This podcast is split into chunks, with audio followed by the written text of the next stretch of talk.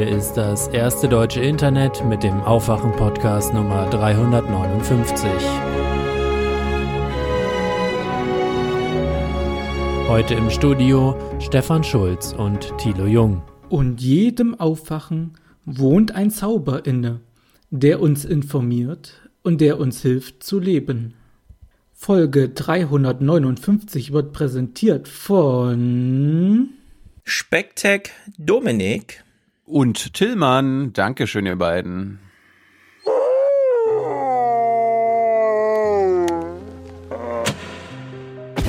Wir wissen heute, ja, wir brauchen die NATO als Stabilitätsanker in stürmischen Zeiten. Wir brauchen sie als Wertegemeinschaft. Würde ich sagen, diese Abrüstung ist etwas, was uns alle umtreibt. Denn wenn wir keine gemeinsame Kultur der Rüstungsexporte in Europa haben, dann ist die Entwicklung von gemeinsamen Waffensystemen natürlich auch gefährdet. Und ich sage Ihnen, da wird für Deutschland eine Riesenaufgabe vor uns stehen. Wir wollen jetzt gemeinsame Waffensysteme entwickeln. Denn wenn wir keine gemeinsame Kultur der Rüstungsexporte in Europa haben, dann ist die Entwicklung von gemeinsamen Waffensystemen natürlich auch gefährdet. Und da haben wir in Deutschland noch viele komplizierte Diskussionen vor uns. Das ist, glaube ich, kein Geheimnis, was ich Ihnen hier gerade verrate. Wir sind jetzt seit 18 Jahren in Afghanistan. Wir haben viel Überzeugungsarbeit auch bei unserer Bevölkerung gebraucht, um zu sagen, ja, unsere Sicherheit wird am Hindukusch verteidigt. Gut ist, dass wenn wir einmal wo sind, bleiben wir auch. Ähm, 18 Jahre, die, da sind schon viele raus und reingegangen und wir hauen da nicht einfach wieder ab. Morgen. Guten Morgen. Moin. Moin. Hallo. Hallo, guten Morgen. Hier ist der Aufwärm-Podcast. Wake den Mund aufzumachen, also wirklich zu sagen, okay, ich diskutiere, ich rede mit ähm, und das ist auch wichtig, weil wir sind die Mehrheit und wir sind viel zu lange stumm geblieben. Es wird Zeit, dass wir den Mund aufmachen. Wake up and clear your brain. Time to listen to what people are saying. Government is lying again and the media is acting insane. It's good to stay in bed and ignore the talking heads, but Hi, I'm Bernie Sanders. I'm running for president. They may have the money and the power. We have the people. I'm running for president because we need leadership that will fight for working families and the shrinking middle class, not just the 1%. I am running for president because we need a foreign policy which focuses on democracy, human rights, diplomacy, and world peace. Will you stand with me as part of a million person grassroots movement which can not only win the Democratic nomination, not only win the general election, but most importantly, help transform this country so that finally we have a government that works for all of us and not just the few. Mhm. Jawohl. Also Bernie, ich find's super cool. Bernie ist 77 Jahre. Erst. Aber 77 ist das neue 50, deswegen kein Problem an dieser Stelle. Eben. Allerdings hat er gerade den Spruch gemacht, we have the people. Damit meint er wahrscheinlich, Ja. They may have the money and the power. We have the people. Das, Ja. hört sich ein bisschen, das hört sich ein bisschen nach Greta an, ne? We have come here to let you know that change is coming, whether you like it or not. The real power belongs to the people. aber ich sag Bernie nur, wirklich the people? Vize-Präsidentschaftskandidatin Greta, pass mal auf. Sie ist ja keine Amerikanerin. ja, noch nicht. Äh, ja, Abgeburt zählt ja, wie du weißt. Also Bernie Sanders ist sehr stolz darauf, ähm, abseits der Medien eine Kampagne fahren zu können. Er geht sozusagen den traditionsreichen Weg weiter. Obama hat's vorgemacht. Trump hat von ihm gelernt. Jetzt kommt Bernie Sanders. Und das betont er ja auch, wie er eben schon sagte, wir haben zwar nicht das Geld, aber the people. The, the people. Allerdings haben meine Lieblingsblogger bei The Outline mal nachgerechnet. Trump kommt bei Twitter auf 58 Millionen Follower. Sanders ist nicht mal zweistellig, der 9 Millionen. Ist nicht so viel. Ja, aber da kommt ja, da kommt ja halt auch hinzu, dass Trump ein internationaler Politiker ist und wahrscheinlich halb Twitter auf der ganzen Welt ihm folgt. Ja. Also man müsste mal gucken, wenn man die Präsidenten und Joe Biden und so abzieht, also da gehört er wahrscheinlich schon zu den Führenden in Amerika. Gut, jetzt nicht auf ja, AOC-Niveau, aber, halt aber, weit abgeschlagen im Vergleich ja. zu Trump. Ähm, Sanders hat in, bei Facebook kombiniert über mehrere Seiten 12 Millionen Friends. Trump hat alleine auf seiner Hauptseite irgendwie 25 Millionen. Also es ist. Ja, Facebook halt. Ja, ja, in den Zahlen ist es wirklich exorbitant. Allerdings geht man wohl, rechnet man wohl irgendwie Sanders selbst, also die Kampagne von Sanders, rechnet sich die Zahlen schön. Auf Facebook hat man fast 1,5 Milliarden Video-Views 2017 und 2018. Und was solche Zahlen sagen, wissen wir fast ja, nichts. Wir, wir, wir, hatten auch 100 Millionen ja, Video-Views. Es ist absurd. Es ist absurd. Nobody cares. Also mal gucken, was das wird. Enges Rennen. Vor allem innerhalb der Demokraten. Wir kriegen, glaube ich, eine gute Show geliefert. Ja. Ja, was ich gerade vermisst habe, äh, was er in seinem ganzen 10 Minuten Statement nicht gesagt hat, war das hier. Well, first of all, let me just say I love my country. I love my country. Der scheiß Unpatriot, ey. Ja, das wird man ihm auch noch reinprügeln, dass er das ordentlich World betont Peace, das gehört, und der, wiederholt. Der, der will sogar World Peace. Der will hier nicht mehr World Policeman, der will World Peace. Hat er gesagt? Nee, habe ich überhört. Finde ich natürlich Wie? gut. Du hast, du hast World Peace überhört? Das war das Wichtigste. Ich bin mir I leider am nicht running sicher. for president Alexa, stopp. Spiel nochmal. I am running for president because we need a foreign policy which focuses on democracy, human rights, diplomacy, and world peace. Woo! Okay. Das ist natürlich das Unrealistische von allen. Ja, ich bin überzeugt, dass ein amerikanischer Präsident jemals, egal welcher, ja, als Trump, das wissen wir noch, ne, vor zwei Jahren, als Trump reinkam und meinte, was ist denn falsch daran, wenn wir uns mit Russland mal richtig gut verstehen? Und wie ist die Stimmung so zwischen Amerika und Russland? Tiefpunkt. So, also wirklich Tiefpunkt. Putin macht eine drei Stunden Pressekonferenz und kündigt neue Waffen an. Und warnt die Welt vor einem Rüstungswettlauf. Das ist natürlich eine sehr gute Ja, das ist- Kombination. Das ist bei der Bundesregierung genau dasselbe. Ja. Also, ich war gestern wieder, äh, AA so, ja, der Außenminister ist absolut für Abrüstung und so weiter und so fort. Und gleichzeitig sitzt der mal daneben, ja, also die Kanzlerin hat äh, neue Waffensysteme angekündigt. Mhm. Und ich habe dann so gefragt, wie passt denn das zusammen? Also ist denn Herr Maas kritisch gegenüber der Merkel? Ja. das hat das eine hat mit dem anderen nichts Ja. zu tun. Ja, das ist natürlich auch CDU, SPD in einer Zweck-WG. Auf die kommen wir heute ausführlich zu sprechen, denn viel Zeit hat sie, glaube ich, nicht mehr. Wollen wir auf die Tribüne? Ja, bitte. Dann sind wir schneller bei den Inhalten. Ye are many, they are few.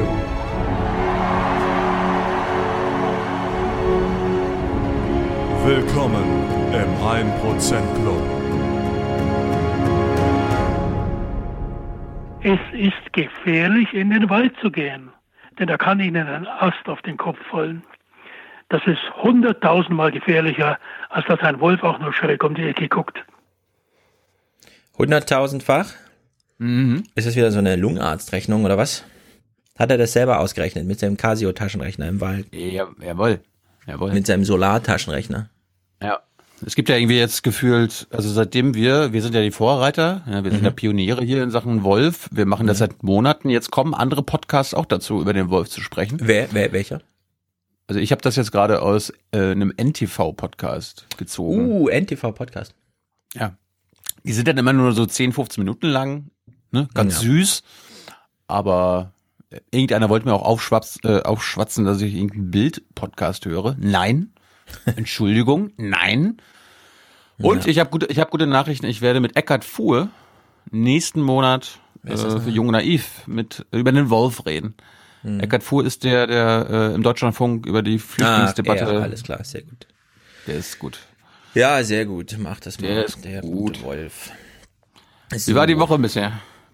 Die Woche? Wir haben, wir haben uns die ganzen Tage nicht gesehen. Das stimmt, wie war denn deine Woche? Wie hast du Oma alles, äh, deiner Mama alles gezeigt? Habt ihr euch Berlin Nee, angeguckt? Nee, wir haben uns in Berlin nicht angeguckt. Die sind hergekommen, um für sich ein paar Sachen zu besorgen, die sie sonst in MacPom nicht bekommen. ne, so Zucker und Mehl und Ja, nein, ja, ja. aber Gurken, aber Bananen, Gurken, Orangen natürlich im Februar, ganz wichtig. Pfirsiche, Pfirsiche, Mhm. Erdbeeren, alles aus Ja. deutscher Haltung. Nee, ich habe hier in meiner Wohnung einiges gemacht. Mhm. Bretter ange. Ich hab's bei auf Instagram gesehen, du hast Regale angebracht. Das war mein Vater. Das war Der, ich so, kann ich's machen? Nein! Warum nicht? Du weißt, du, du weißt genau warum. Damals, als wir umziehen Mhm. mussten wegen dir. Mhm. Weißt Mhm. du noch, als du in die tragende Wand unten gedacht hast, du baust mal ein Fenster rein. Naja, sehr gut. Ja, Woche So. war gut. Jetzt haben wir ja nur einen Podcast, deswegen würde ich sagen, wir beeilen uns mal mega, mega, mega, mega, weil mega, mega, mega viel. Oder willst du noch einen Schwung, einen Schwenk aus deiner Jugendzeit, an die du dich erinnerst, als du deine Eltern sahst, erzählen? Nein, ich habe mit meiner Mutter nur wieder gemeckert, dass sie sollte mir unbedingt mal ein Bild mitbringen von meiner, meiner Taubenzüchterzeit, aber hat sie Ah, ja. Hm. Irgendwann, irgendwann haben wir ein Bild und dann umso Ja, besser. bald. Vorfreude ist die Stimmt, beste irgendwann, Schütze. ja. Gut, Tillmann schickt 360 Euro und sagt, keep it in the ground. Aber dann ist er doch Präsentator von der nächsten Folge. Ja, das ist quasi super Präsentator. Wenn du nächste Woche nochmal vorlesen willst, kannst du machen. Es ist halt hier eingetrudelt, das stimmt, 360, das käme auch gut nächste Woche. Naja, ist halt, ist, du hast Das gesagt, ist doch oft- das 50 ist doch Euro oder drüber. Ja, aber es ist offensichtlich, wenn er 360 und 360 nächste Woche ansteht. Tillmann wird nächste Woche gleich nochmal erwähnt. 360 Gut, Tillmann. Euro.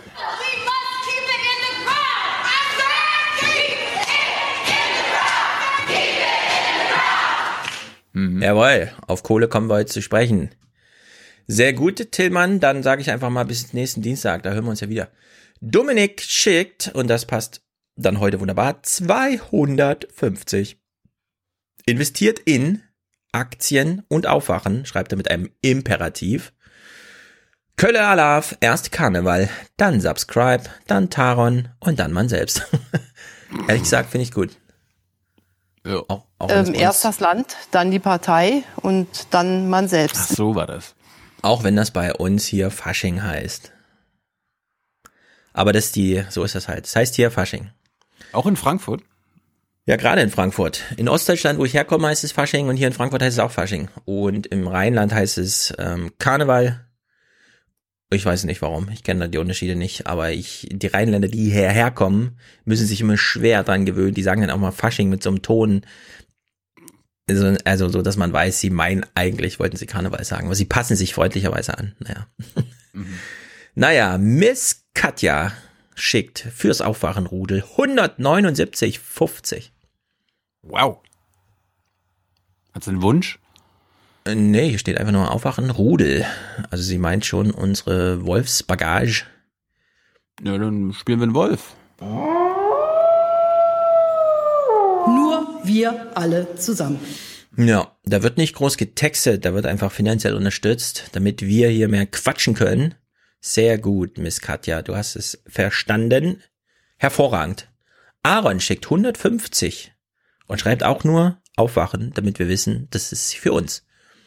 Für dieses Programm. Und für? Für Deutschland. Richtig. 100 Euro von Gabriele. Danke für Aufwachen, schreibt sie einfach nur. Und belässt es ebenso bei No Jingle, No Karma. Naja. Bitteschön. Dankeschön. Jetzt wird's für ein bisschen komisch. Äh, Wir haben 82,83 Euro bekommen von jemandem, der uns mit Earthport, das ist so ein Geldtransferservice, Geld geschickt hat. Aber außer einem super langen Hex Hexadezimalcode kam hier nichts weiter in der Verwendungszweckfältchen äh, bei rum. Ja, Also- vielleicht war sowas ja. Ja, das kann ich Ihnen sagen. Hier. Geldinteressen natürlich. Und die Leute ausnutzen. Also meine Vermutung ist, irgendwer ist in irgendeinem Land, wo es nichts weiter gibt, außer noch so eine Telefonstelle, wo man Geld überweisen kann. Und hat trotzdem an uns gedacht, selbst unter Opferung der eigenen Absender, Namensgebung und so weiter. Wir danken jedenfalls sehr. 8283. Wir würden das gerne nochmal aufgreifen, falls jemand uns noch eine Mail, vielleicht, wenn es mehr als Telefon gibt, da wo du steckst, lieber Unterstützer, schick uns doch noch mal eine Mail. Damit muss- wir wissen, wer muss- du bist.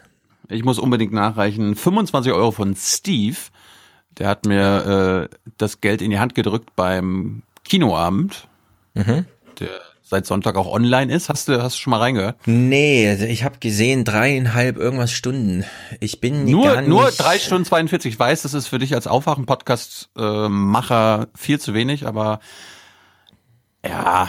Ja, ich denke in dem Moment dann immer. Es ist eine Kurzversion. Ja, so interessiert bin ich gar nicht am Film als Film. Mich interessiert, wie man über Film spricht und wie Filme entstehen, aber der Film als Film, also ich werde ich werd mal probieren.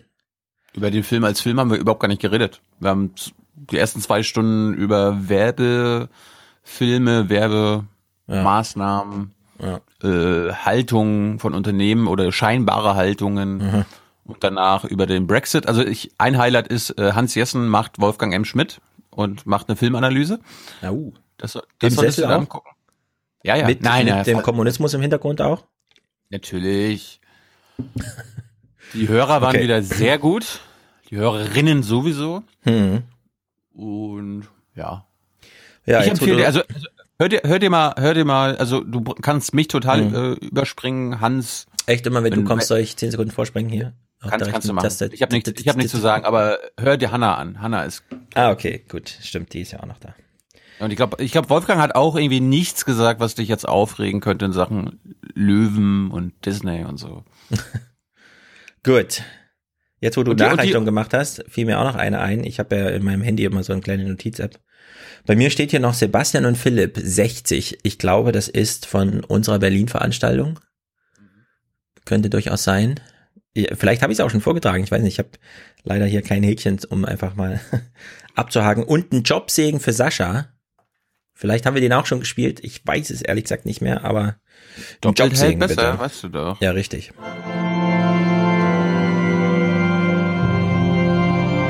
Der Jobsegen. Ja. Ihr Leb Lebensse Lebenssing auch noch. Dort, wo 5G und Glasfaser ist, entsteht Leben und Wachstum. Und wo es fehlt, hat man kaum eine Perspektive. Ja, Samsung hat jetzt ein erstes 5G-Handy. Die Präsentation war spektakulär. Die ganzen YouTuber durften es nicht hochheben, nicht einschalten und es wurde ihnen auch nicht von hinten gezeigt, sondern sie haben einfach auf das Glas geguckt und es war halt das erste 5G-Handy. also mal gucken, ob überhaupt was Mm. drin ist im Gehäuse. Naja. Jonathan, Arbeits-, äh, Kirchensteuer. Na, das passt natürlich sehr gut. 80 Euro. Wollen wir beten? Ja, lass uns mal beten. Arbeitslosigkeit und vergessener Tod. Schau auf die Obdachlosen und Verarmten in unseren Großstädten, der Kälte und der Verachtung ausgesetzt.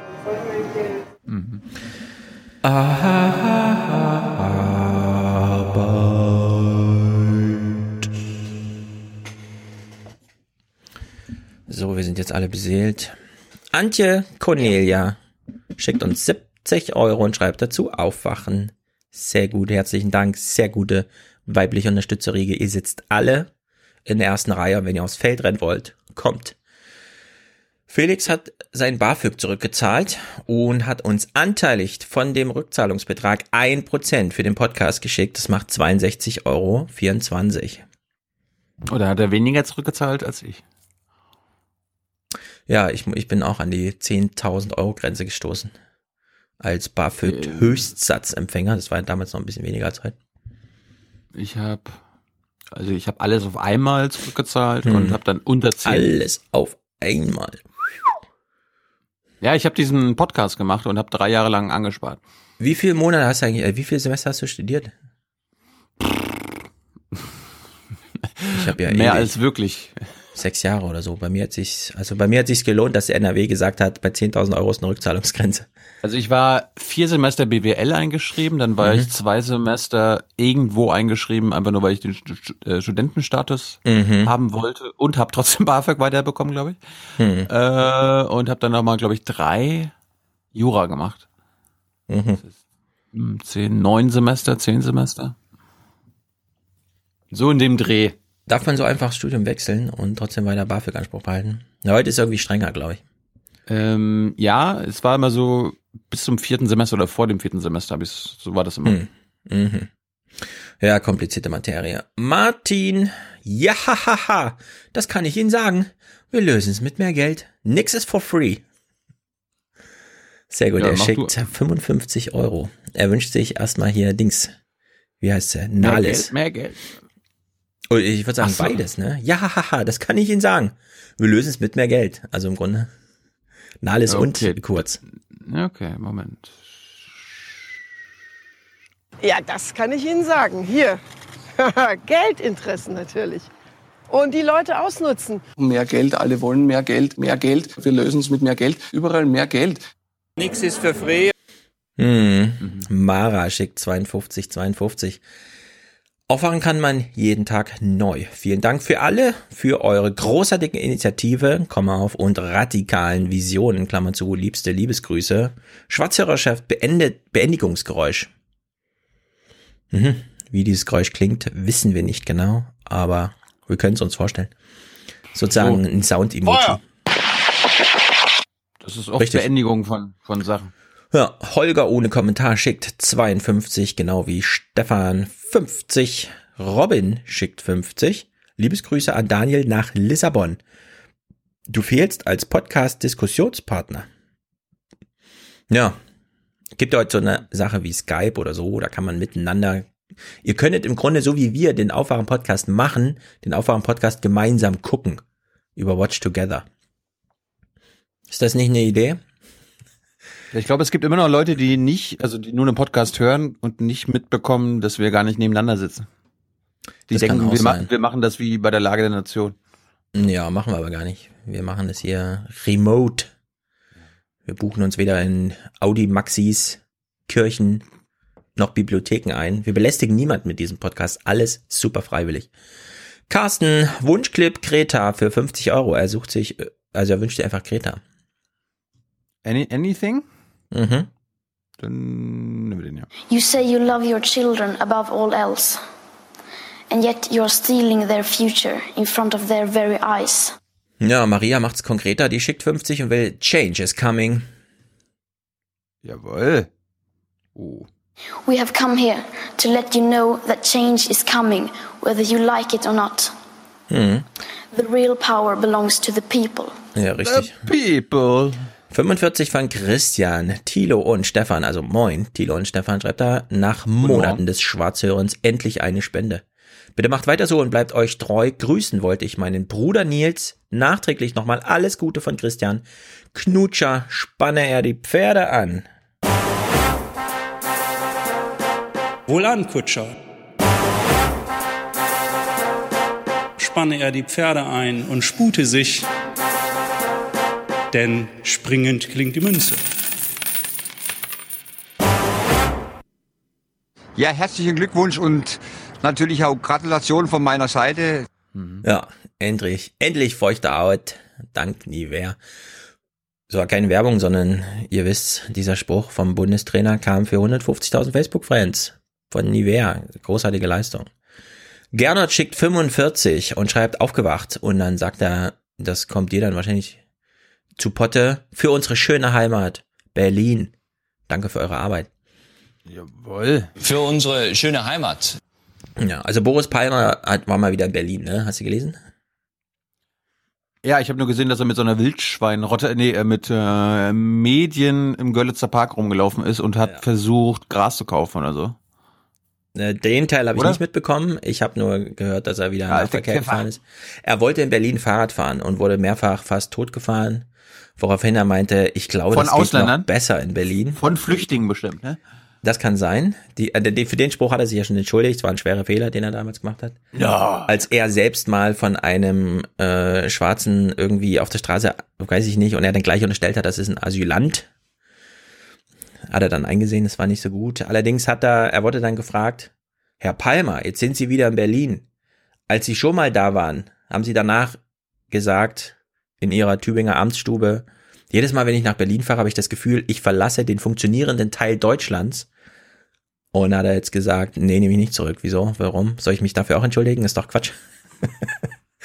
also sehr hum mit Humor ausgestattet, der gute Mann. Palmer ist, irgendwie so der, Palmer ist irgendwie so der Sarrazin der Grünen, oder?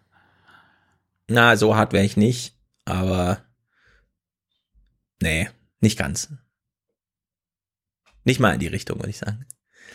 Er ist ja noch in Amt und nicht nur Publizist. Obwohl er natürlich auch Bücher schreibt.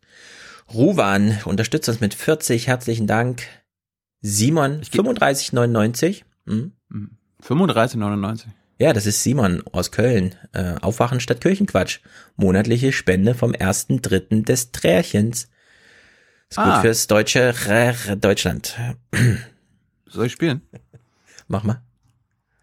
Die Merkel, die hat das deutsche, Deutschland und Europa zunichte gerammelt, hat die das mit ihrer Politik. Mhm.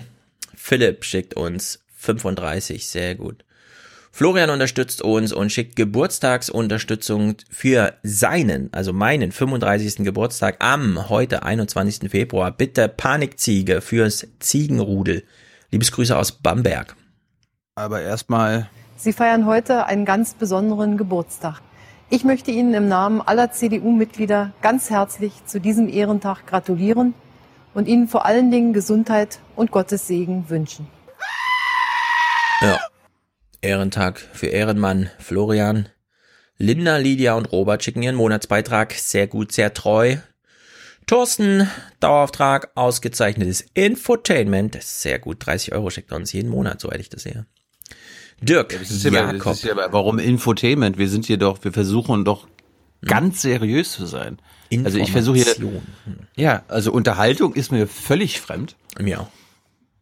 Also, Ich weiß gar nicht, was äh, das hat- ist, Unterhaltung. Was schreibt die denn da, ey? Hat die Alte gerade einen Joint geraucht oder was ist los? Ja, wirklich. Dirk, Jakob, Tobias und Stefanie. Danke an Thilo und Stefan und Grüße an alle Hörer im Lipperland. Na, wo ist das? Richtig, da oben so.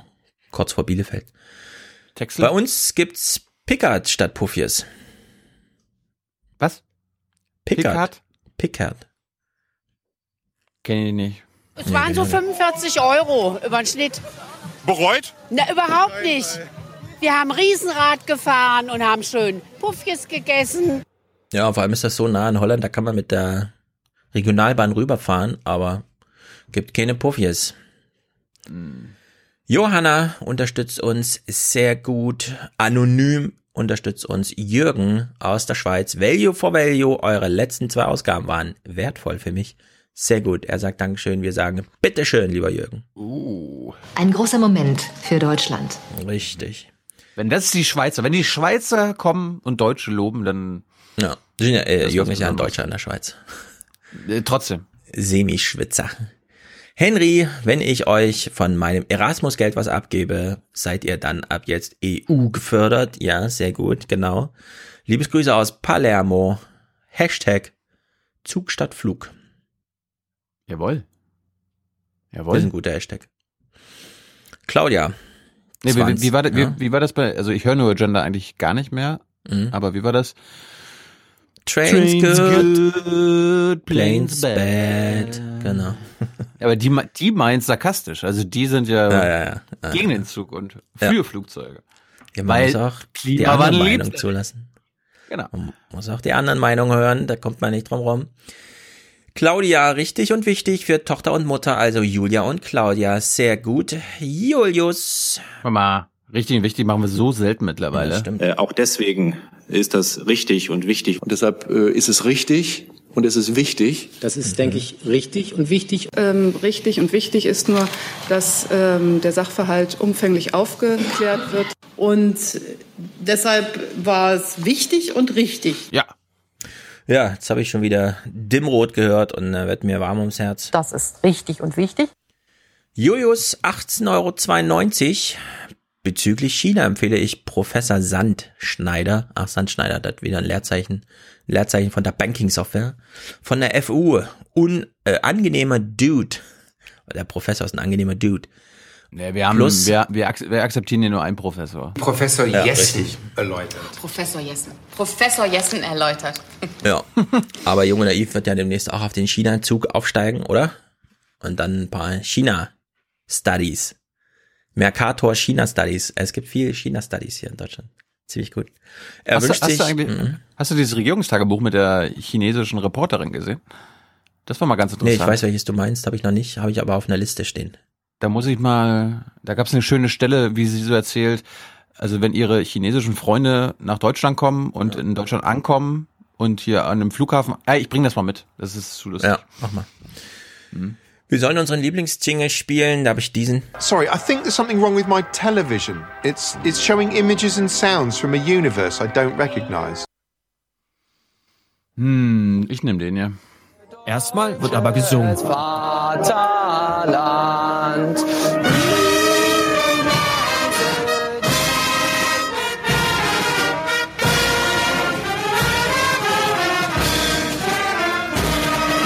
Ah, und der. Sehr gut. Sie entscheiden per Applaus. Äh, Olaf Scholz, Liebling des Monats. So wurde Trump auch in München begrüßt, zumindest seine Grußworte aufgenommen. Gut. Hast du die Szene Ja, gesehen? habe ich mit. Ah, sehr gut. Okay, dann machen wir mal schneller, damit wir schneller zum Ich bin doch hier der. Münchner Sicherheitskonferenz. Richtig. Tobias. Ja? Nee, können wir nachher machen. Okay. Tobias, Johannes, Sebastian, Henning will Puffkes fahren. Wollen wir es nochmal hören? Gut, dass, nee, ich habe erst die anderen gespielt. Passt doch ganz gut. Äh, Es waren so 45 Euro über den Schnitt. Bereut? Na, überhaupt nicht. Wir haben Riesenrad gegessen und haben schön Puffjes gefahren. Hm, man hört kaum, dass es da einen Fehler gibt irgendwie. Alexander, sehr gut. Paul sagt, alle spenden schon, mach auch mit. Ausrufezeichen, sehr gut. Frank, leistet Widerstand gegen die Braunkohle hier im Land. Auf die Barrikaden, auf die Barrikaden. Demokratieabgabe. 13,37 Euro er. And we've ended uh, the war on beautiful, clean coal. Ja, Benito hat uns ja auch einen Kommentar zum Thema Aktien äh, geschickt. Benito habe ich auch das letzte, vorletzte Mal in Leipzig getroffen. Und er schickt uns jetzt 3% Verkaufsgewinn MSCI World und Eurostox 600, also Indizefondgewinn. 12,45 Euro. Nicht schlecht. Sehr gut. Aber denkt dran, auch an das, was er gesagt hat. Indizfonds, Indizfonds sind ganz gut. Allerdings DAX, so deutsch zentriert, Rentenrepublik, mal gucken, ob das 30 Jahre trägt. Gibt ja andere schöne Regionen auf der Welt. Oder wie auch immer. Du guckst Noch. so auf dein Board, willst du noch ein, irgendwas? Okay. Thomas. Mein Klerasil gegen politische Pickelbildung. Ein sehr schöner Betreff. Sehr gut. Theodor, Jan, Edward und Svenja unterstützen uns hier mit erster Podcast, dann das Land und dann man selbst. Das ist ein sehr guter Spruch. Jawohl. Ähm, erst das Land, dann die Partei und dann man selbst. Wir kümmern uns. Peter, Simon, der sagt, er hat eine Mail geschrieben. Ich lese sie mal einfach so. Ich verfluche euch. Ich verfluche euch aber tausende Male. Es wird schlimmer mit dem Stimmen im Ohr. Also er, er hört irgendwie Stimmen im Ohr. Keine Ahnung, was da los ist. Sie werden von Mal zu Mal verwirrter. Neulich habe ich, äh, haben sie mir erzählt, sie waren Essen fahren und Riesenrad poffern. Ich verfluche euch, ich verfluche euch, ich verfluche euch. Vielen Dank für die großartige Arbeit. Okay. Also für diese Stimme im Ohr können wir nichts. Das ist uns, also da sind wir nicht verantwortlich. Ich weiß nicht, wie das kommt. Falls ihr Stimme im Ohr habt, geht sofort zum Arzt. Domenico. Genau. But why? Genau. Have you ever questioned the nature of your reality? Nein, wieso? Maxim, sehr gut. Vitali, Daniel, Annette, Stefan, Jens, Alexander, Heiko, Miriam, Ingmar, Robert, Jan, Ralf, jetzt regelmäßig. We are the one percent, schickt er. Jawohl, haben wir lange nicht mehr gehört. Mhm. I mean, who are we? We're the 1%. We're the 1%. We're the 1%. We're the 1%. We're the 1%. Jawohl. Genau so. Nicole, herzlichen Dank. Genauso wie Kerstin, Matthias, Nachzahlung für Januar, Dauerauftrag ab Februar eingereicht. Sehr gut. Charlie, für Deutschland aus Chemnitz. Trotze weiter dem braunen Sumpf. Und ihr Aus macht mir Chem- Mut dabei. Uh. Hm. Ja, Mut. Warte mal, warte mal, Mut. Wir, wir fangen mit dem Mut an. Nun hat man ein bisschen Mut. Und kommen zu Chemnitz. Für Deutschland. Für Deutschland. Nora, herzlichen Dank. Michael, kleiner Beitrag, großer Respekt für eure Arbeit. Nicole, herzlichen Dank. Und Timon, der schickt einen Euro 82 und sagt, er hat das Kontoguthaben hübsch abgerundet. Ups, das wollte ich nicht drücken. For the many. For the many, not, not the few. The few.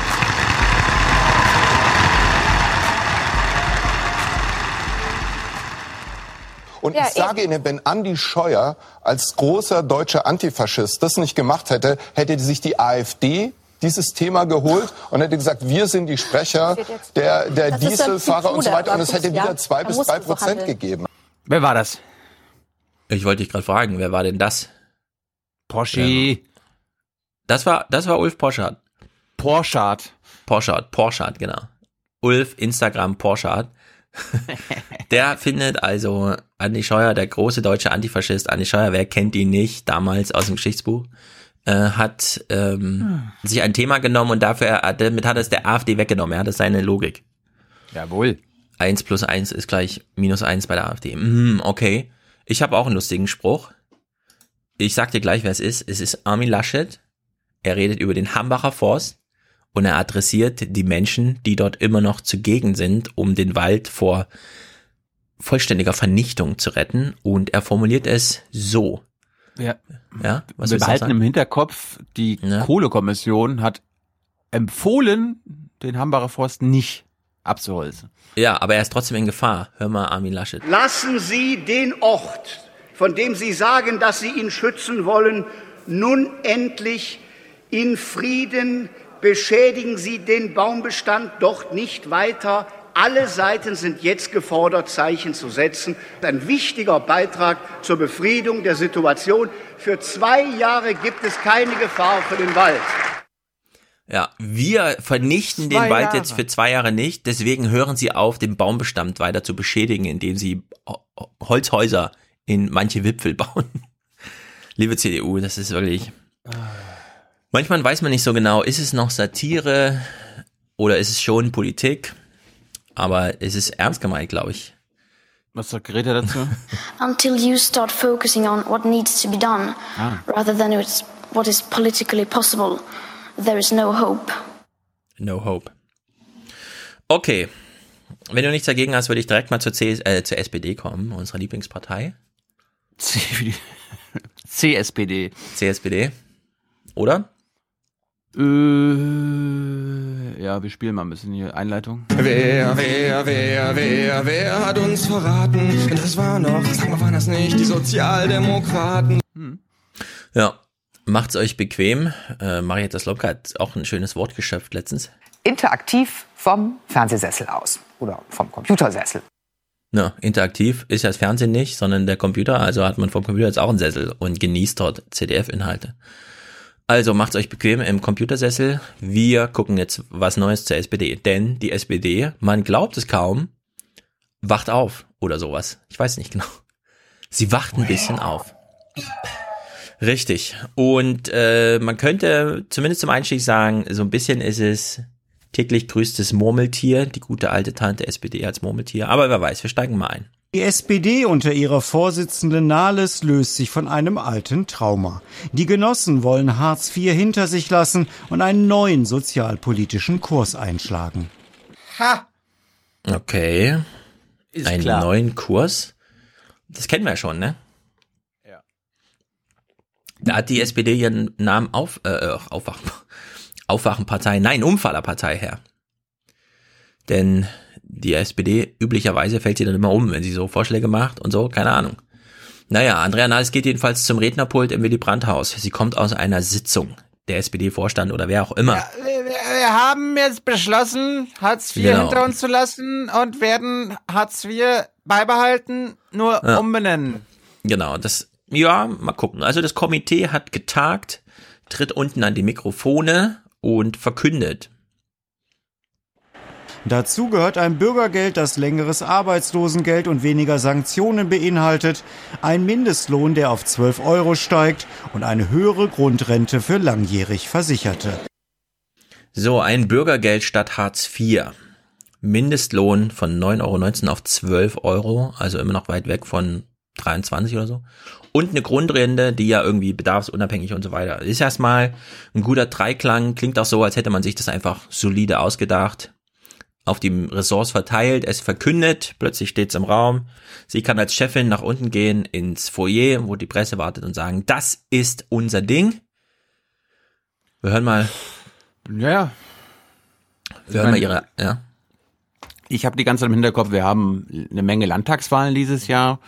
Die SPD kann all das, was sie jetzt uns hier erzählt, nie und nimmer in der Bundesregierung umsetzen, mhm. weil im Koalitionsvertrag steht davon nichts, beziehungsweise die CDU, selbst mhm. wenn da irgendwas drinstehen würde, sagt die CDU so, nice try.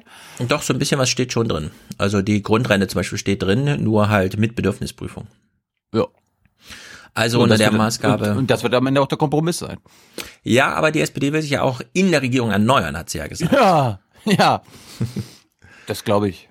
Ja, das ist zumindest das Ziel. Und wir haben ja von Ulrich Jürges, Hans Ulrich, wie heißt er? Christian Ulrich Jürges, na hier der Stern-Dings, Hans Ulrich Jürges.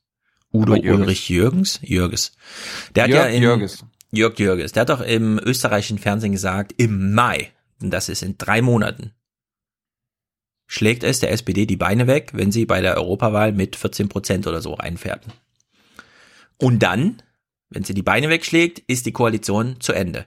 Es könnte also durchaus sein, dass die SPD sich hier drauf vorbereitet, ein Koalitionskrach. Sie muss ja irgendwie, angenommen, es wären wirklich nur 16 Prozent oder so. Weniger. Dann, oder 15. Dann braucht sie ja einen Plan, einen Kommunikationsplan. Wir wissen ja interne Kommunikation. Kommunikation, strategische Kommunikation ist ganz wichtig. Ich würde, sie könnte, ich würde, äh, nee, ich glaube, das Erwartungsmanagement ist schon so krass Mhm. negativ, dass sie, wenn sie 15 Prozent bekommen, dann sagen sie, ey, wir haben wenigstens den Trend gehalten. Ich glaube, es Mhm. würde nur wirklich was passieren, wenn sie unter 10 Prozent rutschen. Alles andere ist eingepreist. äh, unter 10 Prozent wäre natürlich hammerhart. Also eingepreist. Gerecht, ne? Aber Mhm. hammerhart, ja. Also für die öffentliche Meinung finde ich das Einpreisargument gut, weil das kann man dann Klaus Kleber so, da kann das dann kommunizieren. Intern, also parteiintern finde ich, äh, funktioniert es nicht ganz, weil 15 Prozent bei einer Europawahl, das heißt einfach, dass die SPD als Partei dann wirklich da substanziell verliert und entsprechend vorbereitetes Personal nicht auf seine Posten kommt und Andrea Nahles nicht länger zugetraut wird, den Laden zusammenzuhalten, vor allem nicht, da dann auch ähm, Landtagswahlen anstehen im Osten, die eh schwer sind für die SPD. Da liegt sie auch so teilweise bei 12, 10, 9, 8, 7 Prozent. Da braucht sie gar keine Krisenjahre wie 2018, 19. Ich glaube, Bremen, ich glaube, Bremen ist, glaube ich, auch am selben Tag oder irgendwie eine Woche später. Und da Äh, warte mal, in Bremen wird SPD dies Jahr auch in noch der gewählt? Regel. Ja, ja. Wann? Und in Bremen gewinnen sie eine Regel und ich kann mir vorstellen, wenn sie halt bei der Europawahl abkacken, wenn sie sagen, aber wir haben Bremen gewonnen. Äh, ja, das für, für die Oma Erna wird das hinhauen, aber für sehr viele, die in der SPD Karriere machen wollen, nicht. Also unter der Maßgabe kann man vielleicht hier aus, so wie Nahles sich jetzt äußert, dass sie so einen Termin macht und so schon so eine Vorab-Strategie sehen, dass sie dann im Zeitpunkt der 14% Ergebnisse sagen kann, wir wollten Äh, mehr, kon, können es aber in dieser Koalition nicht machen, deswegen verlassen wir sie jetzt und starten damit gleich in einen großen Wahlkampf, der dann auch die kleinen Wahlkämpfe im Osten überschattet. Also kann ja durchaus sein. Wir wissen ja nicht genau, was sie so planen. Nahles geht jedenfalls existenziell. Also ihr, es wird jetzt existenziell. Ja. Jawohl, Sigmar, das machen wir. Ja, wir hören mal einen O-Ton von Nahles aktuell. Es ist sowas wie ein Befreiungsakt für die SPD, wie auch für Andrea Nahles. Ah, war gar kein O-Ton von ihr, aber Befreiungsakt ist zumindest die Deutung, dem man dem so unterschiebt, wenn man wovon, wo, wovon kommentierend berichtet. Wovon sie sich emanzipiert? Ja. Na, von ihrer CDU-Anhängselei oder was? Ja, bestimmt. Oder von, von ihrer, was weiß ich, die CDU fand Hartz IV immer so gut und davon emanzipieren wir uns jetzt mal, weil wir dieses vergiftete Lob nicht länger ertragen. Naja, Andrea Nahles jedenfalls spricht jetzt mal kurz von guter Laune. Insgesamt darf ich sagen, hatten wir hier sehr äh, gute, konstruktive, intensive Debatten, einstimmige Beschlüsse, gute Laune, so kann es weitergehen. Und ich denke, das ist auch äh, ein wichtiges Signal, dass wir mit Schwung jetzt in dieses sehr wichtige politische Jahr 2019 reinkommen. Das wichtige Jahr, politische Jahr 2019, Signale und gute Laune. Also starke Signale und gute Laune ist im Grunde das, was der SPD fehlte. Deswegen schmierte sie so ab. Das baut sie jetzt nachdrücklich nach. Und ich meine, keine Ahnung, äh, viele schreiben auch so darüber. Für mich ist es auch, also ich kann dem beipflichten. Ich fühle, ich fühle das hier in meinem, ich lese ein bisschen Twitter und so weiter auch so, dass hier ein Koalitionsshowdown vorbereitet wird. Also dass es demnächst ums Eingemachte geht. Und äh, dass, wenn die Wahlen dann schlecht laufen, die SPD einfach sagen kann, naja, die CDU hat uns hier zurückgehalten. Eigentlich, und das haben wir ja auch jetzt Monate gesagt, wollen wir ja viel mehr, gerade sozialpolitische Ansinnen, das ist ja eigentlich unser Steckenpferd. Aber es geht, jetzt haben wir es auch eingesehen, nur gegen die CDU. Wir können diese Koalition nicht weiter, ja. Also das, ich sehe da irgendwie so einen Sprech, der, von dem sich die SPD, glaube ich, zu Recht ein paar Punkte Gewinn verspricht. Sich andeuten, heute schon. Und Ja, der Bericht. Wahlkampf. Es hat genau. nichts mit der Regierungsarbeit zu tun. Mm, Also in Demokratien, wir hatten es ja, da kommen wir nachher auch zu bei Brexit, wir haben jetzt strukturelle Veränderungen in England. Es werden neue Parteien, sind so in experimenteller Versuchung, die sich erstaunlicherweise aus Labour und Tory zusammensetzen. Weil, wie wir auch schon in Berlin sagten auf der Bühne, als das, äh, die Abstimmung im Parlament aktuell war, dieses aktuelle Parlamentsverhalten passt nicht zum Volk. Und eine Wahl ist dann nicht einfach nur Medienspektakel, sondern die rückt dieses Verhältnis wieder gerade. Also nur weil es Wahlen gibt, nur weil Großbritannien Demokratie ist, gibt es gerade Abspaltungen im parlamentarischen System, wo ein neues ähm, äh, ein neues Voting zum Ja oder Nein Brexit nicht vorgesehen ist, sich jetzt so langsam weil es den Willen im Volk gibt, auch parlamentarisch niederschlägt. Und genauso ist das natürlich bei der SPD auch. Es gibt ähm, ein politisches Ansehen, ein sozialpolitisches Ansehen im Volk, das im Parlament nicht ordentlich repräsentiert wurde. Und das sucht sich jetzt seine Bahnen über den Weg, dass nämlich Parteien um Unterstützung buhlen und die SPD jetzt einfach so Moves macht, die über den Koalitionsvertrag hinausgehen und was da sonst so stattfindet. Und in der Hinsicht finde ich, ist der Bericht, der jetzt anschließt vom Heute Journal gar nicht so schlecht. Die Genossen scheinen fast berauscht vom neuen Kurs. SPD-Vize Stegner ruft gar via Twitter zum Klassenkampf auf. Wenn der Klassengegner wieder Angst vor den Sozialstaatskonzepten der SPD hat, sind wir auf einem guten Weg. Die Frage allerdings ist, wer bitteschön ist der Klassengegner? In Berlin Also ich habe auch Angst vor den Sozialstaatskonzepten der SPD. Mhm. Also seit 2002. Ja. ja mal hören. wurde gleich spekuliert, dass dem Kurswechsel der SPD das baldige Ende der großen Koalition folgen könnte. Davon will Nahles noch nichts wissen. Ich wüsste nicht, was die Beschlüsse dieses Wochenendes jetzt mit der Frage Verbleib oder nicht Verbleib in der Koalition zu tun hätten. Das war für uns überhaupt nicht der Fokus. Es war auch ja kein Thema. Ja. Ja, das ist natürlich die berechenbare Kommunikation. So steht es im Handbuch. Die Koalition darf nicht aufgelöst werden, aber wenn sie nicht mehr funktioniert, muss dann im nachträglichen Sinn herbeireden eine Strategie erkennbar sein. Also man darf die Koalition nicht zerreden, aber in dem Moment, wo sie in Disbalance gerät, beispielsweise durch neue Wahlergebnisse, die die SPD nun wirklich mal bei 14 Prozent sehen, steht dann die Sprache klar. Allerdings frage ich mich auch, wenn so vom Klassengegner gesprochen wird. Meine Sorge ist ja, dass die allermeisten Bürgerinnen und Bürger mit dem Begriff Sozialismus gar nichts mehr anzufangen haben. Ja, was wäre, wenn die Bürger es wissen, was Sozialismus ist und ihn noch einfordern, zumindest ein Stück weit, aber die SPD nicht so richtig. Könnte ja auch einfach alles umgedreht sein, Michael Roth. Naja. Gut. Also, ein Showdown in der Koalition. Was heißt denn das dann für die Berichterstattung? Na klar, es gibt auch einen Koalitionspartner, die CDU. Tatsächlich fallen bei der Union die Töne heute schon wieder deutlich leiser aus als gestern noch. Nach der vergeigten Anfangsphase der Regierung will man hier wohl keine neuen Spannungen in der großen Koalition heraufbeschwören. Kein Sprengsatz für die Große Koalition. Man sollte das jetzt nicht zu hoch hängen, nicht zu viel dramatisieren, weil ich denke mal, das ist total in Ordnung, dass Parteien dann auch mal sagen, was würde ich denn tun, wenn ich es alleine machen könnte. Mhm. so. Das ist schon Vergiftete. Finde ich ja. gut. Aber was, was hast du noch so rausgehört zwischen den Tönen irgendwie so? Hast du so ein Äh. Empfinden, wenn du sowas hörst? Ja, Sarkasmus. So im Sinne von, ach süß. SPD muss ein bisschen Wahlkampf machen. Mm, nee, ich habe genau das Gegenteil rausgehört. Ich habe ein bisschen Angst rausgeholt.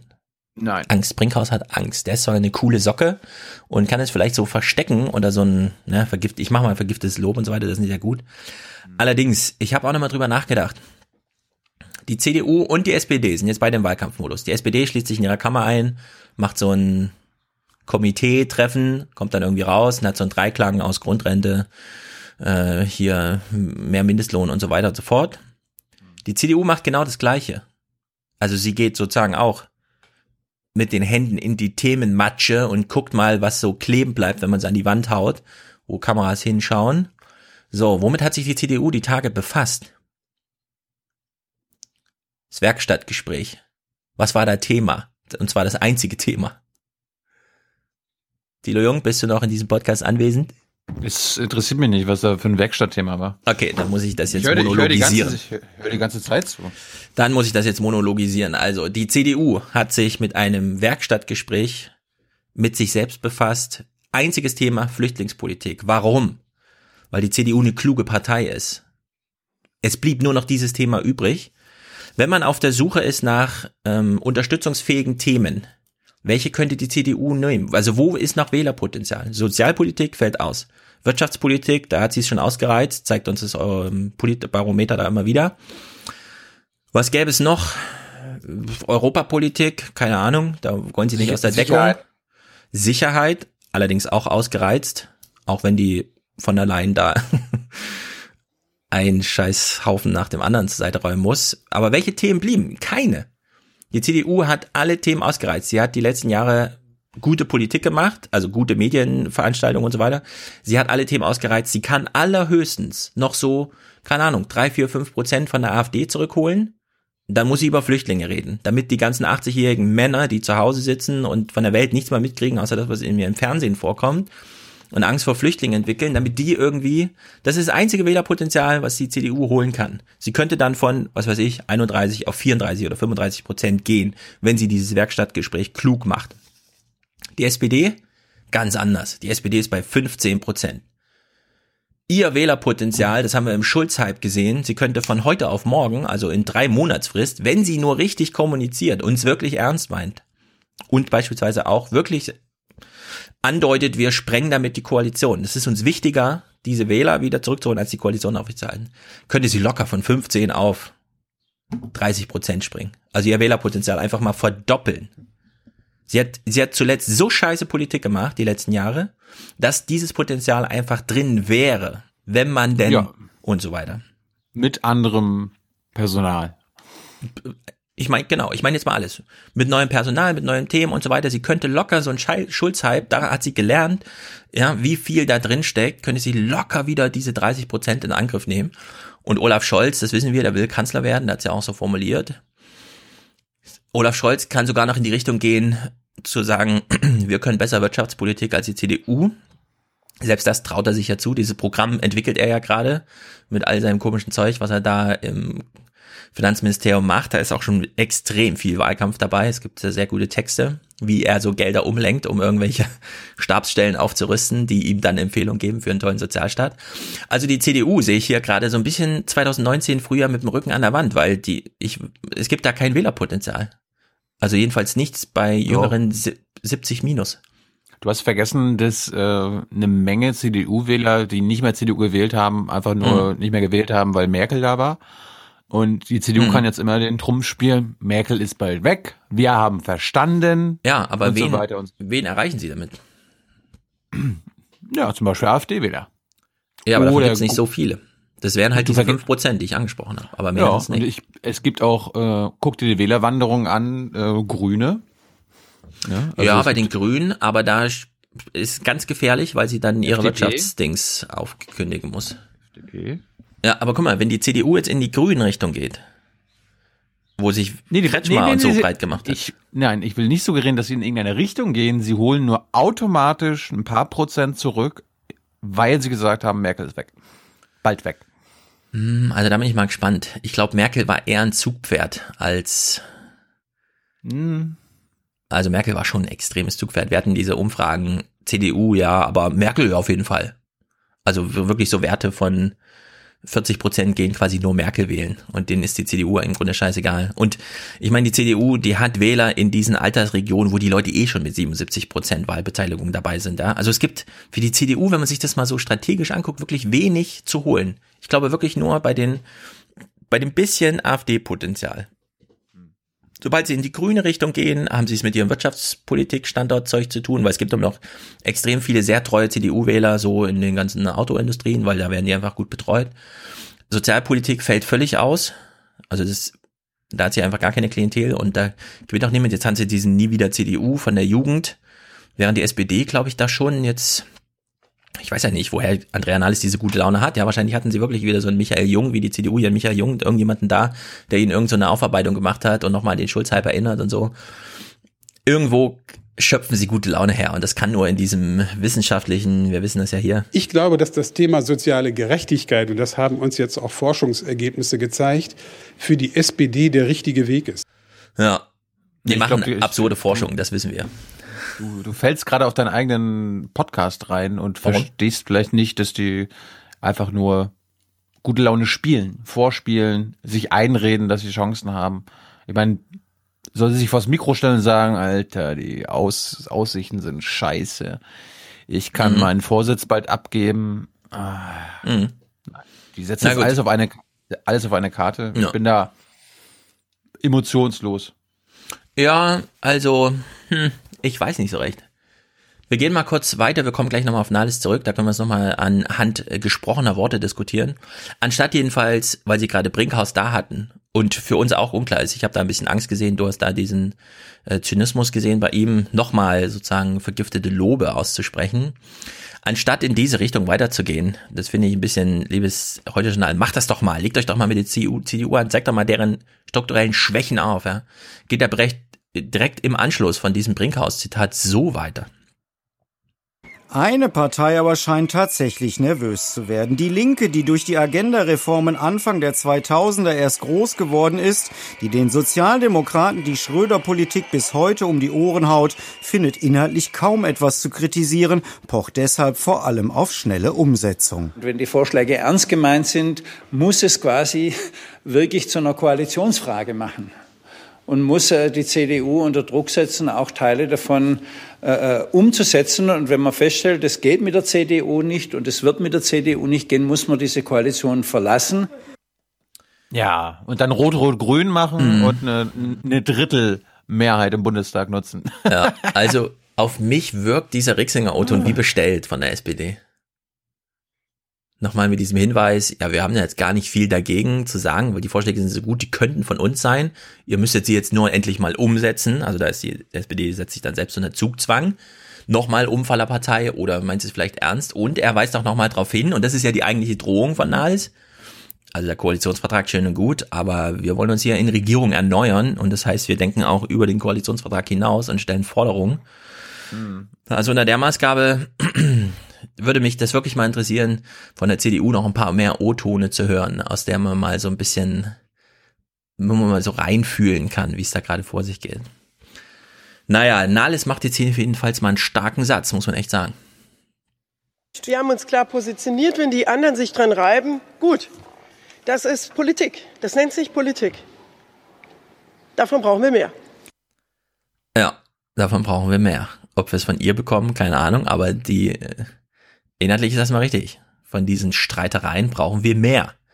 Das ist ja eigentlich Ja, Sinn aber- von Politik. Nicht immer der Verweis Ja, auf den Koalitionsvertrag, sondern genau Streit. das war doch von beiden großen Parteien das Anliegen, Hm. warum sie jetzt zum dritten Mal eine GroKo gemacht haben. Mhm. Okay, wir machen das, aber wir müssen auf jeden Fall diesmal vermeiden, dass die uns als eine große Partei wahrnehmen. Ja. Und wir werden quasi schön in beide Richtungen ziehen und so weiter und so fort. Wir müssen uns inszenieren, wir müssen irgendwas äh, voranbringen, was Mhm. unsere Klientel anspricht und was eure Klientel anspricht, wo wir uns streiten und wo sagt, das ist doch bekloppt und der andere sagt dann auch, das ist bekloppt.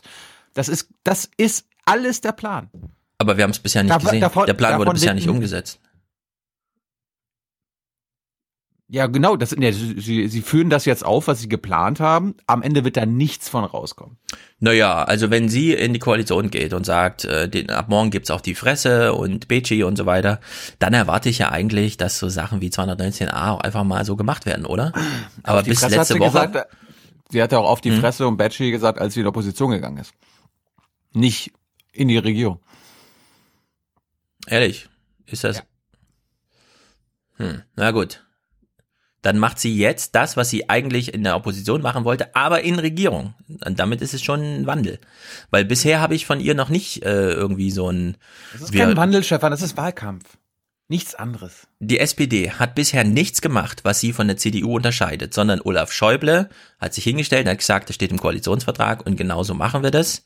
So, und das ist jetzt anders seit letzter Woche. Nahles sagt ja plötzlich Sachen, von denen sie auch bewusst sagt, das geht über den Koalitionsvertrag hinaus. Weil Wahlkampf Mhm. ist ganz Ja, genau. na klar, weil Wahlkampf ist, aber der Wahlkampf ist ja genau der Moment, in dem man, wenn man ihn klug macht, Wählerpotenzial einstreichen kann, also Machtgewinne generiert, die man ja haben will. Und dazu braucht man Resonanz zum Volk. Da kann man nicht nochmal umfallen jetzt. Wahlkampfjahre sind keine Jahre, in denen man am, um, gerne umfällt, sondern da muss man dann auch mal dir. durchziehen.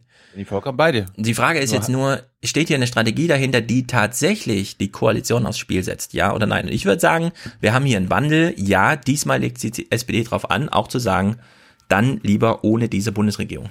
Nein. Sehen wir dann halt im Mai. Oder je nachdem, welche Landtagswahl als so wichtig angesehen wird, dass man sagt, also für diese Sachsen sprengen wir jetzt den Bund, keine Ahnung. Also ich bleib dabei, Hm. äh, dafür kannst du mich dann irgendwann auspeitschen hier im Podcast. Äh, wenn jemand die GroKo verlässt, dann ist es die Union. Ja, das habe ich ja vorhin auch gesagt. Die Union, also die SPD wird es nicht drauf anlegen und sagen, jetzt sprengen wir das. Aber wenn die Union das macht, braucht die SPD eine fertige Strategie, um zu sagen, ja, es hat eh keinen Sinn mehr gemacht, wir wollen das jetzt auch. Und dann verweist sie auf die letzten drei Monate mit allem, was wir eben gehört haben, dieses neue Rentenkonzept ohne Bedarfsprüfung, mit mehr Mindestlohn, wo sie dann sagt, das hat die CDU alles nicht mitgemacht, ja, wir lösen das jetzt auf. Anstatt weiter zu klammern und noch in so einer Parteitag, ob man diese Zugeständnisse auch nochmal macht und ja, jetzt wird ja die, ähm, die Merkel geht, wollen wir das auch mit der anderen? Ja, ja, wir machen hier alles mit und so. Das haben wir ja auch so gehört. Ja, wir haben ja hier Maas gehört, unser Außenminister, der meinte, also wir haben einen Koalitionsvertrag mit der CDU, nicht mit Merkel. Die können also ruhig den Kanzler auswechseln und so. Wir sind für alles. Wir machen Zugeständnisse zu allem. Und genau das, da sehe ich jetzt den Shift, dass sie nicht mehr alle Zugeständnisse machen wollen. Marietta Slomka hat jetzt Nahles im Gespräch, ist nicht ganz uninteressant. Parteichefin Andrea Nahles ist uns nun zugeschaltet aus Berlin. Guten Abend, Frau Nahles. Guten Abend, Frau Slomka. Sie haben da jetzt eine ganze Reihe von Vorschlägen vorgelegt. Nun werden die sich mit dem Koalitionspartner kaum umsetzen lassen. Ist das insofern aus SPD-Sicht all das, was wir tun würden, wenn wir könnten, aber leider können wir in den nächsten Jahren eh nicht? Nein, wir haben zum Beispiel eine Grundrente vorgeschlagen, also eine Rente für Menschen, die 35 Jahre äh, Beiträge bezahlt haben, gearbeitet haben oder Kinder erzogen haben, die über dem liegt, äh, was man bekommt, wenn man gar nicht gearbeitet hat. Das ist äh, gerecht und das haben wir im Koalitionsvertrag äh, verabredet und das wollen wir jetzt umsetzen. Andere Hat nur Dinge. Den, hat nur den kleinen Schönheitsfehler, dass so wie Sie das umsetzen wollen, ohne Bedürftigkeitsprüfung, das ist nicht das, was die Union will. Also dieses neue Sozialstaatskonzept, das Sie vorstellen, das ist ja vor allen Dingen auch eine Abkehr Ja, Sozialstaatskonzept, das ist dein ZDF-Konzept, Marietta Slomka. Wenn da eine SPDlerin ist, dann spielt sie CDU. Ja, für unsere Hörer nur. von Hartz IV und den Agenda-Reformen ist, das wird sich in dieser großen Koalition so nicht umsetzen lassen. Denn da sitzen eigentlich lauter Fans der Agenda-Politik von Gerhard Schröder bei der Union. Äh, also können Sie die Grund sind übrigens auch wieder alles Journalistenfragen. Marietta, du Mm, könntest nee, ja auch einfach nee, mal. nee, nee, nee. Doch, doch, doch. Ich finde, sie, sie sollte sich, wenn dann, für die Zuschauer mit dem Thema befassen. Warum haben sie das gemacht? Warum erst jetzt? Wieso Grundrente? Das und das? Warum Bist 35 mir Jahre? nicht sensibel genug für die kleinen Zwischentöne, die es hier gibt, diesmal. Ich glaube nicht, es ist nicht einfach, die SPD macht mal wieder irgendwas, sondern hier ist Doch. wirklich, ich glaube, Ich hier ist ein substanzieller Unterschied. Irgendwie hast du Drogen genommen oder so. Grundrente jetzt nicht wegwischen, Frau Slomka. Wir äh, bestehen darauf, dass die umgesetzt wird. Wie, müssen wir natürlich drüber reden. Aber das Konzept von Hubertus Heil ist sehr gut, denn es wirkt genau bei den Menschen, die es brauchen. Ja, also ich glaube, sie, sie schlägt hier so Nägel ein, um im Nachhinein sagen zu können, ja, mit dieser CDU konnten wir es so nicht machen. Und das ist schon anders als vorher, wo man immer, ja, der Koalitionsvertrag, der Ja. Koalitionsvertrag. Dann, da, aber dann müssten sie all in gehen und eine wirkliche Rentenreform anstrengen. Hier, aller Österreich und so weiter. Nicht so ein Kram. Ja, Also sowas, also- sowas könnte, sowas könnte sogar von der CDU kommen. Wenn wenn es da irgendwie den Laumann gäbe, der der, der Sozialflügel der CDU, der würde genau dasselbe sagen. Ja, hat er ja im Grunde auch. Hat er im Ja. Grunde auch. Die 10% Lücke, da ist er gern dabei. Es ist natürlich nicht der große Wandel, der jetzt gleich dieses österreichische Modell von 1000 Euro Mindestrente und so weiter. Aber von dem Rentenniveau, das irgendwie, keine Ahnung, 48 Prozent oder so habe ich jetzt gelesen, ist so das tatsächliche, womit man in Europa eben ganz unten ist. Wenn man da sagt, man macht eine, keine Bedürfnisprüfung mehr und gibt sozusagen ein bedingungsloses Grundeinkommen abhängig vom Alter, das wäre die einzige Bedingung, dann ist das wirklich, also das Konzept von Heil ist wirklich eine substanzielle Veränderung des Sozialstaatsmodells, so wie wir es die letzten 20 Jahre gehabt haben. Das ist schon eine krasse Änderung. Ich finde nicht, dass man es einfach so übersehen kann im Sinne von, ja, es ist halt ein Versuchsballon oder so. Ich halte es also materiell für eine substanzielle Veränderung für sehr viele Rentner. Nicht so krass, wie die SPD sagt. Und es ist auch noch nicht so dieses niederländische oder österreichische Rentenmodell. Aber im Vergleich zu dem, was hier 20 Jahre lang als Common Sense durchging und ja, der Koalitionsvertrag ist über, steht über allem und wie der ausgehandelt wird, das, da lassen wir uns mal nicht reinfuchsen, sondern da dürft ihr vom Balkon so ein bisschen winken und so. Da finde ich, ist das jetzt schon mit offenem Visier und auch wirklich drauf angelegt, dass, dass das mit dieser Regierung nicht funktioniert und genau deswegen auch dieser Vorschlag gemacht wird, damit diese Regierung nicht funktioniert. Also sehe ich schon, muss ich echt sagen, diese, diese Woche war ein bisschen anders und ich finde, das ZDF hat sowohl in dem Bericht als auch mit den Fragen, die Slomka hier stellt, schon recht, also ein bisschen nachzubohren und eben auch wirklich auf dieses, auch wenn wir dann immer sagen, Horse Race, Horse Race, hier geht's ja nur um die Koalition, aber ich glaube, das ist schon richtig, das so zu machen. Weiter im Gespräch, finde ich, wird es auch nochmal klarer. Sie haben recht, wir haben auch für die SPD äh, gesagt, wir wollen Hartz IV hinter uns lassen und haben deswegen eine ganze Reihe von Vorschlägen gemacht äh, zu einem neuen Bürgergeld, äh, wie wir das neu aufsetzen, wie wir das Arbeitslosengeld 1 verlängern wollen für die, die lange eingezahlt haben. Da erwarte ich nicht, das ist auch im Koalitionsvertrag nicht äh, eins zu eins verabredet worden, dass wir das alles umsetzen. Das, da stimme ich Ihnen zu, das ist erstmal eine Positionierung der SPD. Ja, die SPD positioniert sich jenseits des Koalitionsvertrags. Für die CDU war das völlig normal. Ja, die hat das die ganze Zeit gemacht. Horst Seehofer hat irgendwas, dem war scheißegal, was irgendwo stand. Die SPD war da immer ganz treu und hat dann so mit diesem, ach, eigentlich würden wir gern, dass ab 1.1.2019 alle über unsere Gesetze reden, aber leider dringen wir hier nirgendwo durch, weil es gibt halt keinen Zoff, wenn im Subtext dann immer steht, ja, steht eh im Koalitionsvertrag, wird halt jetzt umgesetzt statt nächstem Jahr. Während die CDU lauter Sachen gemacht hat, mit denen sie über den Zaun phrasen oder über die Stränge schlugen. Jetzt machten die das eben auch, nur eben in ihrem Politikfeld, also nicht zum Thema Flüchtlinge, wir wollen eine Obergrenze, ist uns egal, was im Grundgesetz steht, sondern die sagen jetzt, ah, die sehen da irgendwie so Wählerpotenzial und gehen jetzt also sind da Koalitionsvertragsgrenzüberschreitend, wo sie wirklich viel Wähler gewinnen können. Gerade auch, weil die Linke so ablust. Es hat das Aufstehen auch nicht funktioniert. Irgendwer muss ja mal die sozialen Fragen in Deutschland, die so dringend sind, ansprechen. Und wenn die SPD dann plötzlich sieht, ach so, mit dem haben wir mehr, doppelt, mehr als doppelt so viel wie ohne dieses Thema, na, dann gehen wir jetzt mal wieder in dieses Thema. Ja, weil irgendwann reicht's denen auch. 14 Prozent, was ist denn das, ja? Also da kann man jetzt zwar das verwalten irgendwie, aber warum nicht einfach mal hier so move, mutig vorangehen? Also in der Hinsicht, hier macht sie nochmal einen guten Spruch. Wir wollen nicht äh, das Problem dann am Ende in der Rente lösen, sondern am Anfang da im Erwerbsleben, wo die Menschen anständige Aber Löhne verdienen. Ja, wir wollen das nicht erst in der Rente lösen. Äh, da kommt ja jetzt auch erheblicher publizistischer Druck jedenfalls stelle ich das so fest, während ich an meiner Rentenrepublik schreibe, dass sehr viele Bücher zum Thema gerade geschrieben werden, wie groß die Bombe eigentlich ist. Wenn ganze Erwerbsgenerationen, Kohorten in Rente gehen und mit null Vermögen, kein Wohneigentum, kein sonstiges Eigentum, nichts, einfach nur von Substanz des Staates leben. Und da reichen neun Euro, man kann jetzt sehr viel Geld sparen und den Haushalt entlassen, indem man neun Euro Mindestlohn zahlt und den Rest ein bisschen Aufstockerei macht, um auf diese neun Euro zu kommen. Aber wenn man da unter zwölf Euro liegt, heißt das 60 Prozent leben in Armut im Rentenalter. 60, 70 Prozent in 20 Jahren. Und der Druck kommt, ja. Also die Zeitungen werden spätestens in den nächsten fünf Jahren werden die Zeitungen nur noch davon handeln, wie arm eigentlich die alten Leute sind.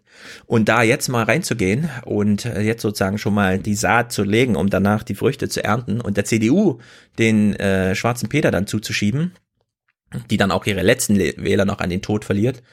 Äh, also da sehe ich schon je nachdem, wie das, ich weiß ja nicht, wie die so zusammensitzen und was sie da so bereden, ja. Aber für mich ist das so ein, so wie die CDU damals die Michael Jung da hatte, scheint das hier so einen Erweckungsmoment gegeben zu haben, der wirklich auch die nächsten zehn Jahre SPD-Politik irgendwie prägt. Hm. Ich finde das jedenfalls nicht. Also ich fand, äh, die letzte Woche war da schon sehr, sehr, sehr interessant, um das, das mal nachzufühlen, wie das so geht. Auch wenn hier alle ihre Visiere unten haben und vor den Medien so ein Schauspiel aufführen, weil keiner will sich in die Karten gucken lassen, aber wir wissen ja, wie zahlenabhängig die SPD ist. Wir haben das ja gesehen, wie Katharina Barley jeden Morgen erstmal 50 Seiten Zahlen sich durchblättern lässt und sich erklären lässt, um irgendwelche Kennziffern da abzuleiten und Politik danach zu richten. Naja, hat mich schon beeindruckt, ehrlich gesagt, dass alles hier so angriffslustig ist. Obwohl ich auch vermute, dass sie so unter Druck steht, dass es eigentlich, dass sie eher auf Nummer sicher geht, aber sie geht hier auf Nummer unsicher. Naja. Ja, sie muss jetzt alles riskieren. Ja, genau, aber es macht sie eben auch. Das ist der Unterschied zu bisher. Seit dieser Woche macht sie es eben auch. Sie riskiert alles, es eben alles wirklich. riskiert sie nicht, nein. Ja. Begründung dafür, dass du das so dahin sagst, alles riskiert sie nicht? Das ist doch nur so ein Spruch jetzt gewesen, oder was? Nein, was sie ist ja, ich halte sie ja dann trotzdem noch für eine eher linke äh, SPDlerin und Mhm. davon sehe ich nichts. Also ein Mindestlohn, der 30 Prozent höher ist als bisher. Ein Bürgergeld, wie versprochen oder vorher konzipiert.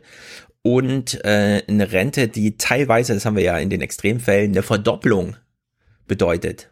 Das ist einfach, klar ist das, es geht auch anders, ja, aber das ist schon im Vergleich zur Stagnation der letzten 20 Jahre, wo genau gar nichts passiert ist, weder bei den Löhnen, bei den Renten so ein bisschen, da hat man ja den Alten immer so ein paar Sachen zugeschustert, aber das ist schon, da, da liegen jetzt schon Veränderungen auf dem Tisch, da kann man, also, ich würde das jetzt nicht zu klein spielen, zumindest was die Konzepte angeht. Und der Rest ist halt Politik. Der Rest ist Politik und da hat sie zu Recht gesagt, der Politik besteht aus Streit und da brauchen wir mehr davon. Das ist, glaube ich, schon so ein, das war ein starker Spruch von ihr. Dass wir davon jetzt mehr brauchen, weil das haben wir immer von ihr eingefordert. Währenddessen die CDU, und das ist einfach, da kriege ich auch ein bisschen Mitleid, ja, die CDU, das ist jetzt, das hat zwar alles gut geklappt mit der Merkel-Nachfolge und so, aber womit sie sich rumschlägt, wie gesagt, Werkstattgespräch, Aufarbeitung der Flüchtlingskrise, wir gucken mal rein. Manchmal erkennt man das Spannende daran, worum es nicht gehen soll. Als sich die CDU heute Morgen trifft, betonen Aha. viele, was nicht Zweck der Veranstaltung, was nicht zu erwarten sei. Wir machen hier weder eine Abrechnung, noch werden wir die Welt neu erfinden. Wir haben überhaupt nicht über die Frage der Politik der Kanzlerin gesprochen. Und äh, dementsprechend geht es auch gar nicht um Vergangenheitsbewältigung. Bloß so hermetisch sich in der CDU heute viele von falschen Erwartungen abschotteten, genau diese Erwartungen hatte die neue Vorsitzende, bevor sie Vorsitzende wurde, bei vielen selbst geweckt. Zwar hatte sie auch damals betont, beim Thema Migration vor allem nach vorn zu schauen, aber eben auch versprochen, sich an jene Frage ranzuwagen, die die Partei seit Jahren so aufwühlt. Und wir müssen einmal und endgültig klären, wie beurteilen wir den Herbst 2015. Wen interessiert das? Wie beurteilen wir den Herbst 2015, damit das nie wieder passiert? Es interessiert die Leute, die wir da sitzen sehen im Schnittbild, ja, die zu diesen CDU-Regionalkonferenzen gingen. Leute ab 60. Kinder schon Jahrzehnte aus dem Haus. Erwerbsbiografie längst abgeschlossen. Vielleicht trudelt es noch so aus, drei, vier Jahre.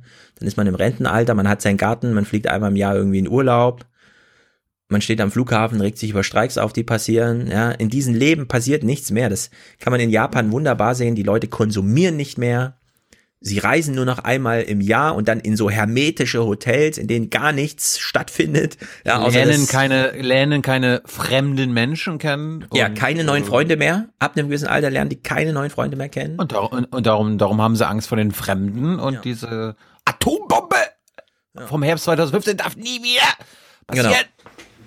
Bewegungsradius ist irgendwie noch schlimmer als bei Kindern, die sieben Jahre alt sind, von denen wir schon immer, ne, weil sie nur noch beschützt werden. Die Rentner gehen gar nicht mehr aus dem Haus. Die gehen nicht Ich meine, mal mehr in ihren diese- eigenen Garten. Dieses CDU-Ding hier, Herbst 2015 darf nicht wiederholen, das ist halt deren latente Fremdfeindlichkeit. Ja, das aber- meinen sie damit. Genau, das, genau, das, damit wollen die das bedienen, so ein bisschen. Und die CDU sitzt halt so da, ja. Also man muss sich das richtig vorstellen. Da sitzen der CDU-Vorstand, keine Ahnung, 50 Leute in einem Kreis oben im äh, Konrad-Adenauer-Haus. Und die überlegen sich, wo kriegen wir den Impuls her? Es ist Wahlkampfjahr. Wo kriegen wir den inhaltlichen Impuls her? Den die SPD jetzt so mit äh, Renteverdopplung und 30 Prozent mehr Mindestlohn und so weiter, ja. Und die CDU, wo kriegen wir den Impuls her? Und sie sehen überhaupt kein Feld in der Wirtschaftspolitik, was sollen sie vorschlagen? Ja? Da können sie immer nur dieses, ja, oh, wir sind für offene Märkte und Freihandel und der Trump ist böse und so weiter. Ja? Das, was sie schon immer sagen. Aber keinen Raum gewinnen hinsichtlich irgendwie einer grünen Wende oder so, ja, weil das ist völlig falsch Klientel. Damit verlieren sie mehr, als sie gewinnen können. Ja, aber, aber wir haben es hier mit der konservativen Partei zu tun. Da, Genau. Die will es im Grunde lassen, wie es ist und solange Genau. man nicht reagieren muss auf irgendwas, machen sie es auch nicht. Ja. Ja, die haben ihre 30 Prozent, glaube ich, ausgereizt. Da ist jetzt nicht mehr, ich sehe jedenfalls nicht. Die sitzen halt wirklich da und sind verzweifelt, weil sie diesen Impuls, und das finde ich dann eben auch bezeichnend, ja, weil du eben meintest, die Merkel, welche Rolle spielt die Merkel? Wenn die das Jahr 2015 aufarbeiten, dann haben die auch Angst darum, dieses Denkmal Angela Merkel 16 Jahre Kanzlerschaft zu zerstören, weil denen das auch viele weibliche alten Rentner dann wirklich davontreibt.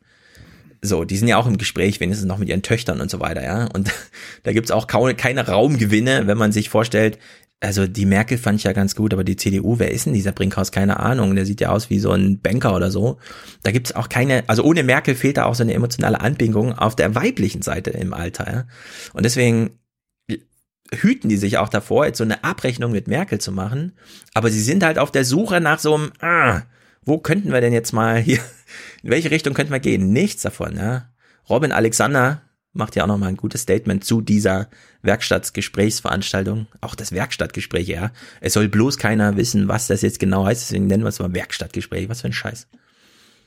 Interessanterweise haben sich ja die Protagonisten der Flüchtlingskrise diesem Gespräch entzogen. Nicht nur die Bundeskanzlerin ist nicht gekommen, auch Horst Seehofer, der damals ja sozusagen ihre Nemesis war und als Innenminister ja jetzt für die Migrationspolitik verantwortlich ist, ist nicht gekommen. Wolfgang Schäuble, ein großer Kritiker, war nicht da. Thomas de Maizière, der ehemalige Innenminister. Also die handelnden Leute von damals sind ähm, dieser Konfrontationstherapie ausgewichen. Ja, es gibt hier nichts abzurechnen. Thomas de Maizière, super beliebt immer noch der Lieblingsinnenminister. Merkel. Man weiß überhaupt nicht. Ja, keiner traut sich, was zu sagen. Es ist nicht, es ist nicht so dieses Kohl, bleierne Zeit und so. Nee, gar nicht. Also die CDU, ich glaube, also aus meiner politischen Richtung finde ich das ja alles gut, falls das so stimmt, wie ich es jetzt gesagt habe. Apropos Lieblingsinnenminister, der mhm. kommt am Sonntag bei diesem mhm. Jung und Naiv und mhm. ein kleiner Teaser äh, für alle Leute, die gerne in die Öffentlichkeit wollen. Er hat mal einen Tipp, auch für dich, Herr Schulz. Mhm. Und zwar, mein erster Auftrag war ein, ein Auftritt vor dem vor der Abendschau, das ist so eine Abendsendung im Fernsehen für Richard von Weizsäcker, für die Volkszählung, die damals durchgeführt werden sollte, mit viel linker Kritik, totale Überwachung der Bevölkerung und so weiter und so weiter. Und mal, ich habe einen Entwurf gemacht und der war ungefähr acht Minuten. Und der damalige Regierungssprecher bat mich zu sich und sagte, sehr guter Entwurf, sehr viele gute Argumente, bisschen zu lang. Dann habe ich gesagt, wieso? Ähm, dann sagt er, ja, was glauben Sie denn, wie lange der regierende Bürgermeister da im Fernsehen spricht? Na, also ist ja acht Minuten vielleicht zu lang, aber vielleicht fünf? Ne, sagt er, 30 Sekunden. Vielleicht eine Minute. Das wird schon so. Kürzen. Dann habe ich gesagt, Herr Ade, so hieß der, ausgeschlossen. Es ist so zusammengequetscht. Ich kann kein einziges Argument wegnehmen. Das muss so bleiben. Dann sagt er, dann gehe ich da mal ran. Und dann hat er das genommen und das auf, mit all meinem Text auf eine Minute gekürzt, ohne dass die eigentliche Substanz verkürzt wurde. Und da war ich beeindruckt. Da habe ich gedacht, da kann ich noch was lernen. Hast du da was von gelernt? Ja, klar. In Zukunft habe ich dann kürzer geschrieben. Und in dem Buch, über das wir reden, habe ich auch versucht, sehr viele kurze Sätze zu schreiben. Hm. Mein Doktorvater hat mir später gesagt, ein guter Satz besteht aus einem Subjekt und einem Prädikat. Und wenn es sein muss, nimmt man noch ein Objekt dazu. Ja, das ist, das, ich, wir haben uns immer Wolf Schneider, ja, das ist Wolf Schneider Logik. Und dass er das so verinnerlicht, statt zu sagen, okay, es ist halt Politik, da muss ich Abstriche machen, ja, da geht auch Inhalt verloren. Und ja, es wird auch dümmer, aber von mir aus rede ich auch in 30 Sekunden Sätzen, sondern dass er das wirklich verinnerlicht hat als es stimmt, sie haben recht, es auf Tweetlänge zu bringen, das mindert gar nicht die Qualität, ja, das ist für mich auch, so machen die das, glaube ich, in der CDU. Die müssen das richtig verinnerlichen, die müssen wirklich glauben, dass Politik nicht besser geht, als so wie sie es gerade machen. Und dass alle Limitierungen gar nicht den Inhalten im Weg stehen.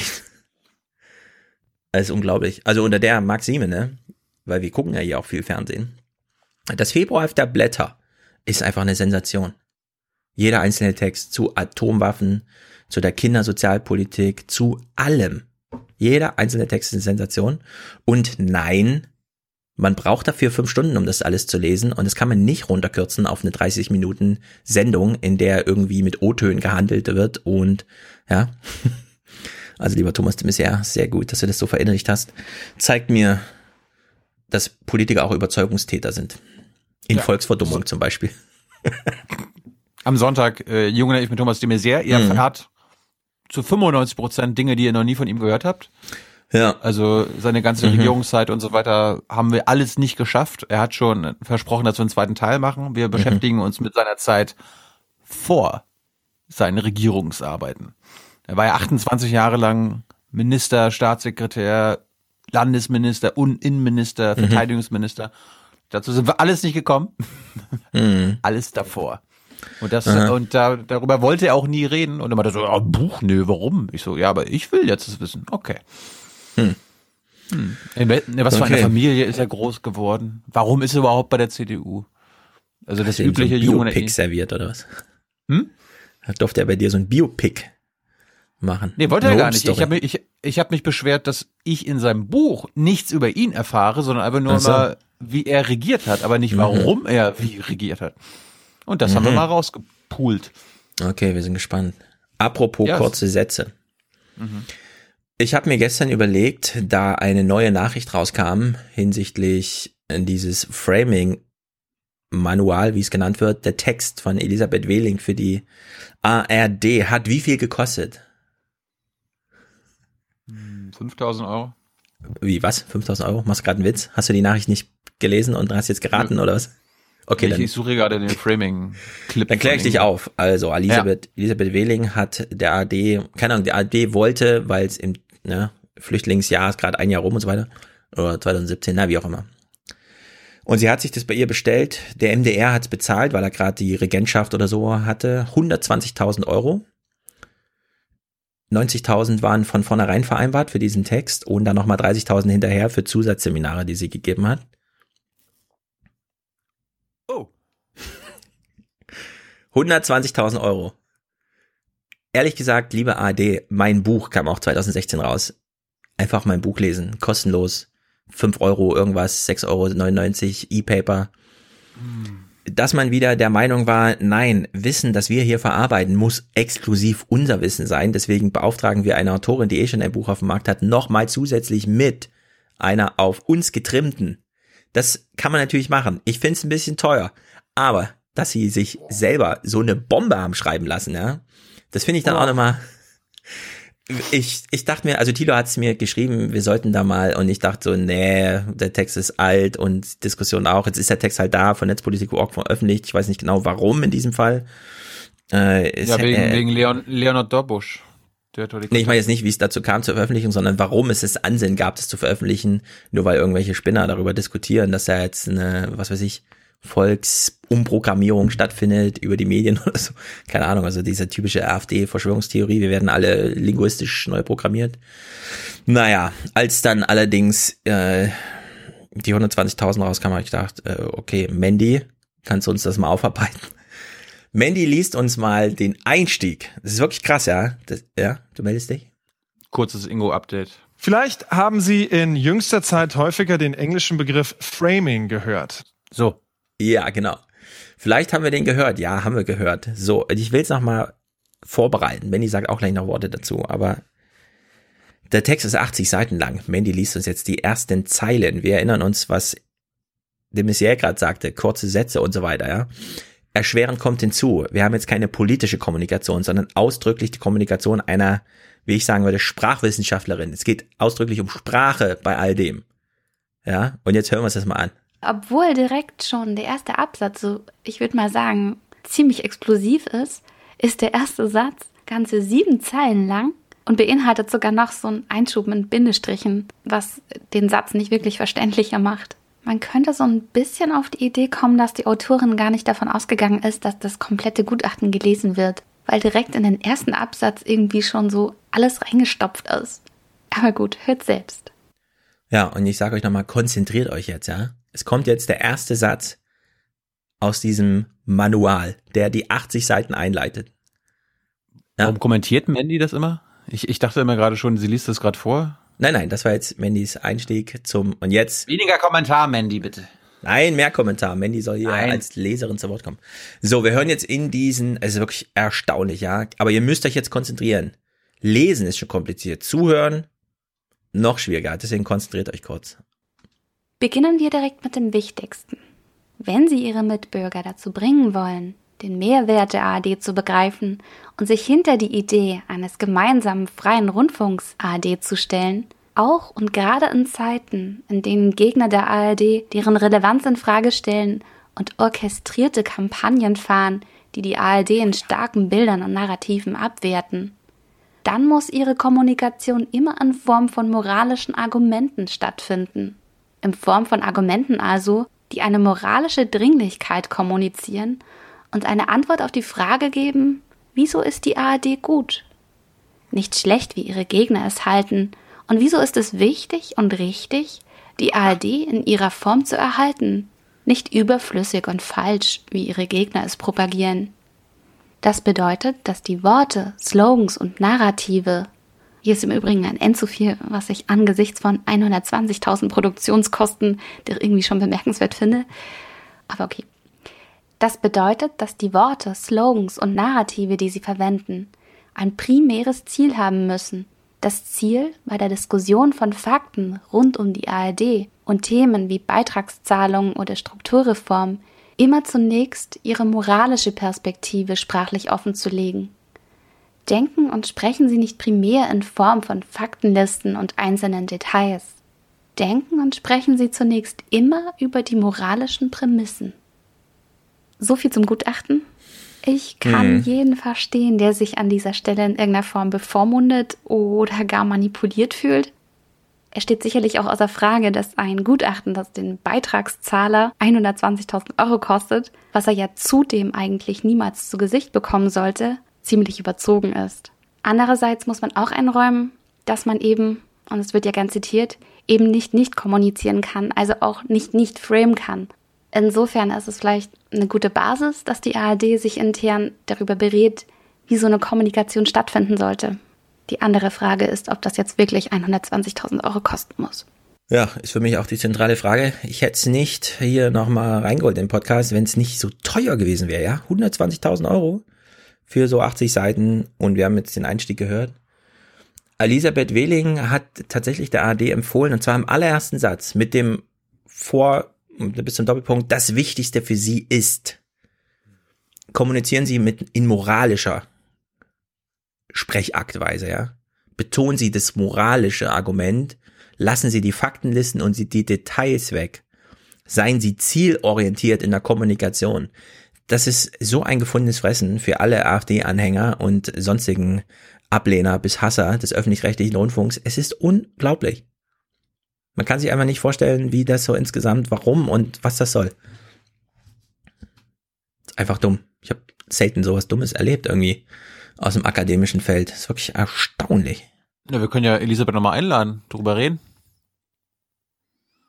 Anstatt ihr einfach nur dumm hinterher zu werfen. Na, hast du eine Erklärung? Nö. Sie hat ja, Ja. nochmal, sie hat ja eine Klarstellung auf ihrer Seite veröffentlicht. Ne? Inhalt des Auftrages des MDR. Während seines ARD-Vorsitzes war es, die Kommunikation der öffentlich-rechtlichen ARD als Institution zu analysieren und auf Basis der wissenschaftlichen Erfahrung aufzuzeigen, welche Alternativen zu welchen Worten mit welchen Bedeutungsinhalten besetzt sind.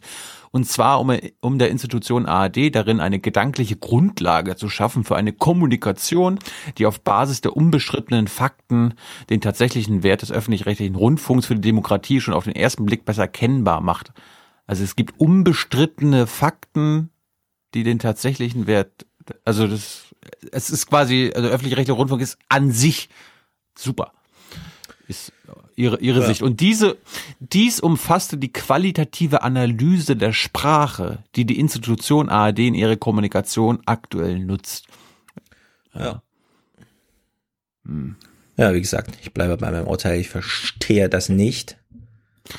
Als Wissenschaftlerin ist es wichtig, Menschen und Institutionen die volle Bandbreite der Disziplin des Framing aufzuzeigen, damit sie selbst entscheiden können, was sie davon nutzen wollen und was nicht. Ja. Ja. Also meine Interpretation. Ich meine, das Die ist natürlich lustig. Also das Lustige finde ich, die ARD zahlt Mhm. hier 120.000 Euro Mhm. und dann kommt sie aber auch regelmäßig nochmal in der ARD vor, um über das Thema zu reden. Ja, es stimmt auf sehr vielen Ebenen nicht und ich finde es wirklich problematisch, dass man in, also jetzt von Seiten der ARD, dass sie in den Gremien zusammensitzen, sehen, wie sie bezeichnet werden von denen, die sie, das ist ein großes Problem, offenbar noch am wichtigsten nehmen. Denn die großen Sender haben das Problem, sie haben zwar noch die alten Zuschauer, aber in der Masse fehlt es jetzt. Das haben wir von Klaus Kleber bei seiner Tübinger Rede und so weiter. Ja. Die unter 40-Jährigen gucken überhaupt gar nicht mehr hin, wenn im Fernsehen irgendwas ist. Weder Journalismus noch sonst irgendwas.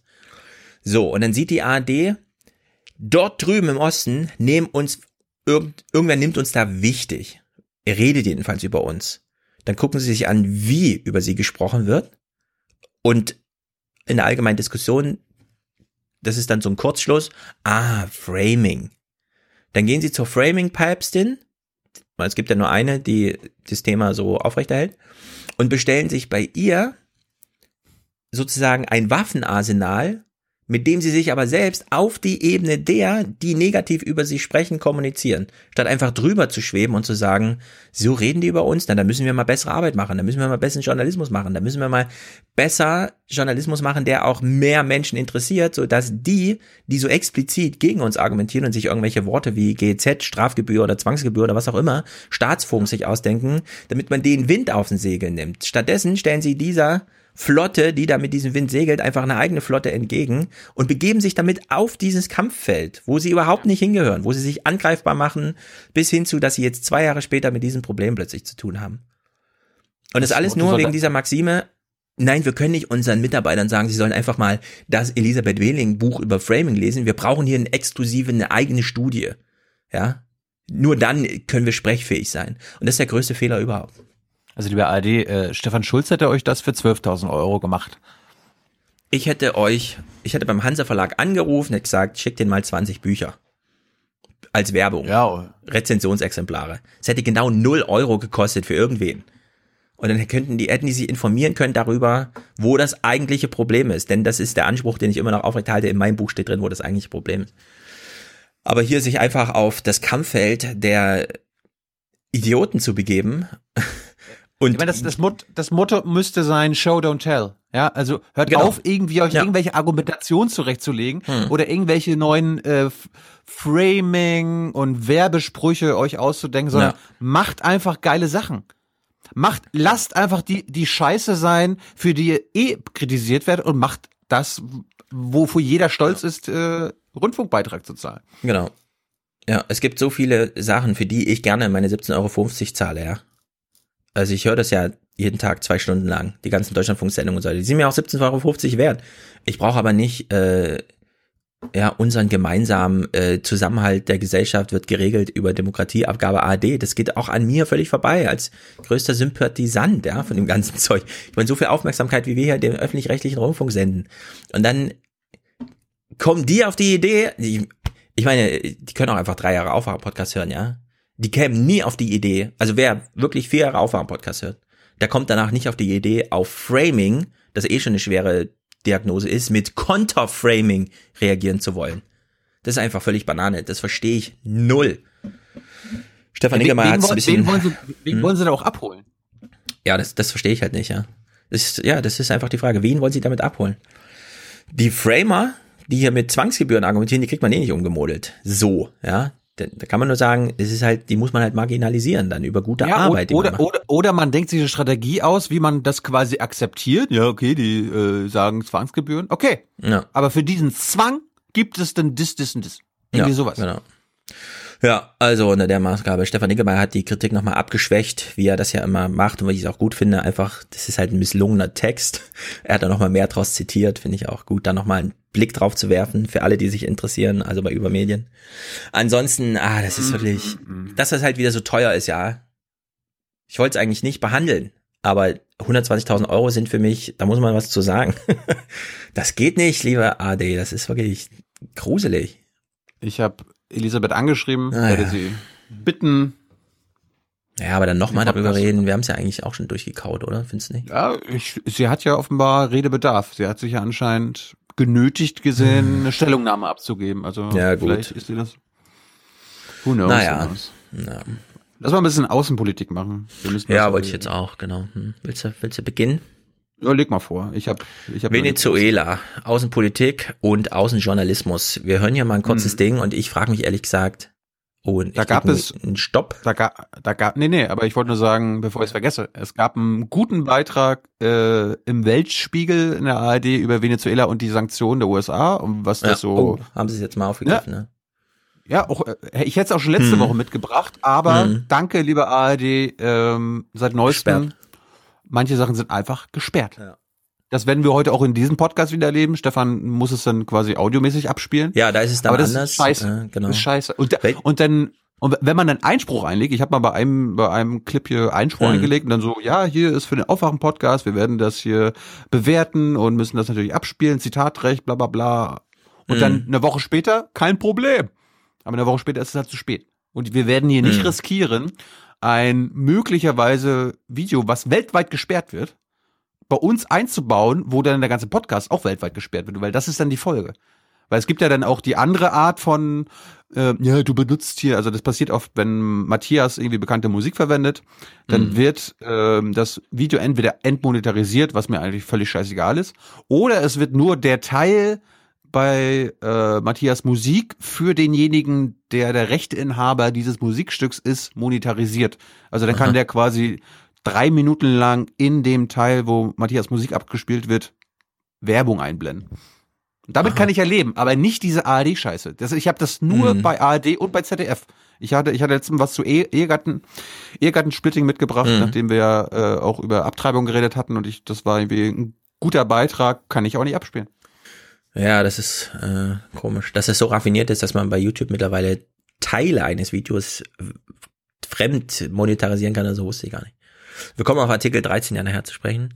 Dass der Weltspiegel Sachen wegsperrt, verstehe ich nicht, weil das ist nur wirklich genuin ähm, beitragsfinanziert. Äh, Das ist, also, will man also ja eigentlich gucken, aufgefallen, oder? Die das wollte auch, dass man das guckt. Ja, aber es passiert nur bei Sendungen, die einen eigenen YouTube-Kanal haben. Und die müssen da anscheinend ihre Vi Videos so eingestellt haben, dass Hm. das so, äh, jeder, der das nochmal hochlädt, wird blockiert. Und das ist Ja. scheiße, lieber ARD. Das ist nicht eure Aufgabe. Da sind halt auch sehr viele Automatismen, ne? Das wird dann einmal in dieses Content-ID und dann ist das gleich wieder überall und so. Naja, gut, gut, gut. Venezuela. Wir gucken jetzt hier mal, eine Frau geht einkaufen und wird von Journalisten begleitet. Und ich erinnerte mich so an früher, als ich wirklich als kleiner Junge das erste Mal Auslandsberichterstattung geguckt habe, ja, weil da so eine spezielle Fragestellung, die hatte ich hier auch schon mal thematisiert. Könnt ja mal, vielleicht erinnert sich jemand, danach äh, spreche ich es nochmal an. Blanca geht einkaufen. Wir sind mit versteckter Kamera dabei. Der Supermarkt in Caracas würde sich eigentlich für Regierungspropaganda eignen. Gut gefüllte Regale, zumindest auf den ersten Blick. Das Problem aber sind die Preise. Eier etwa kosten knapp ein Drittel eines Mindestmonatslohns. Fast alles hier ist unerschwinglich wegen der rasenden Inflation. Die wenigen bezahlbaren, weil staatlich subventionierten Waren dagegen sind meist sofort vergriffen. Heute sind die Preise schon wieder gestiegen. Blancas Geld reicht nicht. Wir springen ein, zahlen Bananen und Orangensaft, macht 6.900 Bolivares. Das sind knapp 2 Euro, fast ihr halber Monatslohn. So ist das Leben hier, sagt Blanca. Am Ausgang wird genau kontrolliert. Zu viele hier sind aufs Stehlen angewiesen. Ja, was ist dir aufgefallen? Äh, das das Kamerateam der Protagonistin äh, bezahlt. Das habe ich.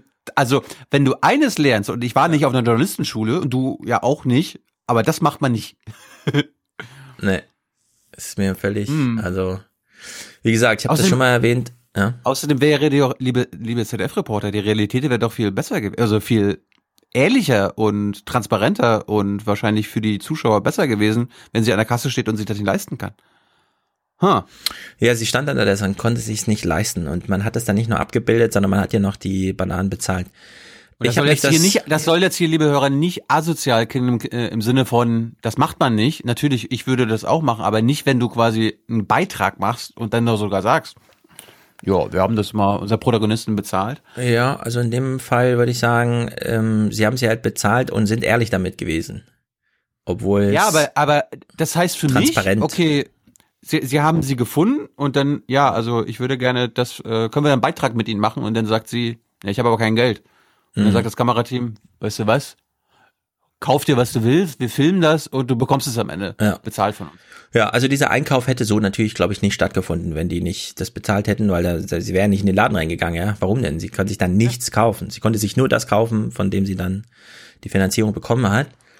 Ich habe mich das ja früher gefragt, als ich so als kleiner Junge Nachrichten geguckt habe und dann hieß es irgendwie, in Afrika ist wieder Hunger, also fährt man dahin und filmt dann diese hungernden Kinder mit der Frage, warum geben denn die Reporter, die gerade da sind, denen nicht jetzt einfach was zu essen? Sie sind doch gerade da, ja. Also ich dachte halt irgendwie, das Problem ist, niemand ist da und gibt den Essen, aber jetzt ist doch jemand da, warum gibt man denen nicht einfach Essen?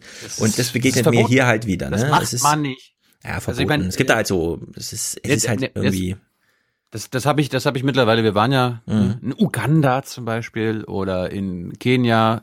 Die wird explizit gesagt, geb denen nichts. Weil, und das ist das, das Allerwichtigste, Genau. sie, soll, sie sollen nicht die Weißen mit, äh, och, die bringen uns was, ja, die bringen uns was, äh, assoziieren und gleichzeitig das immer mit in, in Verbindung bringen. Okay, wenn die Weißen kommen, bekommen wir was geschenkt. Hm, aber da geht's auch um den Schutz des Journalisten und zwar nicht aus Journalismusethik, sondern einfach, wenn du den Menschen hilfst, spricht sich das rum und dann hast du so eine Traube von 200 Leuten um dich, die dich dann einfach auch nicht mehr gehen lässt. So, also in der Hinsicht haben wir da äh, große. Das war, also man meine, weiß einfach nicht. Guck dir, guck dir Uganda an. Wir hatten ja auch Hilfsorganisationen dabei, die haben was gegeben. Da kommt dann nicht eine Traube von 200 Leuten, sondern von 2000 Leuten. Ja, also das ist alles kompliziert. In dem Fall war das aber einfach hier so selbstverständlich, ja. Ja, man ist halt da und man bezahlt hier halt den Einkauf. Also ich verstehe das natürlich aus zwischenmenschlicher Sicht und ich glaube auch nicht, dass Oma Erna sich daran Jeder. reibt, aber mir ist es sofort aufgefallen, ja. Ich habe gedacht, hä? Aber ich wusste auch nicht so im ersten Moment, was gibt es jetzt dazu zu sagen? Also ich finde es jedenfalls krass. Allerdings die Lage in Venezuela, ne? Wir hören ja nochmal einen O-Ton von der Straße. Es gibt natürlich jetzt so Demonstrationen und der ganze Kram, der halt so dazugehört. Ich meine, die Regel ist, man macht sich nicht selbst Teil zum Teil der Story. Und das haben sie gerade damit gemacht. Ja, ich würde weitergehen und sagen, sie haben die Story überhaupt erst fabriziert dadurch, dass sie sagen, du kannst jetzt, ich, wir können dir zwei Euro geben, geh mal einkaufen, dann begleiten wir dich mit versteckter Kamera. Naja, also, ohne dass ich das jetzt kritisch anmerke, ja, aber ich will es mal so gesagt haben, dass das halt so funktioniert in dem Moment. Ein interessanter O-Ton von der Straße. Selbst zum Sterben muss man sich hinten anstellen, weil die Krematorien voll sind. So geht es nicht weiter. Ja, so. Ehrlich gesagt, 2019, ne? Venezuela liegt nicht auf dem Mond. Also wir haben nicht irgendwie mega Kosten oder auf dem Mars, ja, und wir können nur alle fünf Jahre dahin fliegen und das Einzige, was wir bekommen, ist so ein Datenstrom an Berichten, wie das da abläuft, sondern das Venezuela ist mitten in dieser Welt und da verhungern Menschen. Ich verstehe das nicht, ja. Wie weit kann man denn Politik bitte treiben, ohne da einfach mal zu sagen, Leute, es ist zwar alles, ja, wir wissen, wie ihr das hier meint, liebe Beteiligten, aber das geht so nicht. Hier fährt jetzt mal ein Frachter hin und bringt Essen und dann wird es bitte mal verteilt, ohne dass es hier irgendwelche Leute gibt, die ein politisches Spiel daraus machen. Also das ist mir echt ist super schleierhaft, ja. Venezuela liegt da oben so in Südamerika und hat Grenzen zu allem möglichen und man könnte das während wir, ja, während ich dann Klöckner einen Podcast weiter irgendwie höre, wie sie erzählt, ja, wir schmeißen so viel Essen weg, damit könnte man zweimal den Bodensee füllen. Was stimmt denn nicht mit dieser Welt? Also es ist wirklich Wahnsinn ist das. Naja, gut. Kleiner Ausflug nach Venezuela. Inhaltlich haben wir es, glaube ich, ausreichend durchdiskutiert. Es gibt nichts weiteres jetzt dazu zu sagen. Ne? Das Militär hat da alles in der Hand und ist halt ein geopolitischer Spielball, wie man so schön sagt. Ich habe jetzt vergessen, ich wollte noch ein klein, kleines Ding aus Intercepted Podcast mitbringen, aber Ja. schaffe ich jetzt nicht. Nee. Hm. Auslandspolitik. Zeig uns was. Ähm, wir bleiben im Spanisch, spanischsprachigen Raum. Mhm. In Spanien gibt's jetzt Neuwahlen. Spanien steht sehr wahrscheinlich vor Neuwahlen. Der Grund? Die Niederlage der Minderheitsregierung von Ministerpräsident Sanchez im Parlament. Bei der Abstimmung über den Haushalt stellten sich die katalanischen Unabhängigkeitsparteien, die noch vor acht Monaten Sanchez ins Amt gebracht hatten, gegen ihn. Zuvor hatte Sanchez es abgelehnt, Forderungen der Separatisten nachzugeben. Nun könnte er gezwungen sein, die eigentlich erst 2020 fällige Parlamentswahl vorzuziehen. Und das Mhm. ist auch passiert. Im April gibt's Wahlen. Das Interessante war dann aber, äh, wie, wie heißt sie? Valeria, also die, die Börsenreporterin vom Valerie ZDF? Haller. Valerie Haller. Hm. So, jetzt halte ich fest. Die Wirtschaft und die Finanzmärkte sind ganz froh, dass es, also Neuwahlen ist ihnen wurscht, aber die sind froh, dass der Haushalt nicht verabschiedet wurde. Also die sind quasi, und liebe äh, Separatistenfreunde, ja, und so weiter, ihr habt die Wirtschaft und die Finanzmärkte auf eurer Seite, denn Tja, die äh, Wirtschaft, die spanische, dürfte sich jetzt erst mal freuen, dass der Haushaltsentwurf nicht durchgekommen ist. Die Renten sollten steigen, die Steuern für verbesser, besser verdienende und Unternehmen auch. Und auch die Digitalsteuer sollte ja kommen. Alles Dinge, die die Wirtschaft belastet hätten. Und dass dies nun vom Tisch ist, darüber sind die Finanzmärkte erleichtert. Ja, steigende Kurse sind, das kennen wir ja auch aus Brasilien, Bolsonaro und so. Trump, alle sind außer sich, geiles Steuergesetz. Eine, Entlastung um eine Billion Euro, äh, Dollar, geil. Da machen wir gleich mal einen neuen Rekord draus. Nachhaltigkeit, Freunde. Nachhaltig ist das nicht. machen wir noch mal ein bisschen Außenpolitik. Ich will mit Merkel und so weiter abschließen. Außenpolitik, okay, Trump. Trump hat eine Mauer, er will eine Mauer und jetzt geht ja dieser Wahlkampf in Amerika los mit recht viel Personal, wie wir jetzt schon gesehen haben. Sanders dabei, Warren war ja gleich die erste. Da steht also so eine Phalanx, ergänzt durch alle möglichen, die mir auch noch wenig sagen, aber da wirst du ja dann uns demnächst auch, ich weiß nicht, wann das losgeht, so mit den ganzen ersten Debatten und so. Ja, so innerparteiliche Debatten. Im Das Sommer, ja zum, August, August, September. im August erst? Okay. Na gut, dann gibt's im Vorfeld vielleicht noch so ein paar Sachen, wo uns die Leute mal vorgestellt werden, damit wir dann nicht so kalt starten, wenn dann da plötzlich 25 Leute auf der Bühne stehen. Ja, Ja. Das, wird, das, das Feld wird sich schon lichten und die werden wahrscheinlich irgendwie so eine 2%-Klausel haben. Also, keine Ahnung. Mhm. Ein paar müssen schon über dem Radar der Öffentlichkeitsschwelle Ja. schweben. Aber ich bin, ich, ich bin, ich bin nur gerade ein bisschen fasziniert. Also ich, ich sehe hier den Frame von Marietta Slomka Mhm. und ich habe jetzt gerade so ein bisschen schwammig geguckt und dachte, ich sehe Angela Merkel. Stell dir mal Slomkas Gesicht vor, dass jetzt mit Merkel ausgetauscht ist. Das ist Merkel. Hm. Frisur, Outfit.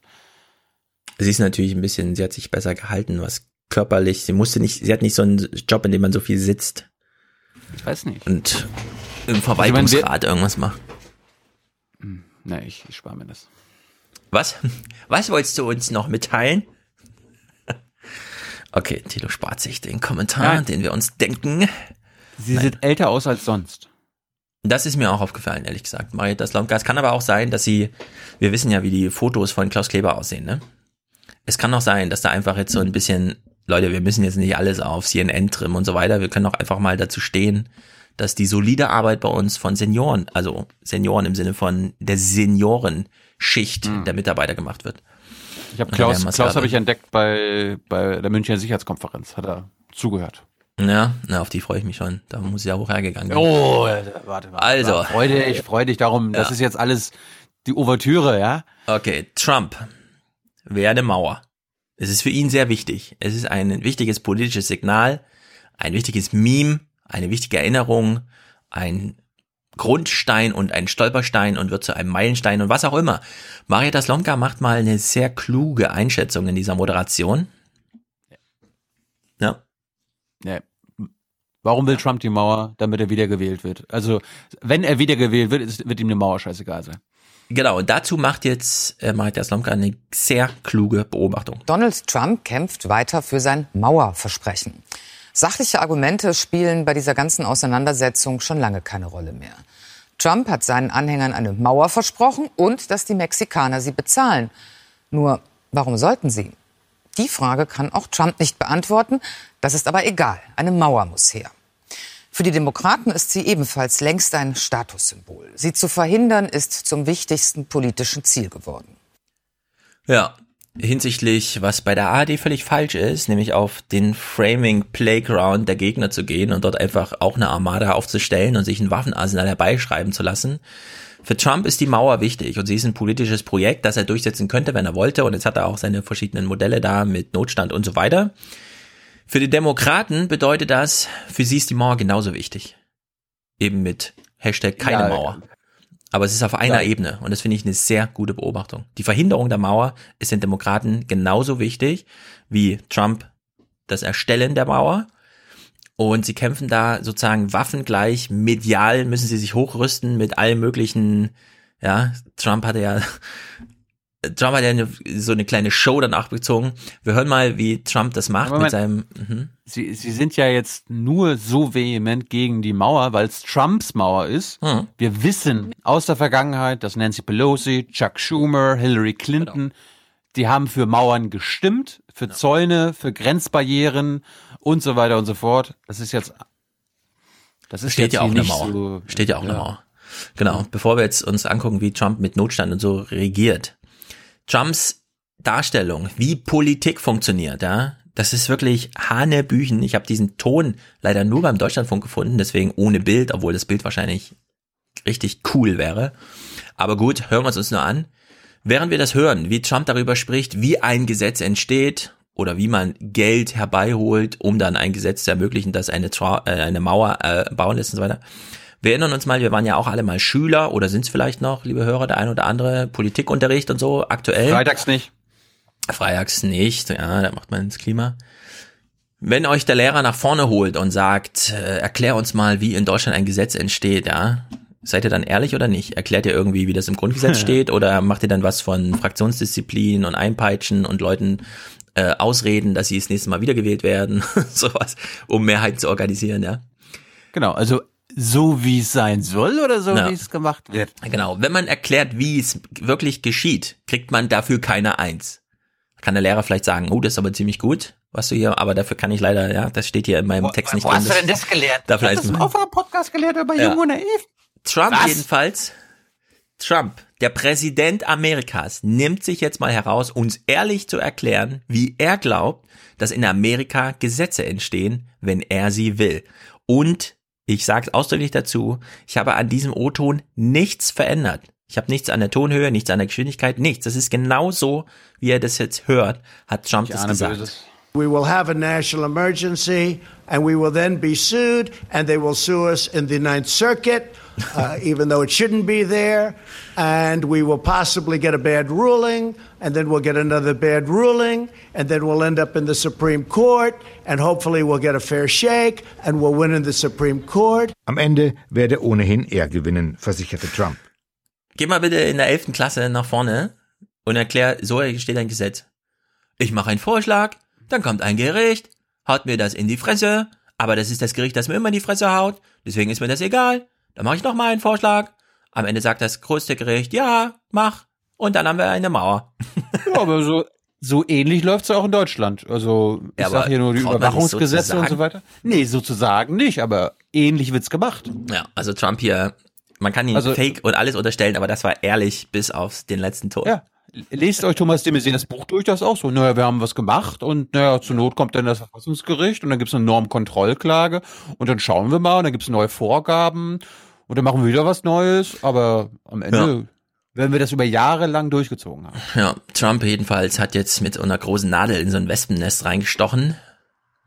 Wir wissen ja nicht genau, was er noch alles, ja, auf welche Ideen er noch so kommt, wenn ihm Leute erstmal sagen, ja, du regierst jetzt mit Notstand, also eine Mauer wäre das Erste, du kannst noch das und das und das machen. Mexiko zahlt nicht für die Mauer. Der Kongress auch nicht. Zumindest nicht genug. Doch Präsident Trump will sein Wahlversprechen einlösen, ohne Rücksicht auf bleibende Schäden für die amerikanische Demokratie. Er will Gesicht wahren vor seinen Wählern. We're going to be signing. Ich werde den nationalen Notstand ausrufen. Das ist eine großartige Sache. Denn wir haben eine Invasion von Drogen, von Gangs und Menschen über die Grenze. Das ist nicht akzeptabel. Invasion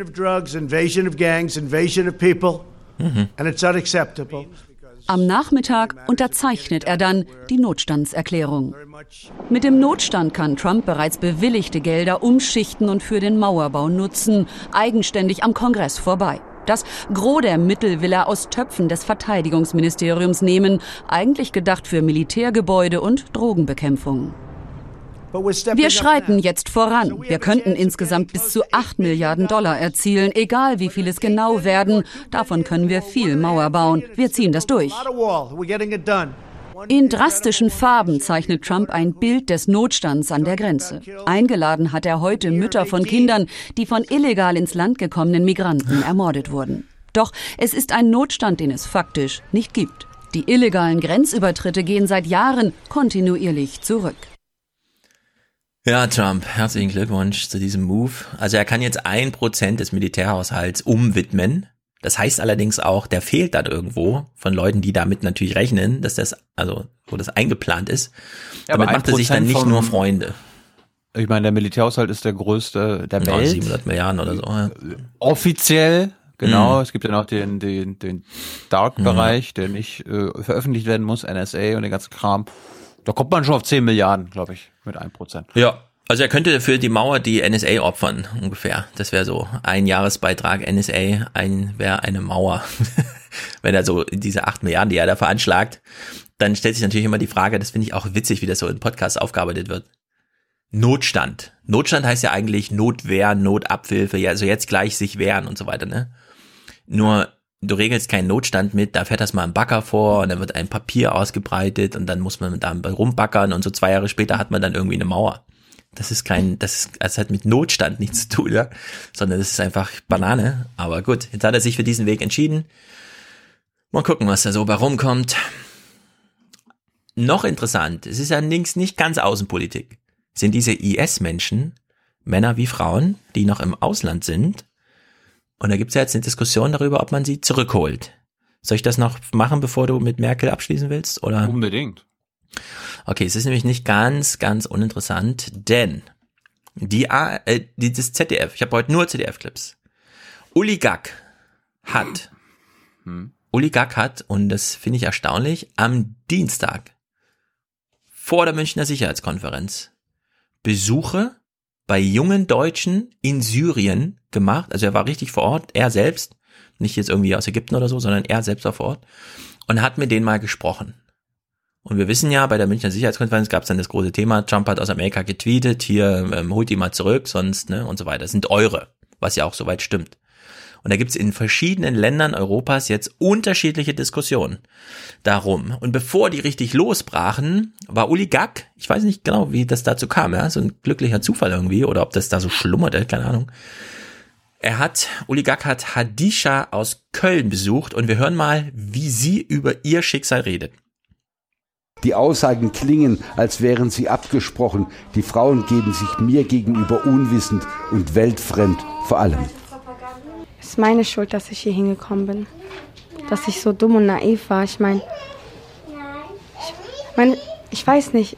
Ich sehe mich einfach als nicht intelligent. Jemand, der so leichtgläubig ist und einfach hier hinkommt. Mhm. Sie sieht sich halt nicht so intelligent, dumm und naiv. Beim ersten Mal habe ich jung und naiv verstanden, aber sie sieht sich als dumm und naiv.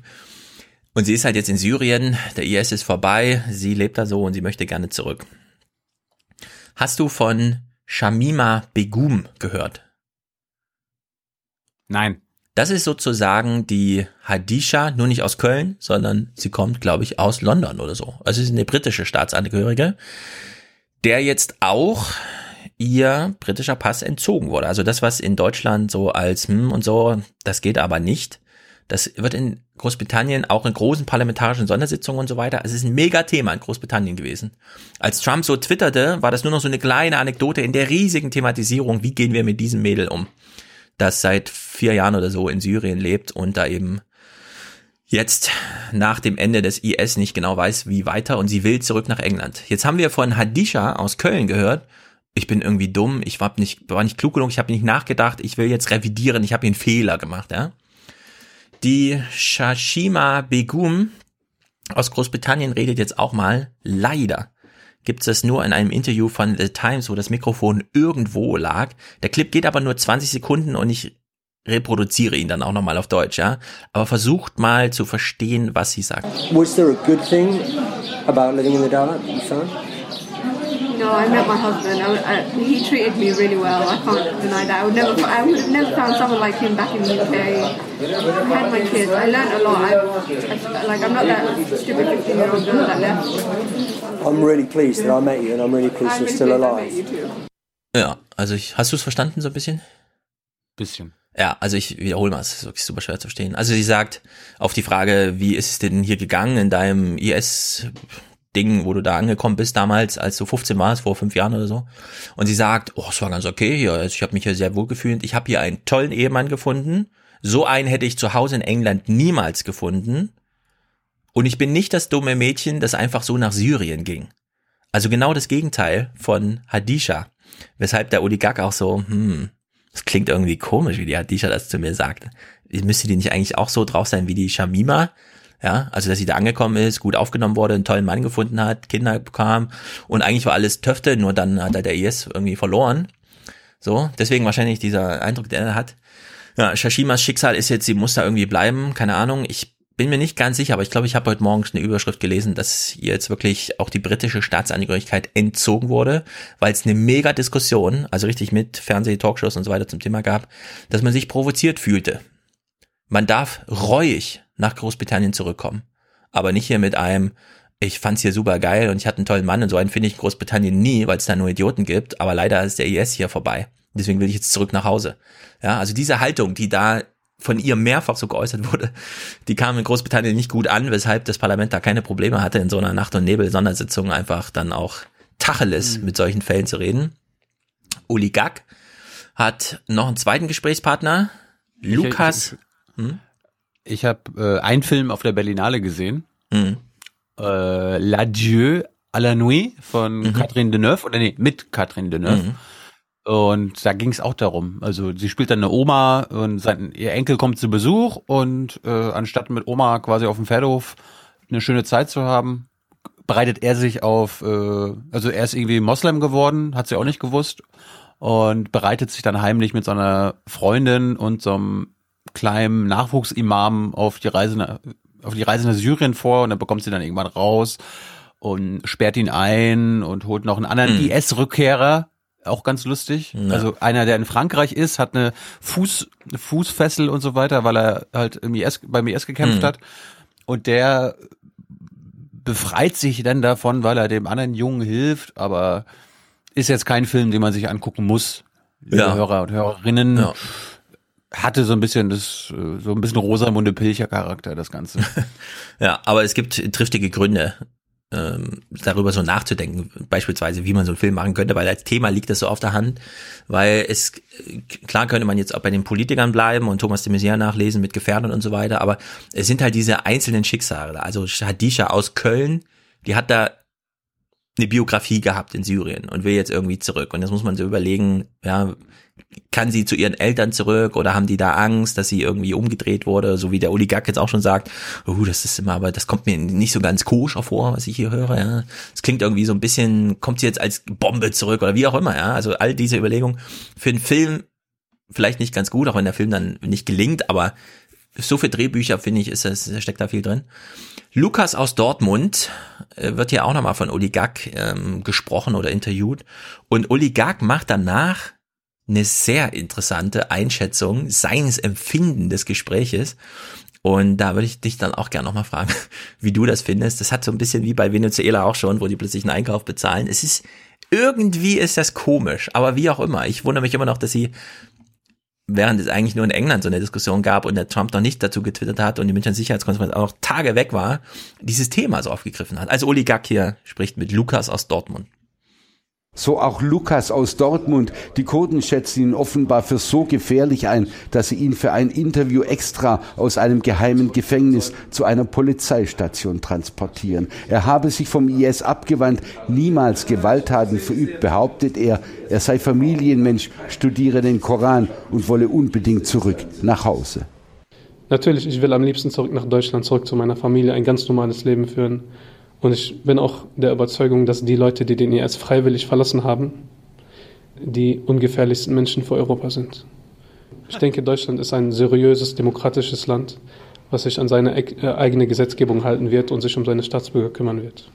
Wir können nicht in die Köpfe dieser Leute schauen. Bei Lukas aber spüren wir kalte, unpersönliche, fast feindselige Atmosphäre. Das ist jetzt hier Hobbypsychologe geworden. Ja, wirklich, was ist denn das? War das so, er hat sich den O-Ton angeguckt, den er aufgenommen hatte und dachte, nee, ich hatte irgendwie, ich weiß nicht, wenn wir das jetzt so senden, so ohne Einordnung, ja. wir müssen nochmal betonen, dass das ein schlechter nee, ist er, oder so. Nee, muss er, muss er eben nicht. Ja, aber er dachte sich so, er muss irgendwie. Es war also das wär so, Das wäre das wär so, als ob ich quasi, keine Ahnung, in Israel oder Palästina bin, mit der einen ähm, Tamimi rede Mhm, und dann danach mhm. aber nochmal in die Kamera sage, also sie kam jetzt aber schon ziemlich abgeklärt rüber. Das haben ihre Eltern bestimmt ja alles beigebracht, Ja. oder? Hm. Ja, also Oligak hat einen interessanten, aber eben auch denkwürdigen Bericht mitgebracht. Ja. Hadisha aus Köln, wie abgesprochen, aber da konnte er das Gesicht nicht so lesen, weil sie war ja auch ähm, vermummt oder wie es heißt, wie sagt man es richtig? Ver Verhüllt. Ver verhüllt, richtig, verhüllt. Und Lukas aus Dortmund hatte halt eine fast feindselige Atmosphäre, die allerdings im O-Ton so nicht transportiert wurde, weshalb Oligak das nochmal als Erlebnisbericht hinterher Ich bin, ja da, ich bin ja dafür, also ich lehne das, also ein demokratischer Staat sollte niemandem die Staatsbürgerschaft entziehen können. Ich bin Ja, aber dafür, Das dass, dass wer da für die IS gekämpft hat, muss bestraft werden. Also er kann Ja, nach also- Deutschland zurückkommen, er kann nach Dortmund zurückkommen, aber dann muss er sich vor Gericht verantworten für das und muss dann auch, wenn ihm das alles nachgewiesen werden kann, bestraft werden und dann kann er nach fünf Jahren wieder rauskommen und dann kann er ein ganz normales weiteres Leben führen. Genau, die Prozesse sind ein bisschen schwierig, weil in dem Falle muss dann der BND irgendwie die, ähm, da, also das, Grund, ist klassische das Grundgesetz Aufgabe. gilt auch, das Grundgesetz gilt auch für IS-Kämpfer, deutsche IS-Kämpfer und Nazis. Ja, und man muss halt noch dazu sagen, und das hat ja Thomas de Maizière damals eingeführt, man schon das Ausreisen in so ein Krisengebiet kann äh, gesetzeswidrig sein. Also man muss gar nicht sozusagen darauf warten, dass der BND da irgendwie und so, sondern schon die Reise in diese Krisenregionen, da gab es irgend so ein neues Gesetz, das Thomas de Maizière damals, also schon nur allein äh, die Reise ist schon justiziabel in Deutschland. Also so können, weil Finde ich es ist- schwierig. Ja, aber es gibt ja jetzt so ein neues Gesetz, äh, muss man, ich habe es jetzt leider nicht Ja, parat, ich weiß. aber ähm, Thomas de Maizière hat ja das damals auch so begründet und das kann man jetzt eben wieder nachholen. Die Menschen sind Deutsche. Die können sich also ganz frei an der Grenze bewegen und einfach nach Deutschland reinlaufen. Oder aus dem Flugzeug steigen, kurz Zoll, ja. Also die, die wirtschaftliche Überprüfung wäre sozusagen die einzige, die sie erstmal davon hindern würde. Aber das wird jetzt so oft so thematisiert, das sind doch Deutsche, die können doch einfach herkommen. Und da würde ich sagen, nee, es gab doch da von Thomas de Maizière dieses Gesetz, dass schon die Ausreise in diese Krisenregion ja, justiziabel sind und auf jeden Fall ein Ermittlungsverfahren begründen, so dass niemand von denen, die da jetzt in Frage stehen, in ehemaligen IS-Regionen sind, einfach so hierher kommen, sondern auf jeden Fall unter Beobachtung dann auch stehen und zumindest einen Fragenkatalog beantworten müssen und dann kann man halt gucken, wie weit man die Ermittlung treibt, aber so wie Oligak das hier schon eingeführt hat mit, naja, also man muss nur mit dem reden und dann kriegt man schon so eine feindselige Atmosphäre,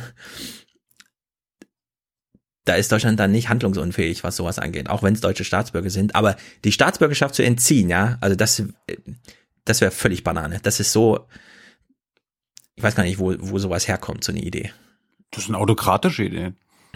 Ja, irgendwie so. Es ist, ja, die Briten machen das jetzt da irgendwie, aber das Du kann für nicht, Deutschland du bist wirklich nicht für uns, dann bist du gegen uns und fliegst raus. Also Ja, ja, also das, das geht nicht.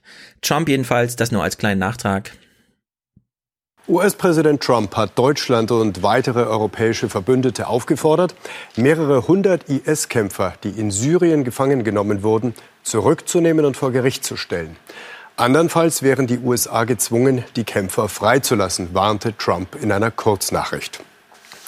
Nach Angaben des Bundesinnenministeriums können deutsche IS-Kämpfer zurückkehren und müssen sich dann vor der Strafjustiz verantworten. Aber es ist nur erwartet, dass Trump sagt, ah, wir, wir stecken die nach Guantanamo mit Maduro zusammen. Ja. Ja, Das also wär's ich, doch. ich finde, Deutschland hat da einfach eine Verantwortung jetzt. Ja. Hand auf Venezuela. Ich habe den Clip nochmal gefunden, hier Venezuela, äh, den ich meinte. Mhm. Das waren die einfach nur 25 Sekunden, was man aktuell zu Venezuela und Trump wissen muss. Let's step back and just look at this simple fact. Okay, Donald Trump declared his fake national emergency in order to try to push through his insane wall project. At the same time, the U.S. is demanding that the president of Venezuela open his country's border to a hostile foreign power that is actively attempting to overthrow the Venezuelan government. Hm. Perfekt. Ja, bisschen Regime-Change hat da noch nie geschadet. Ja, aber Ja. Außenpolitisch hätte ich jetzt noch Brexit, das ist aber nicht wirklich Außenpolitik, sondern Europa-Innenpolitik. Na, ich habe ich hab einen guten Übergang. Mhm. Willkommen zur Münchner Sicherheitskonferenz. Mhm. Äh, Mike Pence hatte da nicht so einen guten Tag. Mhm. Hat er angefangen mit, äh, ja, hier, ich grüße vom großen Präsidenten. I bring greetings from the 45th President of the United States of America, President Donald Trump.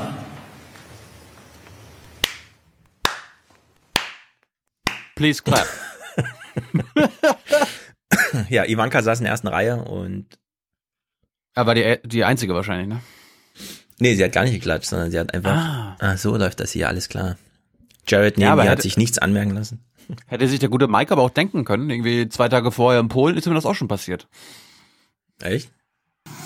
The time has come for our European partners to withdraw from the Iran nuclear deal and join with us as we bring the economic and diplomatic pressure necessary to give the Iranian people, the region, and the world the peace, security, and freedom they deserve. Please clap. We must not let this opportunity slip from our hands. Please clap. Ja, das ist irgendwie, die kamen ja dahin nach Polen, ne? Die Polen wollten ja so, wir machen jetzt hier mal Verständigungsdings und dann haben die das einfach übernommen mit ihren krassen politischen Forderungen und haben sich da überhaupt nicht auf so ein Moderationsding das war, eine, eingelassen das und war so. die Anti-Iran-Konferenz. Also das, das hat, da hat's, da hat's mich gewundert, dass er da nicht den Applaus bekommt. Ich meine, das war ja wirklich Israel, also Netanyahu. Genau, die und waren seine- alle da, ja. Aber das haben sich die polnischen Gastgeber auch anders vorgestellt. Hast du, Das hast du den ZDF, hast du- den ZDF-Nachrichten, äh, haben sie vermeldet, dass äh, Netanyahu gesagt hat, wir sind hier zusammengekommen, um, um an einem Krieg gegen Iran zu arbeiten? Äh, Es war auf jeden Fall die Sprache davon, dass eine kleine Twitter-Botschaft oder was das auch immer war, wieder nicht verfügbar war, nachdem sie nochmal gegengelesen wurde. ja. Aber Wurde kurz gesagt, erwähnt, dass. Netanyahu gesagt hat, er Nee. will Krieg äh, im Iran? Nee, der Fehler wurde nicht wiederholt, aber es wurde kurz angemerkt, dass es da Unstimmigkeiten beziehungsweise Verwirrung auf Seiten der Autoren gab. Gab es im ZDF mal die Anmerkung, dass äh, Bolton mit Guantanamo droht? Oder hat, hat das ZDF irgendwas zu dem äh, wissenschaftlichen Dienst gesagt, der die völkerrechtlichen Sachen Nein, also habe ich beurteilt nicht. hat in Sachen Guaido und so? Also in der BBK, also ich meine, die ZDFler bekommen das alle mit. So ist es ja nicht. Wir, Hans und ich, machen, machen das ja alles zum Thema. Nee, ist mir jetzt so Aber das neu. Spiel mal ein bisschen, interessiert mich. Äh, nee, ich, ich sag Bescheid, wenn es mir bekannt vorkommt, ansonsten. Das hatten wir letztens mal schon. Nee, ist mir Also ich, nicht ich, angekommen. doch, na, aber ich hab's, ich hab's abgespielt. Die Drohung mit. Guantanamo von Ja. Bolton. Ja. Was hat er genau gesagt? Wie ist, Also wie sah die Drohung aus? In welchem Rahmen und Kontext und Aber das hatten wir, das hatten wir im letzten Podcast abgespielt. Ja, ich erinnere mich leider nicht. Ging es um Venezuela oder was? Ja, er, er meinte so, er soll sich an irgendeine Beach verziehen, wo er seinen Lebensabend äh, verbringen kann. Ansonsten kann es passieren, dass er in Guantanamo endet. Meinte Bolton. Das haben wir das letzte Mal gehört, bist du sicher? Ich erinnere mich gar nicht dran. Ich erinnere mich an irgendeinen Spruch von Bolton, aber da ging es, glaube ich, nicht um, dass man äh, dem Präsidenten von Venezuela mit quasi Gitmo droht. Also ich weiß, wo natürlich ich, nicht schlecht. ähm, wenn ich dir das aufs, Ja. aufs Handy schicke, kannst du es abspielen bei dir? Was heißt denn aufs Handy? Ja, also per WhatsApp, da weiß ich, dass Ja, ich sofort. Nee, nee, äh, oh. Hä? Halt's in dein Mikro. Echt? Ja. Okay, wir probieren's. Moment. No, I tweeted yesterday, uh, you know, I wish him a long, quiet retirement on a pretty beach far from Venezuela. And uh, the sooner he takes advantage of that, the sooner he's likely to have a nice, quiet uh, retirement on a pretty beach rather than being in some other beach area like Guantanamo.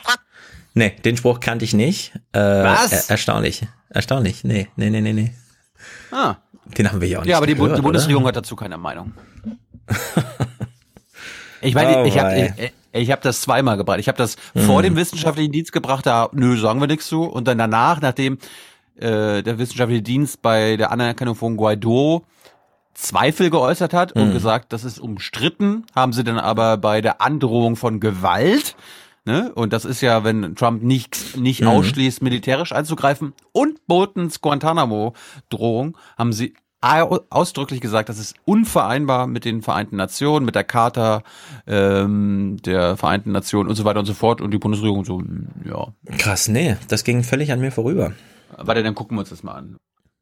Gut, also wir sind beim 13. Februar. Das war zwei Tage nachdem das wissenschaftliche, der wissenschaftliche Dienst das Gutachten rausgebracht hat. Hans fängt an. Frage ans Auswärtige Amt, die Sie vielleicht schon am Montag erwartet hätten, Herr Breul. Ähm, Sie kennen das Gutachten des Parlamentarischen Dienstes zur Frage der völkerrechtlichen Bewertung ähm, der Anerkennung Guaidos als Interimspräsident Venezuelas durch die Bundesregierung. Ähm, der wissenschaftliche Dienst formuliert darin ziemlich starke Zweifel, ob äh, die Anerkennung völkerrechtlich zulässig sei, weil die Voraussetzungen für eine völkerrechtliche Anerkennung eines Interimspräsidenten eigentlich kaum gegeben seien. Wie bewerten Sie diese Position? Ja, also wir haben uns ja schon öfter an dieser Stelle über äh, Gutachten des wissenschaftlichen Dienstes unterhalten äh, und wie Sie wissen, das ist Ihre Meinung, das ist Grundgesetz. Nee, Ihre Meinung. Kommentieren wir diese grundsätzlich äh, nicht. Sie sind ein äh, Beitrag äh, zu der Debatte und ein Instrument ah. Für den Deutschen Bundestag, Sie sind kein Instrument der Bundesregierung.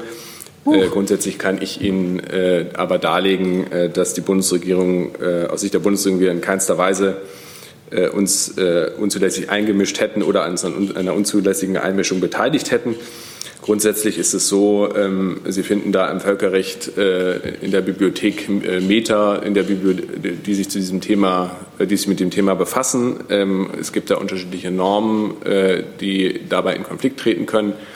Für uns maßgeblich in diesem Fall ähm, ist mit Sicherheit die Lage der Menschenrechte vor Ort, ähm, ah. die katastrophal ist, genauso wie die Lage der Wirtschaft. Es gibt Millionen von Flüchtlingen äh, in den Nachbarländern. Ich meine, es sind drei Millionen. Äh, die Krise hat längst äh, eine regionale Dimension erreicht. Die Lage Venezuelas ist keine innerstaatliche Angelegenheit. Stimmt. Zusatz, auch darauf geht das Gutachten äh, ja ein, wie Sie wissen.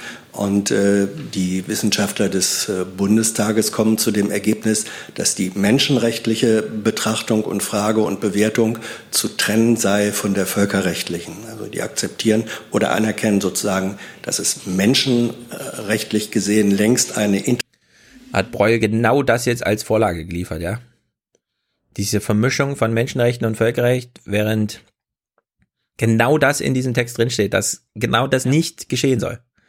Ist natürlich auch äh, Comedy Gold. Dankbar. Internationale Angelegenheit ja. sei, aber völkerrechtlich sei die Anerkennung eben auf einer anderen Ebene zu behandeln. Jetzt muss ich Sie doch noch mal fragen, ist die Rechtsposition, die dort vertreten wird, nicht die Rechtsposition des Auswärtigen Amtes? Also ähm, wie Sie schon äh, an dem Titel erkennen können, äh, Gutachten des Wissenschaftlichen Dienstes des Deutschen Bundestages gibt der wissenschaftliche Dienst äh, des Bundestages nicht die Position der Bundesregierung wieder. Ah. Weitere Fragen dazu? Herr Jung. Es gibt ja auch eindeutige Aussagen in dem Gutachten, wo äh, zum Beispiel zur Artikel 2 der Charta der, der, Vereinten Nationen und den Zielen der Vereinten Nationen an sich, nämlich Drohung mit Gewalt. Die gab es ja von amerikanischer Seite auch schon öffentlich und sogar äh, Drohung an das Staatsoberhaupt, äh, Herr Maduro mit Guantanamo von Seiten Herrn Bolton. Ich würde die Frage angesichts des Gutachtens, das eindeutig davon spricht, dass das unvereinbar mit der Vereinten Nationen und dem Völkerrecht ist, Sie noch mal fragen, wie die Bundesregierung die Drohung amerikanischer Seite zum Beispiel Herr Maduro nach Guantanamo zu schicken, bewerten? Ja, Herr Jung, ähm, ich verstehe, dass Sie es noch mal versuchen. Äh, ich würde ähm, das gleich äh, doppelt zurückweisen. Einmal habe ich schon gesagt, wir äußern uns nicht zu dem Gutachten. Ich werde auch nicht einzelne Elemente des Gutachtens mir rauspicken, um mir dazu äußern. Äh, und zu Herrn Bolton äh, habe ich, denke ich, auch schon letzte Woche Stellung gemacht, für un, äh, Stellung genommen. Für uns ist entscheidend, wir setzen auf eine friedliche Lösung des Konflikts in Venezuela. Wir äußern uns auch nicht zu äh, einzelnen äh, Äußerungen einzelner Regierungsvertreter. Wir nehmen eine umfassende Bewertung äußerer, der Äußerungen anderer Staaten gegenüber Drittstaaten vor. Ähm, und äh, von daher ähm, habe ich dazu eigentlich letzte Woche schon das gesagt, was dazu zu sagen ist. Ja, aber wenn, wenn Aussagen von Regierungsvertretern anderer Staaten, mit denen sie befreundet sind, gegen die Charta der Vereinten Nationen verstößt, dann hätte ich, würde ich erwarten, dass die Bundesregierung das zumindest anmerkt oder das verurteilt. Aber das höre ich hier nicht. Also Sie haben offenbar kein Problem damit, wenn die US-Regierung mit Gewalt droht, mit Guantanamo. Das, äh, Herr Jung, ist Ihre Bewertung, nicht unsere. Es wäre doch so einfach gewesen, es zu verteidigen. Ich meine, Gitmo ist doch nicht für politische Gefangene, die man nicht mag, also die man einsperrt, weil man sie nicht mag, sondern die aufgrund ihrer, was weiß ich, geistigen Fähigkeit, Bombenpläne zu lesen, eine Gefahr für Amerika darstellen und deswegen halt da eingesperrt werden. Dass es da, also dass das so eine Slapstick-Politik ist, ja, kann man doch auch immer so sagen. Und was ich auch nicht verstehe, warum man nicht einfach sagt, ne, das, der wissenschaftliche Dienst schreibt halt juristische Gutachten. Politik besteht aber nicht nur aus der Befolgung juristischer Gutachten, sondern Politik besteht auch aus anderen Erwägungen, wie zum Beispiel das Völkerrecht spielt dann in der wissenschaftlichen Betrachtung eine Rolle und das Menschenrecht in der politischen. Also geht das, geht die politische Einschätzung der Lage über die Arbeit des wissenschaftlichen Dienstes inhaltlich hinaus und kommt zu einem anderen Schluss. Hätte ich sofort verstanden, wenn er das so gesagt hätte. Also hätte ich auch gut gefunden. Inhaltlich. Aber gut. So sind sie. Problem, Problem ist halt, Heiko Maas und Bundesregierung hält das Völkerrecht für das Allerwichtigste, ne, Multilateralismus, wir müssen Völkerrecht hochhalten. Ja. Und dann, wenn man selbst oder insbesondere enge Partner das nicht so hochhalten, dann wird das dann aber auch nicht thematisiert und so weiter. Nee. Gut, wir kommen zur Nahtoderfahrung von Angela Merkel. Ich habe mir die Rede bei der Münchner Sicherheitskonferenz Wie lange hat sie denn gesprochen? Oh, eine halbe Stunde und dann gab es nochmal eine Fragerunde. Wir kommen, war einiges dabei, einige Slapstick-Sachen. Mhm. Weil ich habe ja auf Twitter gelesen, die beste Rede Angela Merkels ever. Mhm. Wo ich mir sage, so, also das können ja eigentlich nur die ganzen äh, Transatlantiker gefunden haben, weil den haben, den hat sie natürlich schön Honig ums Maul geschmiert. Für uns linksversiffte Podcaster ist das jetzt teilweise einfach nur absurd, was da kommt. Und wir fangen mal mit der, ihrer, ihrem Bekenntnis zur NATO an. NATO über alles. Und wir wissen heute, ja, wir brauchen die NATO als Stabilitätsanker in stürmischen Zeiten. Uh. Wir brauchen sie als Wertegemeinschaft. Ja. Denn wir sollten nie vergessen, dass wir die NATO nicht nur als Militärbündnis gegründet haben, sondern als eine Wertegemeinschaft, in der Menschenrechte, Demokratie, Rechtsstaatlichkeit die Richtschnur für das gemeinsame Handeln sind. Ja, hast du nicht gewusst, ne? Wertegemeinschaft. Wir, wir sind in einer Wertegemeinschaft mit äh, Erdogan, Türkei, mit Trump, der äh, politischen Gegnern oder anderen Staatenlenkern mit Guantanamo droht. Hm. Eine Wertegemeinschaft. Ja, aber im Grunde der unüberraschendste Clip überhaupt Natürlich. von Angela Merkel. Natürlich. Was mich überrascht hat, äh, es, du hast ja mitbekommen, es gab diesen Namensstreit zwischen Griechenland und Mazedonien. Mhm. Und am Ende ist ja Nordmazedonien äh, rumgekommen. Ich fand nur lustig, was Merkel dazu gesagt hat. Ich hatte es zwischenzeitlich schon aufgegeben, mir weitere Namenskombinationen zu überlegen, weil ich dachte, es hat sowieso keinen Sinn. Und jetzt ist es gelungen und deshalb wirklich großer Glückwunsch. Ja, ich würde inhaltlich auch sagen, das ist doch eigentlich merkwürdig, so ein Namensstreit, was ist denn das Problem und so. Aber sie hatte da sehr viele Hände mit im Spiel, also ihre eigenen vor allem, ne? Ja, aber das, das finde ich ja lustig, dass quasi ein Streit zwischen zwei südosteuropäischen Ländern, Hm. dass Merkel sich damit befasst, wie man denn das Land äh, nennen könnte. Ja, sie hat das, ich, also so wie ich das interpretiere, ist das so ein, ja, lieber Tsipras, wir haben dich jetzt sehr gestriezt die letzten Jahre. Bei dem Punkt, der dir so wichtig ist und deinen Landsleuten, butter ich jetzt mal voll rein und dann ist sie halt zu ihm geflogen und hat das alles da ein bisschen mitgeregelt. Aber keine Gut. Ahnung. Kommen wir zu unserem Lieblingsbundeswehreinsatz. Afghanistan ist ein Land, das siebenmal so groß ist wie die Bundesrepublik. Mhm. So groß. So, wir sind wir sind ja hier eher so Afghanistan-Einsatz kritisch. Ja, so 18 Jahre Bundeswehr in Afghanistan. Irgendwann ist dann auch schon mal genug. Ja, also der Afghanistan-Einsatz kann jetzt bald äh, seinen eigenen Reisepass beantragen. Ja? Mhm. Ist ja volljährig jetzt. Brauchen nicht mehr Mutti fragen, ob man irgendwas machen darf. Trotzdem hat Mutti sich mal zum Afghanistan-Einsatz geäußert. Und ich glaube, da leistet Deutschland seine Beiträge. Wir sind jetzt seit 18 Jahren in Afghanistan und haben dort ungefähr 1300 deutsche Soldatinnen und Soldaten. Wir sind zusammen mit 20 anderen in, im Norden Afghanistans. Und ich habe eigentlich einfach die sehr herzliche Bitte. Das ist ja der erste und einzige Einsatz nach Artikel 5 der NATO, den wir doch sehr gemeinsam jetzt über eine sehr lange Zeit durchführen, dass wir auch über die Fragen der Fortentwicklung gemeinsam miteinander sprechen. Denn wir haben viel Überzeugungsarbeit auch bei unserer Bevölkerung gebraucht, um zu sagen, ja, unsere Sicherheit wird am Hindukusch verteidigt. Mhm. Und ich möchte wirklich nicht erleben, dass wir dann eines Tages dastehen und einfach weggehen müssen, weil wir natürlich sehr vernetzte Kapazitäten dort haben. Ja, also als so ein historischer Witz noch, ne? Wir haben jahrelang gebraucht, den Leuten, den Deutschen klarzumachen, das ist, wir müssen da sein. Ja, vor allem der Spruch, der Deut die deutsche Freiheit wird auch im Hindukusch verteidigt, ist ja von Peter Struck. Ja. Peter Struck selbst ist schon die über sechs Jahre tot. Ja. Also, unendliche Geschichte. Andere unendliche Geschichte ist ja Nord Stream 2. Da ist Merkel natürlich ein kleines Wespennest äh, bei der Münchner Sicherheitskonferenz ja? gegangen, weil ja. ja. jetzt nicht, also es kommt jetzt nicht rüber, aber da hat sie natürlich, da ist sie natürlich in der Minderheit, das ist eine Minderheitsmeinung, die sie da äußert. Aber ist trotzdem wichtig, mal zu erfahren, warum ja, sie und die Bundesregierung äh, sich gegen alle anderen in Europa stellt und mit den Russen eine neue Erdgasleitung macht. Und dann haben wir einen vierten Punkt, die wirtschaftliche Kooperation. Und darüber gibt es, Beispiel Nord Stream 2, eine Vielzahl von Diskussionen jetzt. Und ich verstehe Petro Poroschenko, der hier sitzt und sagt, ich bin Transitland für russisches Erdgas und ich möchte das bleiben. Und ich habe ihm immer ich finde gut, also Poroschenko sagt, ich bin Transitland. Ja. Ist wie im Restaurant. Und immer wieder versichert, dafür jede Unterstützung zu geben und die Verhandlungen dafür zu führen. Und das werden wir Wahlkampf hin oder her auch weiter tun. Zweitens, ein russisches Gasmolekül bleibt ein russisches Gasmolekül. Egal, ob es über die Ukraine kommt oder ob es über die Ostsee kommt. Das heißt, die Frage, wie abhängig sind wir von russischem Gas, die kann durch die Frage, durch welche Pipeline das fließt, nicht geklärt werden.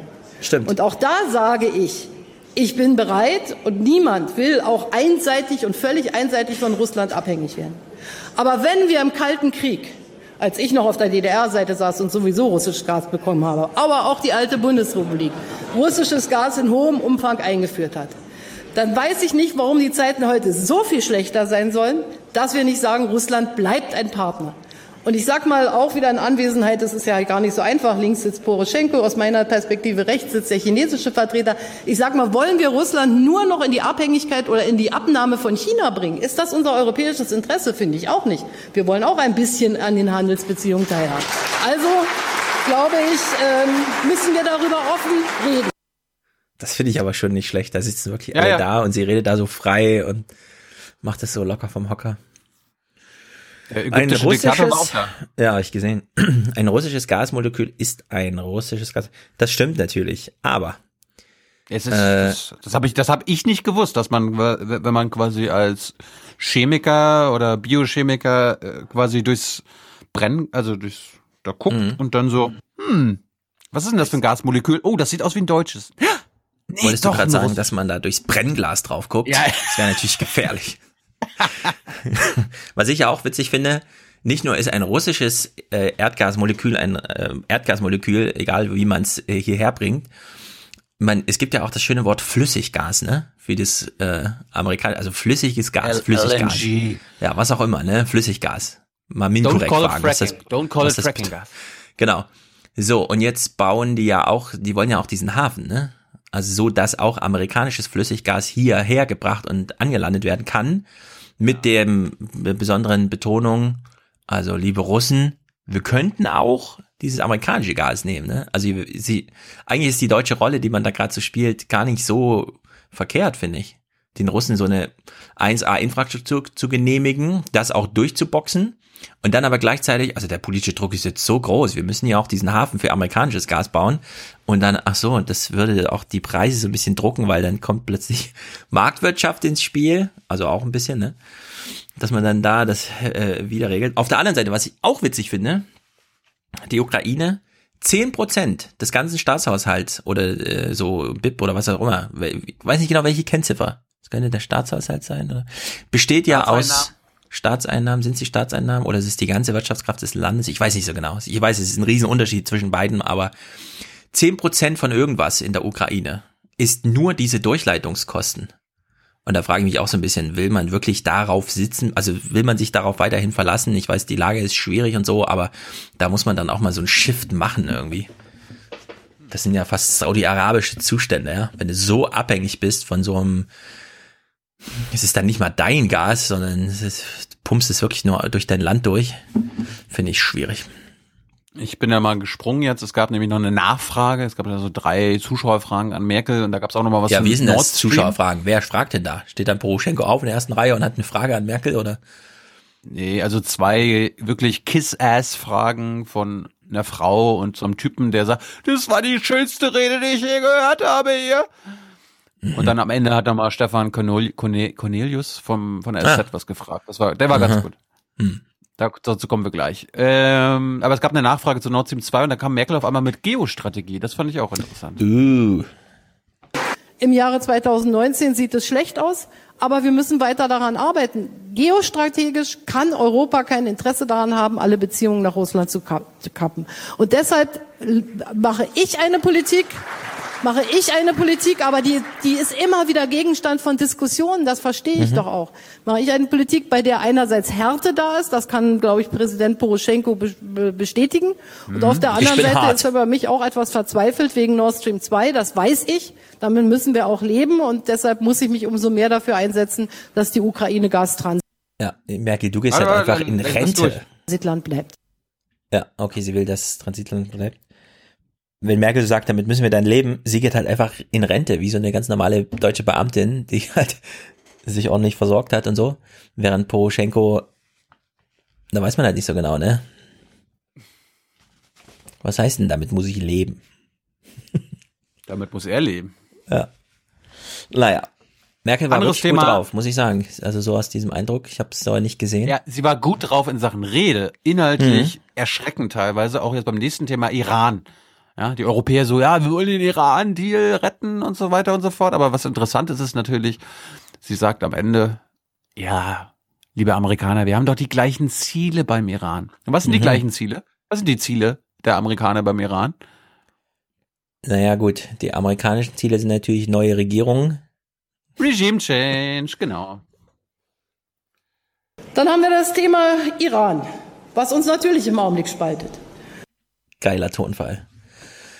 So, und dann ist ja noch, äh, wo feiern wir den Geburtstag? Ähm, ja, hm, alles klar. Und ich- wir müssen immer aufpassen, dass diese Spaltung, die mich sehr bedrückt, Ah. ich habe mich in einer Rede in der Knesset dazu verpflichtet, dass die, das Existenzrecht Israels zur Staatsräson Deutschlands gehört. Und das meine ich auch. Warte mal, sie verpflichtet sich in Reden. Meint sie jetzt, jede Rede, die sie hält, ist immer auch inhaltlich eine Verpflichtung für das, was sie so sagt? In der Knesset schon, ja. Aha, okay. Na gut, in dem Fall verstehe ich. Auch so, wie ich es gesagt habe. Und ich sehe die ball- ballistische Raketenprogramm, ich sehe den Iran in Jemen und ich sehe vor allen Dingen den Iran in Syrien. Und die einzige Frage, die zwischen uns steht, den Vereinigten Staaten von Amerika und den Europäern in dieser Frage ist, helfen wir der, unserer gemeinsamen Sache, unserem gemeinsamen Ziel, nämlich die schädlichen oder die schwierigen Entwick Wirkungen des Iran einzudämmen, indem wir das einzige noch bestehende Abkommen auch kündigen? Oder helfen wir der Sache mehr, indem wir den kleinen Anker, den wir haben, halten, um daraus vielleicht auf anderen Gebieten auch Druck zu machen? Das ist die taktische Frage, über die wir streiten. Aber die Ziele sind natürlich die gleichen. Mhm. Hm. Wir sind uns einfach nur uneins, wie wir zum Regime Change kommen. Hm. Aber soweit ich ich das sehe, sind die äh, Leute in Amt und Würden dort auch sehr alt schon. Vielleicht preist sie das einfach mit ein, dass es da so einen Automatismus, so einen natürlichen Automatismus gibt. Und am Ende sind alle zufrieden, weil in zehn Jahren sind die alle nicht mehr da. Das stimmt, das stimmt. Gut, kommen wir zum nächsten Thema. Das heißt, bei BMW 6.000 Euro, bei VW 4.000 bis 8.000 Euro, im Durchschnitt 5.000 Euro, bei Daimler 5.000 Euro. Ja, und das ist die Verantwortung der Autohersteller. Hm. Und die Verantwortung der Bundesregierung für unsere Autohersteller äh, war das nächste Thema. Offensichtlich das amerikanische Handelsministerium sagt, deutsch, europäische Autos sind eine Bedrohung der nationalen äh, Sicherheit der, äh, der Vereinigten Staaten von Amerika. Schauen Sie, wir sind stolz auf unsere Autos. Das dürfen wir ja auch. Und diese Autos werden gebaut in den Vereinigten Staaten von Amerika. South Carolina ist einer der größten, dort ist das größte BMW-Werk, nicht in Bayern, in South Carolina. Und South Carolina liefert wieder nach China. Und wenn jetzt diese Autos, die ja dadurch, dass sie in South Carolina gebaut werden, doch nicht weniger bedrohlich werden als dadurch, dass sie in Bayern gebaut werden, plötzlich eine Bedrohung der nationalen Sicherheit der Vereinigten Staaten von Amerika sind, dann erschreckt uns das. Und dann sage ich nur,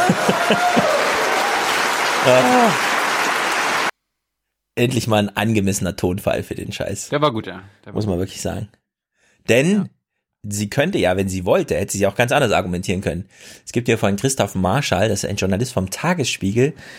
Da geht's um, weiß ich gar nicht mehr so genau. Transatlantiker. Ja, um irgendwas im Großen und Ganzen und so. Und er hat diesen, ja, er ist ein richtiger Transatlantiker. Und er hat diesen Spruch gemacht, von dem man auch sagen könnte, ja, da könnte man auch so ein nationales Sicherheitsargument draus machen. Wir leben davon, dass es eine Ordnung gibt. Unser Sozialsystem, also unser sozialer Frieden, lebt von unserem Exportüberschuss. Wenn wir den nicht erzielen würden, also wenn wir Deutschen Protektionismus betreiben und nur noch produzieren und verkaufen, was man in Deutschland kauft, ja, dann können wir unseren Lebensstandard gewaltig absenken. Ja, da ging es um die Atomwaffen und so weiter. Der Christoph Marschall meint, dass wir, also der meint hier das ne? wir glauben, dass Abschottung uns nicht weiterführt. Wir glauben, dass wir kooperieren müssen, dass Protektionismus nicht die richtige Antwort ist. Hm. Er hat, Nee, pass auf, pass auf, das, das ist, das müssen, das ist ein neues Framing im Aufwachen-Podcast. Wir nennen es Mhm. nicht mehr deutschen Protektionismus, sondern Stolz. Schauen Sie, wir sind stolz auf unsere Autos. Das dürfen wir ja auch. ja. Wir agieren Aber- nicht protektionistisch, wir agieren, weil wir stolz sind. Hm. Ja, aber stell dir mal vor, Merkel wäre aufgetreten wie Pence und hätte gesagt, oder wie Trump, wie wir es vorher in diesem Turnfall hatten. Wir sind eine Exportnation. Wir wissen, dass wir damit alle so ein bisschen überflügeln, aber wir sind halt die produktivsten äh, Dudes auf dieser Welt, wir Deutsche, und wir lassen uns unseren sozialen Frieden nicht davon kaputt machen, dass sie hier die äh, Importe bei sich zusammenstreichen. Ihre Importzölle sind ein Angriff, das ist eine Frage der nationalen Sicherheit in Deutschland, denn freiheitlich-demokratische Grundordnung, wir butteln selbst Kohle aus, nur damit die Leute nicht AfD wählen. Wissen Sie? Ja. Jetzt überlegen Sie mal die Konsequenz. so irgendwie. Äh, dann nochmal ein Thema, damit hat sie quasi ihre Rede abgeschlossen zum Multilateralismus. Ich habe das jetzt nur mitgebracht, weil sie Lindsey Graham, ja, einen Hm. Rechtsaußen aus Ja, aber Amerika ja, zitiert. Ja, Trumps aber er ja, er ist, und er ist so, ja ja. Anti-Trump oder Ja. angeblich Anti-Trump, who knows. als ich mich nochmal auf meine Rede vorbereitet habe, dass ich ein Zitat von Lindsey Graham, Lindsey Graham gelesen habe, der gestern Abend gerufen hat, Multilateralismus mag kompliziert sein, aber er ist besser, als alleine zu Hause zu sein. Und ich finde, genau das Tolles ist die Zitat. Antwort auf dieses Motto dieser Tage, The Great Puzzle, who will pick it up, who will pick up the pieces? Nur wir alle zusammen. Herzlichen Dank. Also bei diesem Zitat muss man sich ernsthaft fragen, man macht ja schon so eine Abwägung, ne? Ist das Zitat gut genug? Stützt das mich? Ist das irgendwie geil? Bei der Münchner Sicherheitskonferenz, das war jetzt schon Kindergarten. Ich habe übrigens gehört, dass sie gesagt hat Multilateralismus, nicht Multi, Multilateralismus. Oh, sehr gut. Ja, das passt doch. Ja. Und das ist natürlich auch mein einer meiner neuen Lieblingssprüche. Nur wir alle zusammen. Ja. Aber warte mal, nur wir alle zusammen, das passt doch dann gar nicht zu. Wenn es einer schaffen kann, dann können es die Deutschen schaffen. Ja, aber, aber nur. Nur wir alle zusammen. Passt Ach doch. so, verstehe. So, jetzt, aber je- jetzt wird's geil. Jetzt kommt deutsche Militärpolitik. Merkel, Merkel kommt, äh, irgendeine Frage wurde gestellt, also irgendwie, es gibt ja dann eher so Statements von den Leuten und dann am Ende nochmal eine Frage. Mhm. Und Merkel, so, ah, ist mir egal, was du gefragt hast, aber ich, ich sage Ihnen jetzt einfach mal, äh, was ich gut finde an der deutschen Militärpolitik. Nennt sie, Mhm. nennt sie natürlich nicht so, aber das, das, darum geht's jetzt, liebe Hörer und Hörerinnen. Und was ich schlecht finde. Wir kommen mal, wir fangen mal mit dem an, was Merkel schlecht findet, worauf ich und du, glaube ich, auch eigentlich recht stolz sind, dass das in Stolz? Deutschland so Oh, jetzt bin ich aber gespannt, worauf ich stolz bin. Wir brauchen oft sehr, sehr lange, ehe wir uns gerade bei außenpolitischem Engagement für irgendetwas entscheiden. Und ähm, das gibt immer viele, viele innere Kämpfe und andere sind schon längst dabei. Und ähm, so, und das ist manchmal So. schon hinderlich. Also darauf bin ich natürlich nicht stolz, dass wir so inkompetent sind, dass wir nicht mal ein Segelboot repariert kriegen. Nein, es geht um mir, was sie meint, ist natürlich Parlament. Ja, aber Darum äh, ich, ich will lieber eine kluge Entscheidung, die darf dann von mir aus auch schnell sein, weil wenn wir einfach nur sagen, wir finden es gut, dass es alle lange dauert, dann ist es ja so dieses typische, zum Glück sind sie inkompetent, da können sie wenig kaputt machen. Ich meine, die Frage ist, meinst du das wirklich oder sagt sie das jetzt einfach nur, weil lauter Kriegstreiber vor ihr sitzen? Ja, also ich meine, Hm. die Franzosen, die Amerikaner, da kann der Präsident einfach von einfach von alleine die Hm. Armee losschicken. Nein, in Amerika eigentlich nicht. Das ist ja erst seit dem 11. Ein, ja, so. oh, eigentlich nicht. Eigentlich, Na, eigentlich nicht. Eigentlich ist der Kongress der Beauftrager. Ja.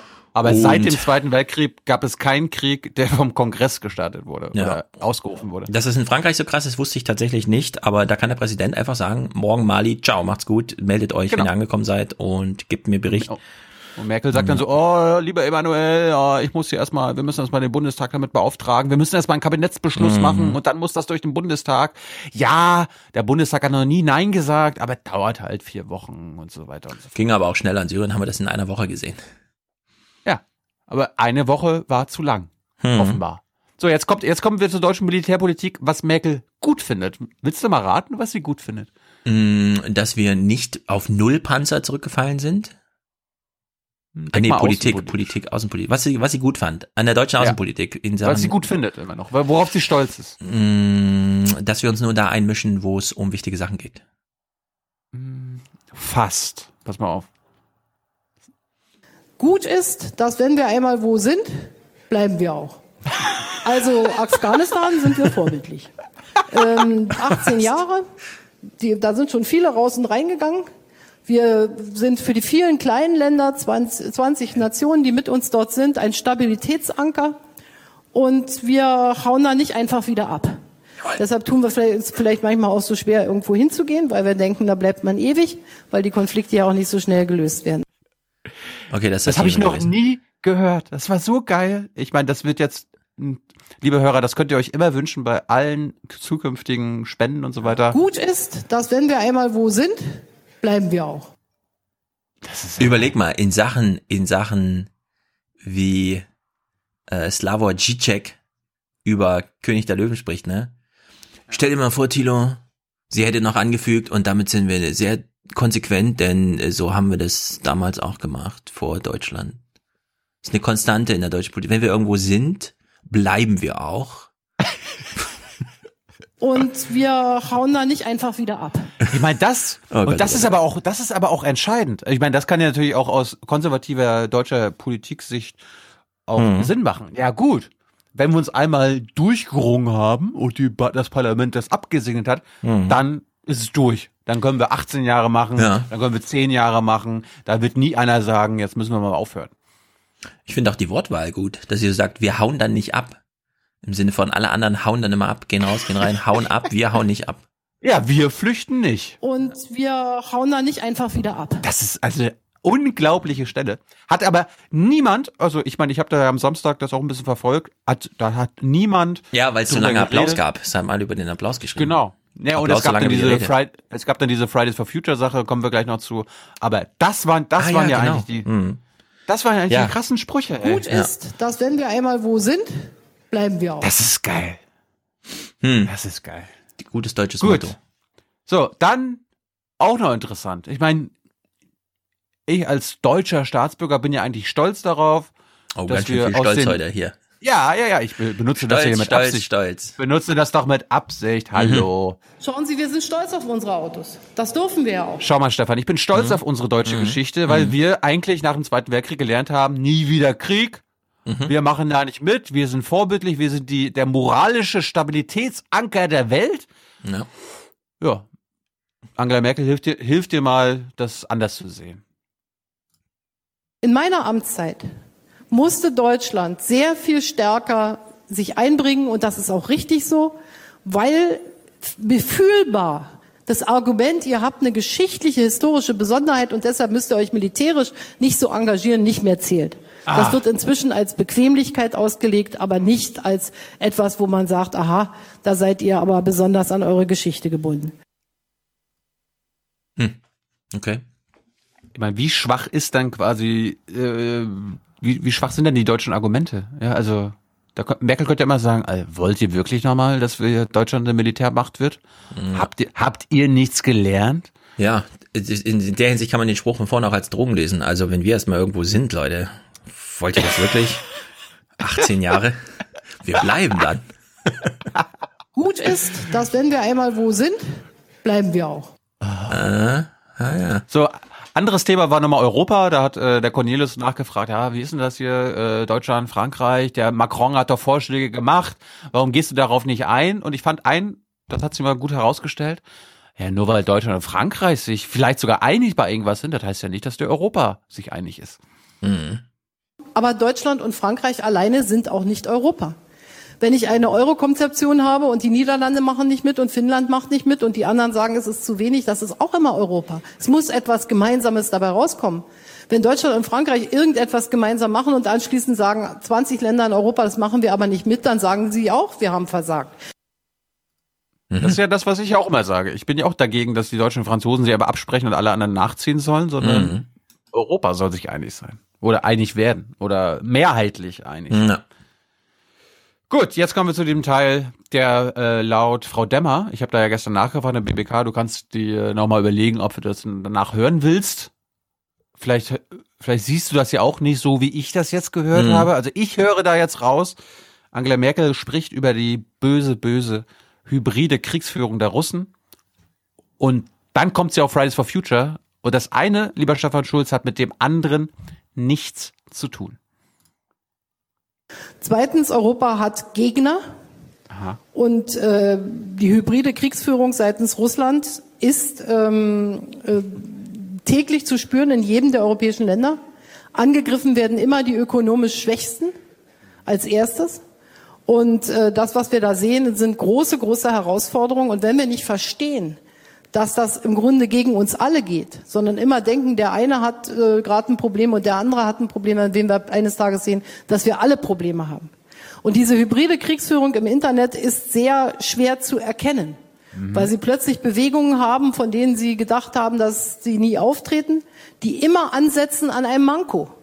Die einen Protest, in Deutschland protestieren jetzt die Kinder für Klimaschutz. Das ist ein wirklich wichtiges Anliegen. Aha. Aber dass plötzlich alle deutschen Kinder nach Jahren ohne Alle. jede sozusagen äußeren Einfluss auf die Idee kommen, dass man diesen Protest machen muss, das kann man sich auch nicht vorstellen. Also Kampagnen können heute übers Internet viel leichter gemacht werden und so haben wir andere Kampagnen. Ich will da jetzt nicht weiter ins Detail gehen. Ja, also mich interessiert nicht, was Demmer dazu sagt, denn der, ich, ich, ich hatte so weiß ungefähr. Was war denn das? Und mit der war nur so, war ein Missverständnis. Das eine sollte mit dem anderen überhaupt nichts zu tun haben. Ja. Na gut, es fiel halt so plötzlich ein, dass man ja mal über die Kinder reden könnte. Es, es, also, als ich das gehört habe, ich habe den Tweet von Fridays for Future oder wie es heißt, äh, auch gesehen, dass sie sich dann gleich dagegen verwahrt haben und gemeint haben, wir sind natürlich selbstorganisierte Kinder, Schülerschaften und so. Alle deutschen Kinder. Es könnte durchaus sein, dass die Rentenrepublik schon so weit ist, dass man 5000 Kinder auf der Straße sieht und denkt, oh, das sind alle. Das waren Russen. Nee. Nee, die Russen, Russen haben schon wieder unsere, die Russen hetzen unsere Ja. Kinder auf uns auf. Ja, also den Spruch von ihr, der muss ihr auch im Nachhinein so leid getan haben, weil es ist, also das ist, das ist ein richtiger Bananenspruch gewesen. So richtig Banane. Vor allem muss man sich mal überlegen, von den deutschen Schülern hört man genau nichts und von ihren Eltern auch nicht, ja. Also unsere Bildungsprobleme sind ja, wie viele, ich finde das ja nicht ganz so, aber wie viele auch bei uns so mit in den Kommentaren und im Forum dann so, ah ja, und das Digitale ist ja völlig ausgespart und wo ist denn hier mal die Vernunft und so weiter und so fort, ne? So, man sieht aber davon nichts, weil wir diese alte Losung haben, Kinder und ihre Eltern haben den Tag voll zu tun. Die haben keine Zeit für eine politische Demo oder sowas, ja. Deswegen gehen halt zur Regionalkonferenzen der CDU nur alte Leute. Und dass man die kleinste, die allerkleinst mögliche Regung, nämlich dass mal in Berlin 3000 Schüler an einem Freitagvormittag auf die Straße gehen, sofort mit einem politischen Angriff Putin! na, es muss ja noch nicht mal Putin sein, aber dass man das schon mal als politischen Angriff und dann zusätzlich noch, das würde ich noch als Addition hinterher schieben, dann noch unterstellt, das sei irgendwie russisch gesteuert. Das ist einfach, das, das, also, das ist, das ist richtig Rentnerrepublik, ja. Das ist. Da kann ich nur sagen, das ist Kinderglaube, das ist nicht in Ordnung. Ja, es ist also Fridays for Future oder wie es heißt. Das ist nun wirklich die allerkleinst denkbare Losung überhaupt. Wir hatten einzelne Friday. Demonstrationen. Fridays for Putin. Fridays for Ja, wir hatten einzelne Demonstrationen, was weiß ich, CETA und so, ja. Da gingen mehr Menschen an einem Vormittag an einer Stelle in Berlin auf die Straße als alle Fridays for Futures in Deutschland zusammen und ja. So, und das ist einfach, das, dass man diese kleine Regung gleich als politischen Angriff deutet noch mit dem Halbsatz, es ist ja ein legitimes Anliegen, ja, sich um die Zukunft zu kümmern. Das finde ich dann die wirklich. Schü also. Die Schülerinnen würden doch gar nicht selbstständig auf die Idee kommen. Ich meine, unser Bildungssystem ist so scheiße. Wir haben denen doch nicht beigebracht, selbst zu denken. Das kann doch nur durch russische Einflussnahme in diesen Schüler-VZ-Netzwerken oder so weiter Schüler passiert VZ, sein. ja, MySpace, MySpace wurde von Russen MySpace. übernommen, da wurde das Ja, organisiert. Ja, ja.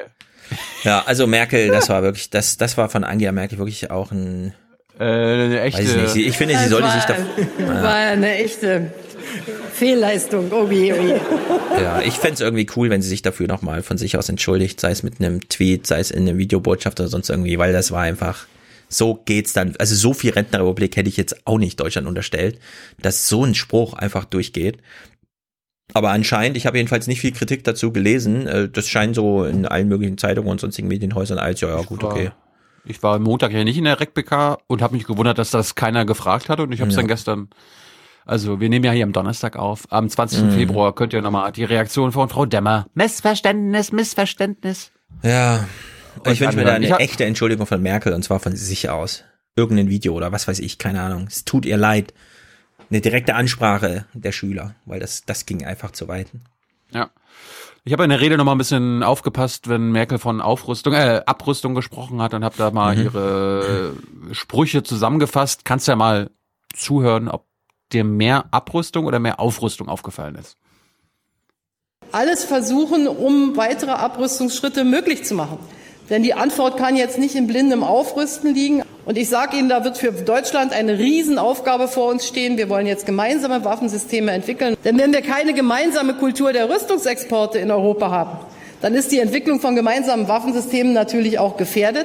Diese Abrüstung ist etwas, was uns alle umtreibt. Gemeinsame Kampfflugzeuge, gemeinsame Panzer entwickeln wollen, dann wird es nicht anders gehen, als dass wir uns auch auf gemeinsame Rüstungsexportrichtlinien schrittweise hinbewegen. Ja, lass mich raten, Abrüstung gibt's immer nur mit Hashtag Atomwaffe, alles andere ist Aufrüstung. Ja. Ja. Ich meine, ich, ich wurde gestern auch ermahnt von der Regierungsseite. Mhm. Also, wenn man gleichzeitig, also einerseits sagt, wir wollen Abrüstung, Abrüstung, Abrüstung und gleichzeitig sagt, wir müssen jetzt aber besser exportieren können und mit den Franzosen da gemeinsame Richtlinien Mhm. entwickeln und Kampfflugzeuge, Kampfschiffe und den ganzen Kram machen, dann hat das eine, Herr Schulz, mit dem anderen nichts zu tun. Also Abrüstung fordern und gleichzeitig noch mehr Waffen exportieren wollen, das sind zwei Paar Schuhe. Das hat nichts miteinander zu tun. Mhm. Ja, vor allem dieser Spruch, wir wollen mit Frankreich gemeinsam Richtlinien entwickeln. Also in Frankreich ist alles möglich. Da kann man auch gleich sagen, wir wollen im Grunde alles und jetzt gucken wir mal, wo wir uns treffen, wo so der Mittelpunkt ist zwischen alles und wenig. Gut, das war es von mir. Zur Münchner Sicherheitskonferenz. Hm. Sehr, Okay. sehr schöne Sprüche. Nochmal kurz Söder.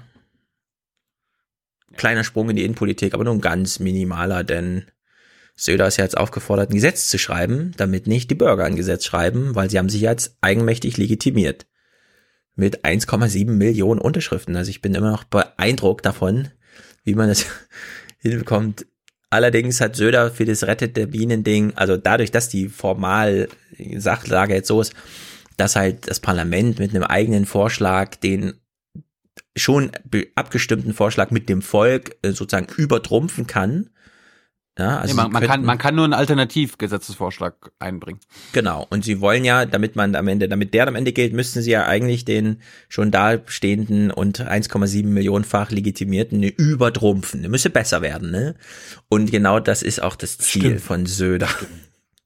Es waren wohl solche Bilder, die in der bayerischen Staatsregierung einen politischen Schock auslösten. In der Schlange stehen für die Bienen im Schneeregen. Die Landesregierung unter enormem Druck zwischen Bauern und Umweltschützern will nun selbst die Initiative übernehmen. Dieses einseitige an die Wand stellen der Landwirtschaft wird zu keinen Lösungen führen. Also wollen wir mit einem runden Tisch mal ausloten, ob wir aus einem ordentlichen einen noch besseren Entwurf machen können. Bester Spruch ever.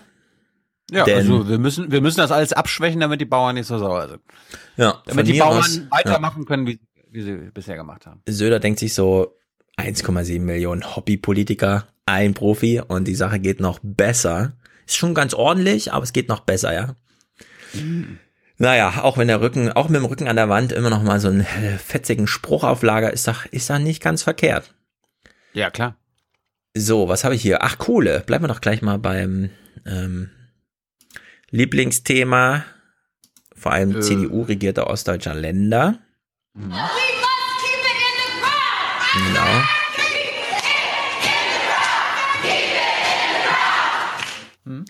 Wir haben doch beim letzten Mal, da will ich kurz anschließen, deswegen erinnern wir uns kurz kollektiv. Wir haben beim letzten Mal bei der Kohlethematisierung behandelt, dass sich das schon seit 2016 wirtschaftlich nicht mehr lohnt, in der Lausitz Braunkohleschlamm rauszubackern aus der Erde.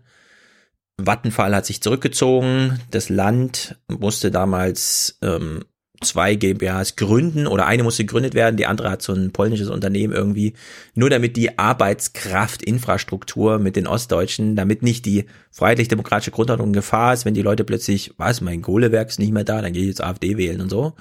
Und man könnte ja den Leuten genauso gut das Geld einfach bar auszahlen, dann hätte jeder eine Million und dann könnte man das Klima gleichzeitig retten, weil die würden dann einfach mal aufhören, damit den Scheiß da abzubauen. So, und wir fragen uns ja seitdem, aber wieso machen, machen sie es wirklich nur, um diese beschäftigten Infrastruktur aufrechtzuerhalten, ja? Kann man sich das nicht irgendwie anders leisten mit den 30.000 Leuten oder die es da betrifft und so weiter? Jetzt sind sie nochmal mit einem Kamerateam hingefahren und es gibt nochmal einen schönen Kontrast aufzuzeigen, nämlich zwischen denjenigen, die hoffen, dass es bald vorbei ist und denjenigen, die hoffen, dass es noch lange weitergeht. Es beginnt also mit dem Kohlebericht und dann geht's auch nochmal um die Dörfer, die immer noch in Gefahr stehen, anders als der Hambacher Forst, der ist für zwei Jahre safe. Die Dörfer in der Lausitz drohen immer noch weggebackert zu werden. Ich habe schon eine große Hoffnung in diese Politik, dass die auch dafür stehen, dass die Menschen hier in den Dörfern bleiben können. Dass es nicht nur um die Wirtschaft geht und nicht nur um die Arbeitsplätze, sondern auch um die Menschen, die hier wirklich Leid erfahren.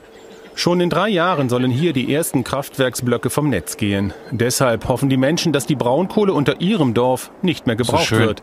Die Mhm. Kohlekommission Warte mal ab, gleich kriegst du noch ein schönes Bild serviert. macht dazu in ihrem Abschlussbericht keine konkreten Aussagen.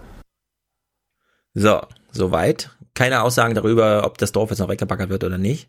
Ich muss da Thilo- noch, kann ich da mal mit meiner Drohne hinfliegen und mal ein paar Aufnahmen für uns machen? Genau, wir haben jetzt schon die, das Loch von oben gesehen. Du hast gesagt, das ist aber schön. Ja. Jetzt gucken wir uns das Loch nochmal an, denn es ist so schön. Die wollen die schönen Landschaften, unsere schönen Kohlelandschaften zerstören. Es gibt auf jeden Fall einen coolen Ort, an dem du deine Drohne starten kannst. Das hat man schon vorbereitet für dich, wenn du dahin fährst. Wir gucken uns das mal an. Jetzt kommt sozusagen der Gegner, ja. Also sie hat Angst um ihr Dorf. Da steht aber nichts drin im Kohlekommissionsabschlusstext, ob das Dorf jetzt soll bleibt die- oder nicht. Die sollen mal lieber Angst haben vor den Wölfen, die ihre Ponys angreifen. Genau. So, und jetzt kommt die Gegenseite. Andere Dörfer, die ein bisschen größer sind, man nennt sie dann Städte, drohen nicht weggebackert zu werden, brauchen aber noch die eine oder andere Infrastruktur aus der Abbauindustrie. Andreas Heller kann damit noch nicht viel anfangen. Er ist Bürgermeister von Elsdorf und CDU-Mitglied. Er hat den Tagebau Hambach gleich vor der Tür. Ah, Hambach, Geil. wir sind hier, wir sind hier in Westdeutschland. So, wir, ich habe mal kurz Pause gemacht. Wir sehen hier, wa- was sehen wir hier eigentlich gerade? Also eine Kohlebaulandschaft, die aber weiß ist, weil es geschneit hat. Und? Äh, ein Aussichtspunkt. Schirmchen, Liegestühle. Ja. Das ist so, als bereitet man sich schon darauf vor, dass das Ding bald geflutet wird und dann da ein See ist. Aber noch ist der See nicht da. Es ist einfach eine Kohlegrube und man steht halt mit Schirmchen so. Also Sonnenschirmchen im Schnee, ja. Ist alles schon vorbereitet. Gut, wir hören mal den Bürgermeister, der das gar nicht gut findet, wenn da nicht weiter rumgebackert wird. Ich habe viele offene Fragen, wenn ich das so sehe, ähm, wie es denn weitergeht, wie es insgesamt weitergeht.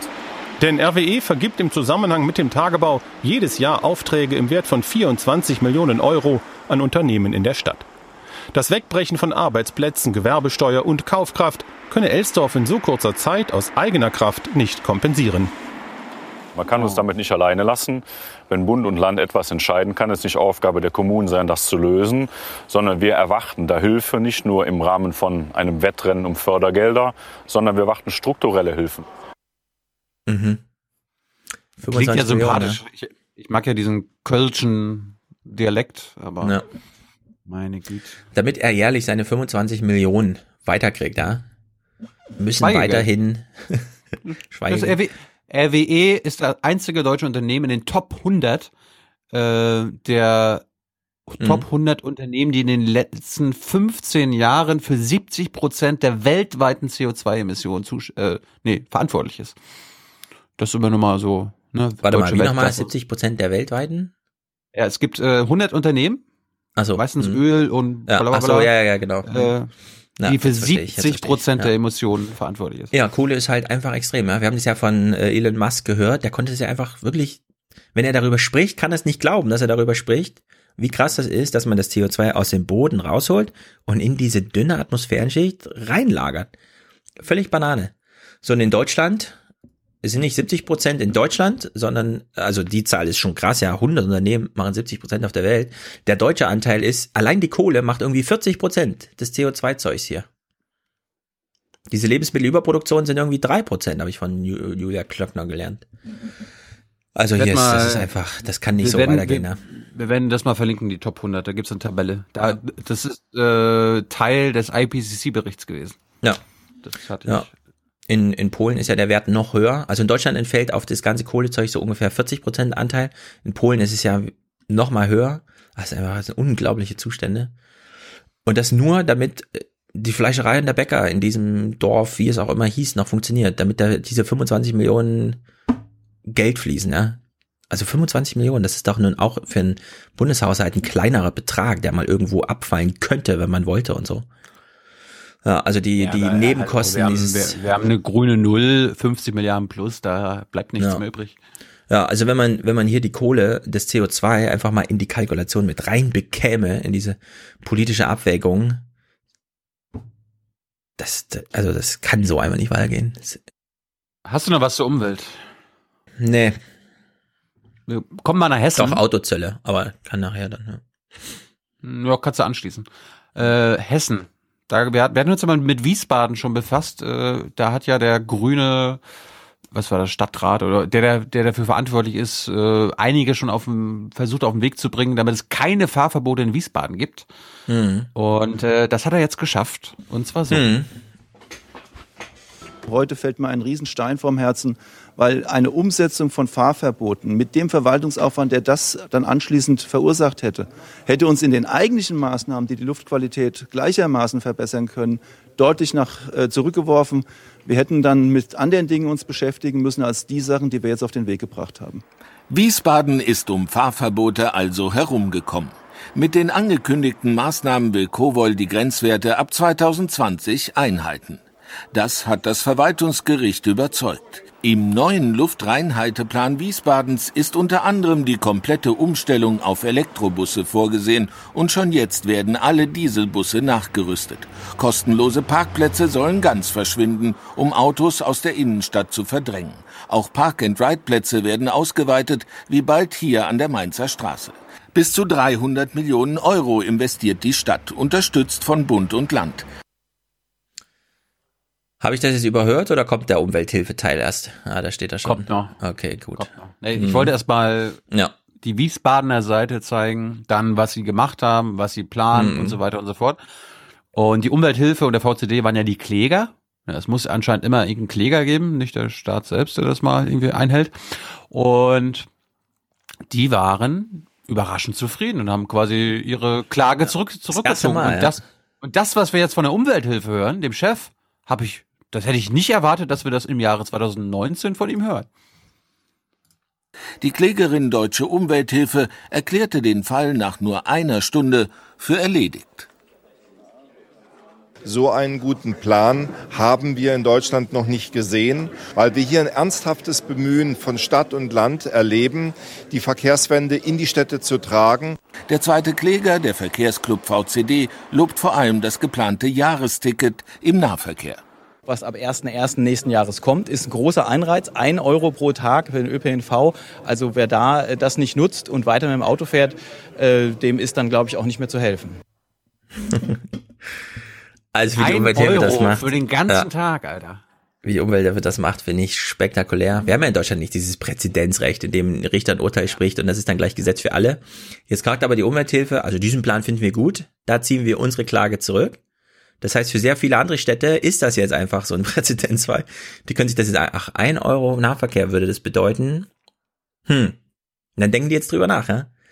Wir haben jetzt in Frankfurt auch schon die Situation, ich war ganz überrascht, weil ich habe es gar nicht mitbekommen, aber also fahren Nahverkehr fahren ist bei uns auch teuer. Es kostet irgendwie so 2,75 Euro oder so pro, also man steigt dann ein, fährt dann eine Stunde, ne? Das ist natürlich viel. Es gibt andere Städte, das ist teurer, Bonn oder so, drei Euro. Aber wenn ich hin und zurück fahren will, kaufe ich mir ein Tagesticket, weil das schon 20 Cent billiger ist, als zweimal zu fahren. Und das war so eine Veränderung, die kam einfach so. Ich habe das gar nicht mitbekommen und habe natürlich immer noch mal zwei Tickets. Also ich fahre sehr wenig Nahverkehr. Ich fahre immer mit dem Fahrrad, Stadt ist ja klein. Aber so, was weiß ich, einmal Aber pro Woche dann doch. Ein Euro ist richtig. Ein Euro finde ich gut. In Wiesbaden, genau. In Frankfurt Ja. sind wir jetzt so weit, dass wir sagen, 5,10 Euro oder so für ein Tagesticket, wo ich sagen muss, okay, es ist viel, aber es ist halt immer noch billiger als zwei Einzeltickets. Also so weit sind wir schon. Und wenn jetzt Wiesbaden ein Euro für ein Tagesticket etabliert, ehrlich gesagt, dann müssen sich alle an den Kopf greifen, die dann noch Auto fahren. Das gibt's ja. Ich Es meine, gab ich auch einen sehr ja- guten Tweet, ich habe den Autor jetzt leider nicht vor Augen, aber da hat jemand mal am Wochenende eine der großen Mainbrücken bei uns in der Stadt fotografiert und hat mal aufgeschlüsselt. 1,50 Meter für die Fußgänger, der rappelvoll, ja, Sonntagsverkehr halt. 1 Meter fürs Fahrrad und dann 12 Meter für Autos. Und es kam- war kein, kein einziges Auto zu sehen. Eigentlich hätten die Fußgänger sofort auf die Straße und da einfach mal ein Zeichen setzen. Aber warum ist das so? Schauen Sie, wir sind stolz auf unsere Mhm. Autos. Das dürfen wir ja auch. Es gibt ja äh, im politischen Berlin auch Hintergründe. Das sind Hintergrundgespräche, so wie früher Falk Steiner am Kamin von Konrad Adenauer gesessen hat. Gibt es sowas ja heutzutage immer noch? Da wird man dann Mhm. quasi vom Minister oder der Ministerin eingeladen in private Umgebungen, wo man dann so ein bisschen privater miteinander reden kann. Alles unter drei natürlich. Darum kann ich jetzt ja nicht viel erzählen, aber wo wir jetzt gerade beim ÖPNV sind, fand ich ganz cool. Äh, es wurde sich aufgeregt, äh, dass die EU jetzt eine Clean Vehicle Directive anstrebt und sie wollen bis 2025 äh, vorschreiben, dass 45 Prozent der Neubeschaffungen äh, im ÖPNV elektronisch ist, beziehungsweise Mhm. alternative Antriebstechniken sind. Und dann kam das Argument von deutscher Seite, äh, dann wird der ÖPNV teurer für die Oma. Das können Na. wir nicht zulassen. Wirklich. Ich hasse es, wirklich, dieses. Das waren die dieses Argumente, die CSU. dann da vorgebracht werden. Diese CSU. Ja, du weißt, du weißt, du weißt ja gar nicht, welcher Minister das jetzt war oder welche Ministerin. Ähm, Im Zweifel CSU. Ich kann das weder dementieren noch bestätigen. Ja. Im Und was ich, auch, CSU. was ich auch lustig fand, es gibt ja jetzt Fahrverbot in Stuttgart, ne? Und zwar in der ganzen Stadt. Nicht nur einzelne Straßenzüge, sondern in der ganzen Stadt. Für bis Euro Norm 5 oder wie auch Ja, immer die was- Diesel da was heißt das? werden. Was heißt das? Das Nichts. heißt leider gar nichts. Das haben wir ja gehört. Die Polizei kriegt keine Sonderschichten, um das zu kontrollieren. Und wenn man mal erwischt wird, das ja gut, dann musst du noch mal beim nächsten Mal. Dann. Polizisten sind gar nicht dafür geschult, weil äh, du kannst das nicht einfach in deinem äh, in deinem Brief, in deinem Autobrief da ablesen. Es gibt, die haben auch gar keinen Zugriff, auch das Ordnungsamt, die haben gar keinen Zugriff auf die Register, ne, wo das dann Ja. irgendwie äh, drinnen stehen würde. Und im Prinzip wurde dann mir und den anderen Anwesenden auch gesagt, ja, sie können ganz ruhig in Stuttgart rumfahren, ist kein Problem. Ja, das, das haben wir schon mal unter Recht und Ordnung. Ist ja der CSU besonders wichtig und der CDU. In Stuttgart nicht, ja. Das ZDF hat sich ja auch drüber lustig gemacht oder die ARD. Keine Sonder, also es gibt keine zusätzlichen Schichten, um das zu kontrollieren. Es wird, es Und- wird auch keine äh, Autoüberwachung geben, also irgendwie, dass irgendwelche Kameras das irgendwie aufnehmen und dann daraus machen. Das wurde abgelehnt. Es kann nur, und das wird jetzt auch zukünftig für alle anderen möglichen Fahrverbote in anderen Städten gelten, es gibt, es wird nur einen, äh, eine ruhende Kontrolle geben. Das heißt, man muss hoffen, und das wurde dann auch so gesagt von dem Minister oder der Ministerin, der, der was ich jetzt nicht verraten darf. Ja, solange sie einfach durch die äh, Fahrverbotszonen fahren und nicht parken, wird ihnen nichts passieren. Ja, ja, das Problem ist, also Ruderverkehr ist halt Ordnungsamt und so, ne? Die sind häufiger anzutreffen. Das Problem ist ja, äh, die CDU und vor allem die CSU, die wollten ja diese Kameraüberwachung, ne? Weil sie genau wussten, das ist so dumm, das macht eh keiner. Die Grünen, also vor allem Kuhn, Bürgermeister und natürlich auch hier der Winfried Herrmann, der Verkehrsminister in Baden-Württemberg, die regen sich ja maßlos darüber auf, Kretschmer auch, warum man nicht einfach eine Plakette nimmt, ja? Da klebt man das hinten aufs Auto drauf, darf es oder darf es nicht. So, und das wollte natürlich die CDU nicht. Das Ja, wäre ja viel zu einfach. wär- Dann könnte man ja die ja, Autos alle genau. rauswinken aus der Straße. Mhm. Ja, und das ist halt, das, das ist einfach eklig. Ich habe hier nochmal, äh, ich weiß nicht genau, warum ich den Clip jetzt Warte, nicht ich vorhin parat hatte. bin, bin, bin, Ja. bin da ganz durch. Die Ach so, FDP hm. ist die einzige Seite bei dieser äh, Wiesbaden-Sache, die unzufrieden ist. Denn, gute Argumente, Achtung, Kritik an der Einigung kommt heute von der FDP. Weitere Tempolimits und Parkplatzverluste führten zu mehr Chaos in Wiesbaden. Das sei schon fast wie ein Fahrverbot. Also, wirklich. Geil. Dazu sage ich nichts, das ist mir zu dumm. Liebe FDP, na gut. Wissen Zum Sie, was ich Thema- das halte? Ich halte das für inhuman. Hm, Lindner, zu dem wollte ich noch was sagen, genau. Ich weiß nicht genau, den Clip, der hätte vorhin besser gepasst, jetzt geht er aber auch.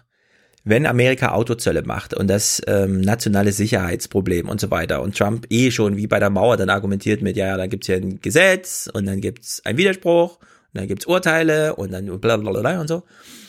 Die deutsche Erwiderung, dadurch, dass es um Autos ging, ist ja gar nicht so schlecht. Und wir hören jetzt mal nicht irgendwie CDU, CSU, FDP dazu zum Thema, sondern Barley und Lindner. Also Barley auch in der Rolle Europa und so weiter. Es wird ja in Europa Mitglied der Bundesregierung. Ja. Mitglied der Bundesregierung, aber es wird eben in Europa organisiert, soweit wie man mit Amerikanern, also die Zollfragen sind ähm, Europa-Angelegenheit, auch wenn die Deutschen da immer das zu ihrem Thema machen, wenn es um Autos geht.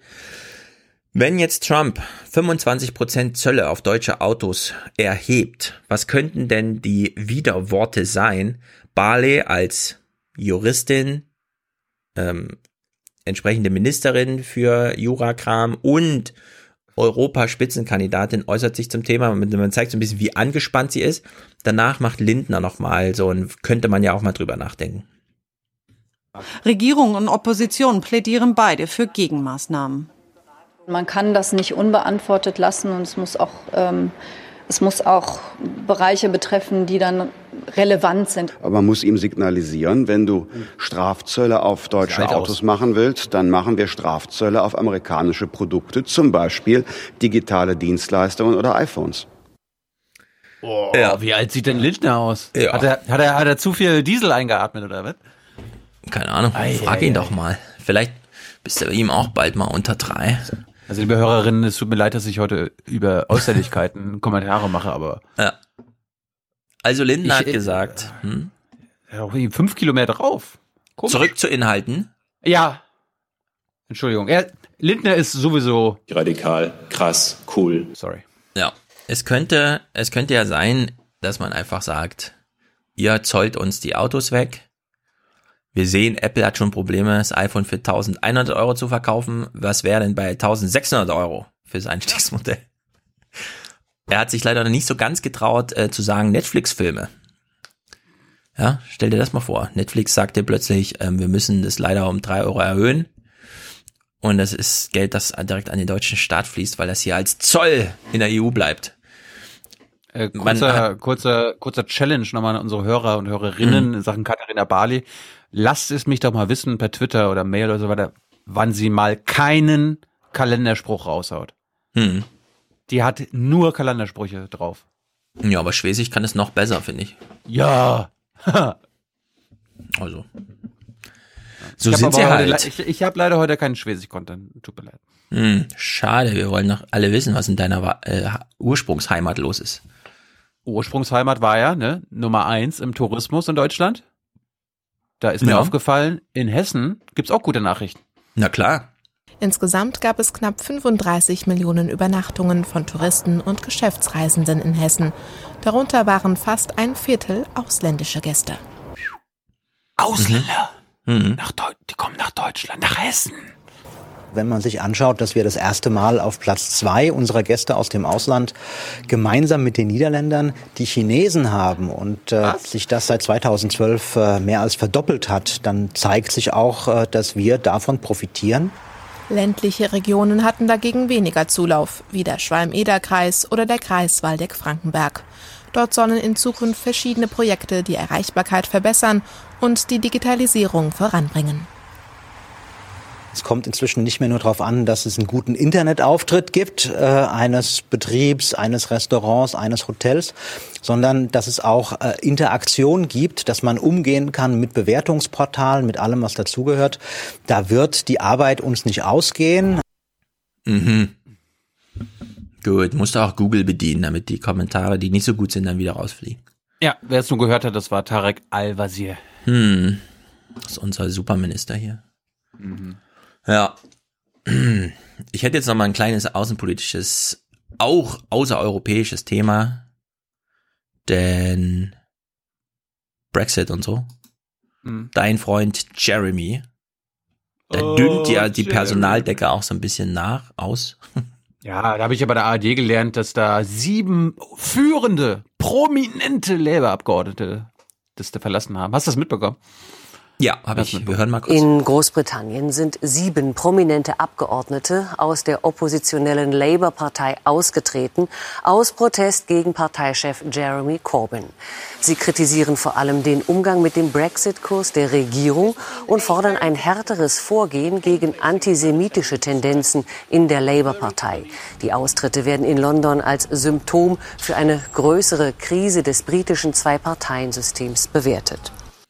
Ja, also mir geht's nur um den hinteren Teil. Das wird als Krise des parlamentarischen Systems, das haben wir, ja, wie schon vorhin gesagt, auch so diskutiert in Berlin.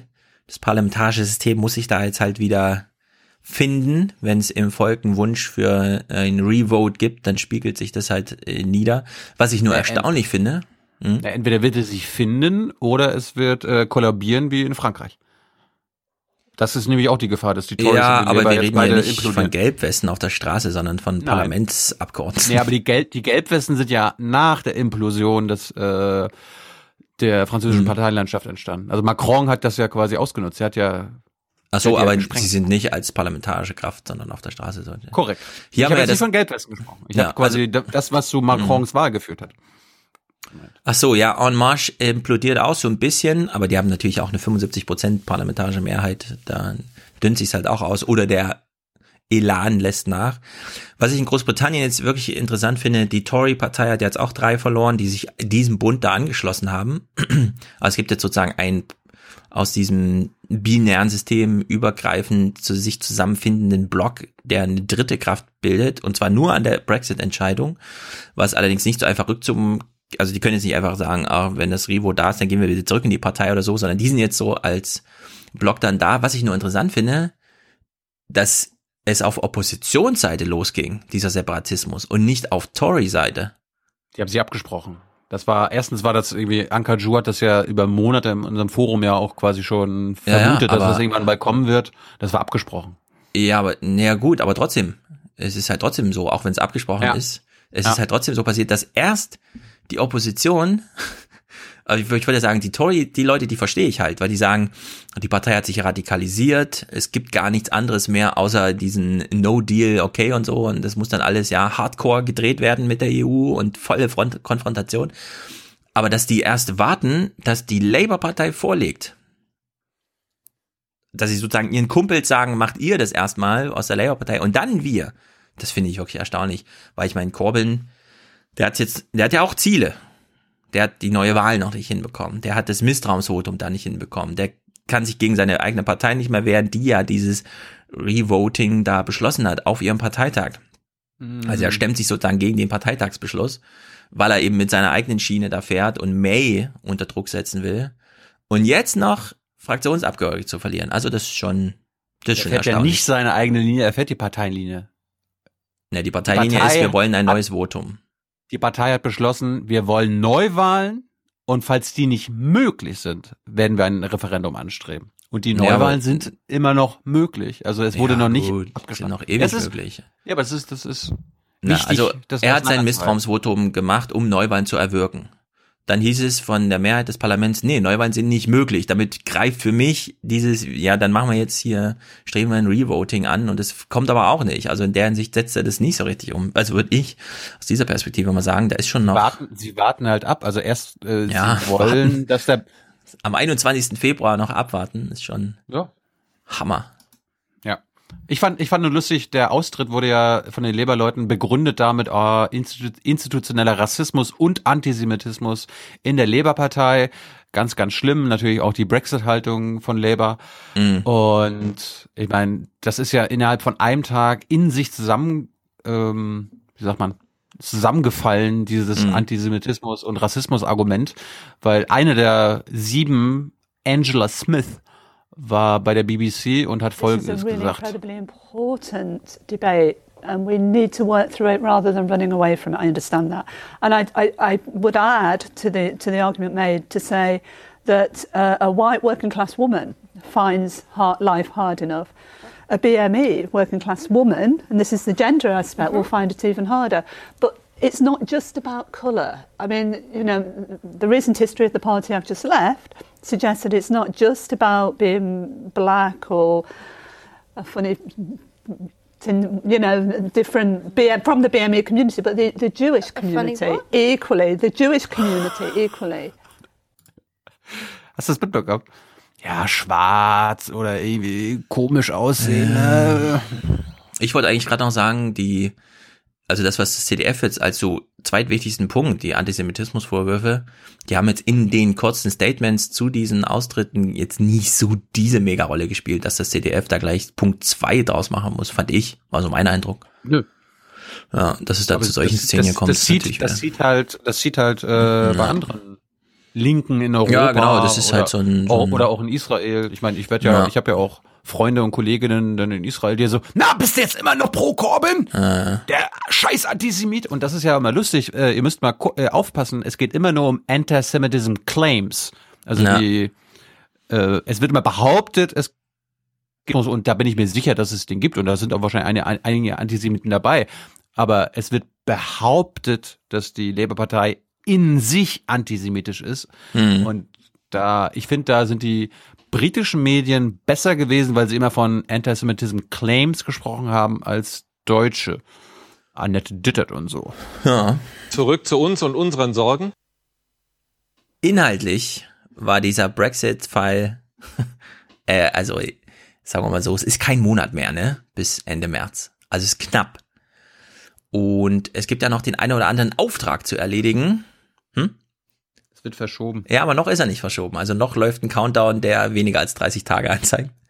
Oder so ungefähr irgendwas um die 30. Also Ende März irgendwann. So, und jetzt haben wir hier ähm, die eine oder andere Vorbereitung auf Post-Brexit. Es gelingt aber nicht ganz so wie gedacht. Der Mann für diesen Auftrag, Minister Liam Fox. Liam Fox soll Freihandelsverträge aushandeln und zwar 40 Stück, nämlich genauso viele, wie ähm, den Briten verloren gehen, wenn sie nicht mehr unter europäischen Schirm, die die ausgehandelt haben, sind. Seine momentane Priorität 40 Handelsverträge umschreiben. Ausgehandelt von der EU würden sie sonst mit dem Brexit wegfallen, wie hier mit der Schweiz. We are uh, confident Wir sind zuversichtlich, dass wir einen Großteil dieser Verträge werden behalten können. Natürlich hängt das auch davon ab, ob unsere Partner das wollen.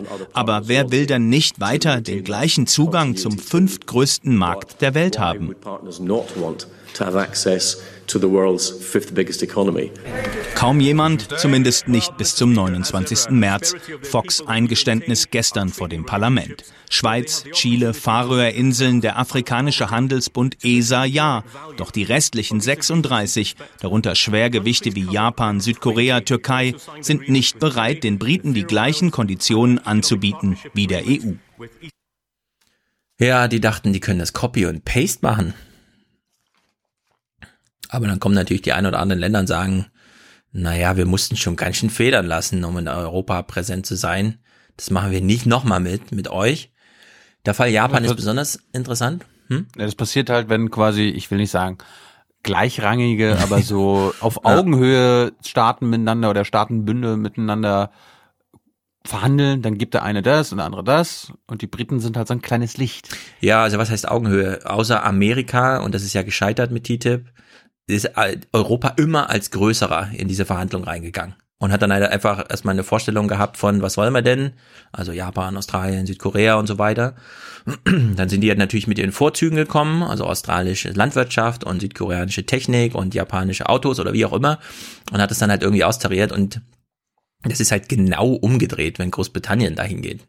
Die sind zwar das fünftgrößte Wirtschaftsland der Welt, aber am Ende haben diese Länder, mit denen die Verträge machen wollen, ja immer mit der EU schon äh, trockene Tücher sozusagen. Ja? Und das Großbritannien-Ding, ja gut, ob man das jetzt nochmal, diesen kleinen Brexit, das ist für die dann auch eine Delle, weil der Wirtschaftsraum Europa, mit dem sie eigentlich Vertrag haben, wird dann kleiner. Aber ob man da dann diese Delle ausmerzen will, indem man gleich einfach Copy-Paste macht.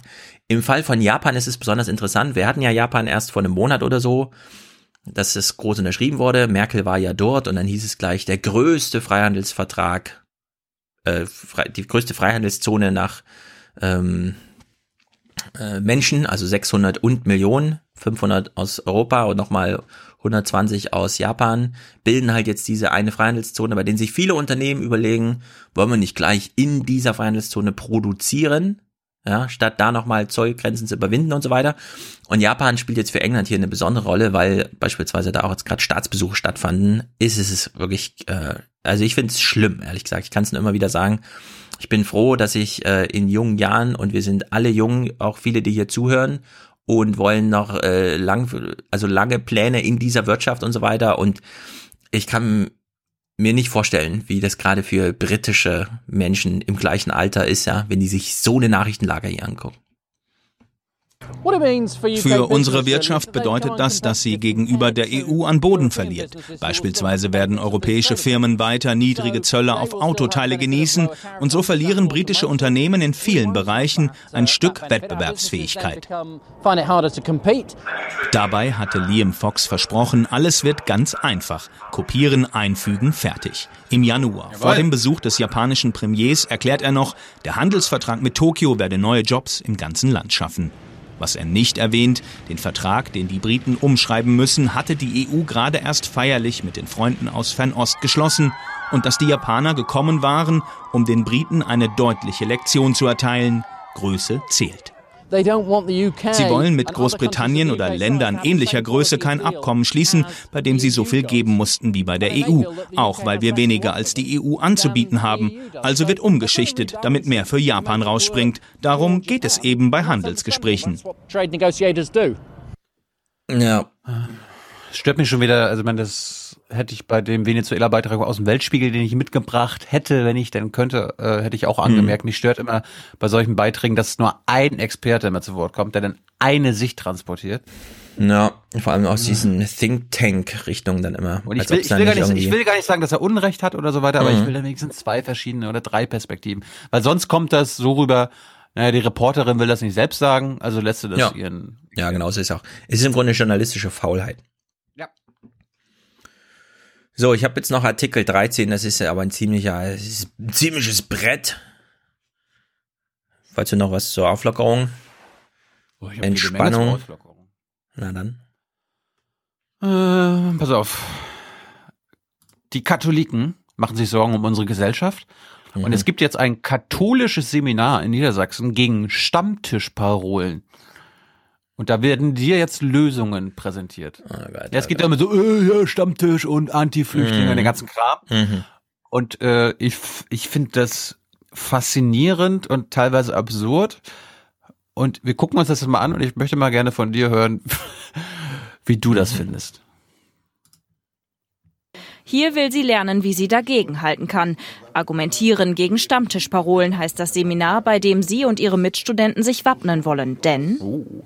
Mir begegnet ganz oft dieser Satz, ich bin ja gar nicht rassistisch, aber. Und dann kommen alle möglichen Parolen und äh, den finde ich schon sehr bezeichnend. Derjenige, der diese Stammtischparole raushaut, der muss die ja nicht begründen können. Wenn ich widersprechen will, muss ich sie halt mit Informationen, die ich irgendwie habe, halt aushebeln können. Und das ist halt unglaublich schwierig.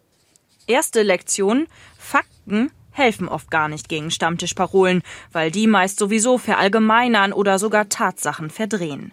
Stattdessen ein guter Eisbrecher Verständnis zeigen. Du bist auch in einer Scheißsituation. Ne? Also den da erstmal abholen, wo er ist, ne? das, hat, das hat total gewirkt. Der war perplex. Und dieses, ey komm, äh, stimmt schon, was du so hast, aber. Sich gar nicht erst in die rhetorische Sackgasse drängen lassen. Im Rollenspiel müssen sie auch selbst mal populistische Sprüche raushauen und lernen, was dagegen hilft. Humor, Überspitzung, Rückfragen. Seitdem die ganzen Flüchtlinge hier sind, läuft das doch eh alles nicht. Kannst du mir das ein bisschen konkret erklären? Nee. Also hier hast du doch überall Kürzungen hier. Muss auf einmal geachtet werden. Auch wer eigentlich schüchtern ist, kann lernen, seine Meinung klar zu machen. Die können immerhin noch so was Kurzes setzen wie äh, ich finde das aber nicht und rausgehen oder äh, den Kopf schütteln oder nicht mitlachen. Also es gibt schon ähm, auch niederschwellige, mh, wie soll ich sagen, Werkzeuge, um in diesen Situationen ein bisschen das ähm, zu manifestieren, was äh, in einem hochkommt. Es gibt offenbar so ein allgemeines Unwohlsein von äh, Leuten, die irgendwie denken, okay, das ist etwas, was für mich eine falsche Richtung ist und äh, bisher war ich irgendwie zufrieden mit dem, wie es war oder dachte nicht, dass ich mich selber engagieren muss. Aber mittlerweile, äh, glaube ich, gibt es viele, die sagen, nee, ich muss selber auch ein bisschen was an meiner Haltung tun und möchte mich dafür zurüsten und qualifizieren, äh, Meinungen äh, formulieren zu können. Ja, gerade. Und was ist in einem Jahr? Wir in müssen einem ja halben? jetzt auch mal ein bisschen Aber hast du denn mal geguckt, wie sich das in den letzten Jahren entwickelt hat? Ja, natürlich. Auch wenn Rollentausch und Trockenübungen sie nicht auf jede unangenehme Situation vorbereiten können.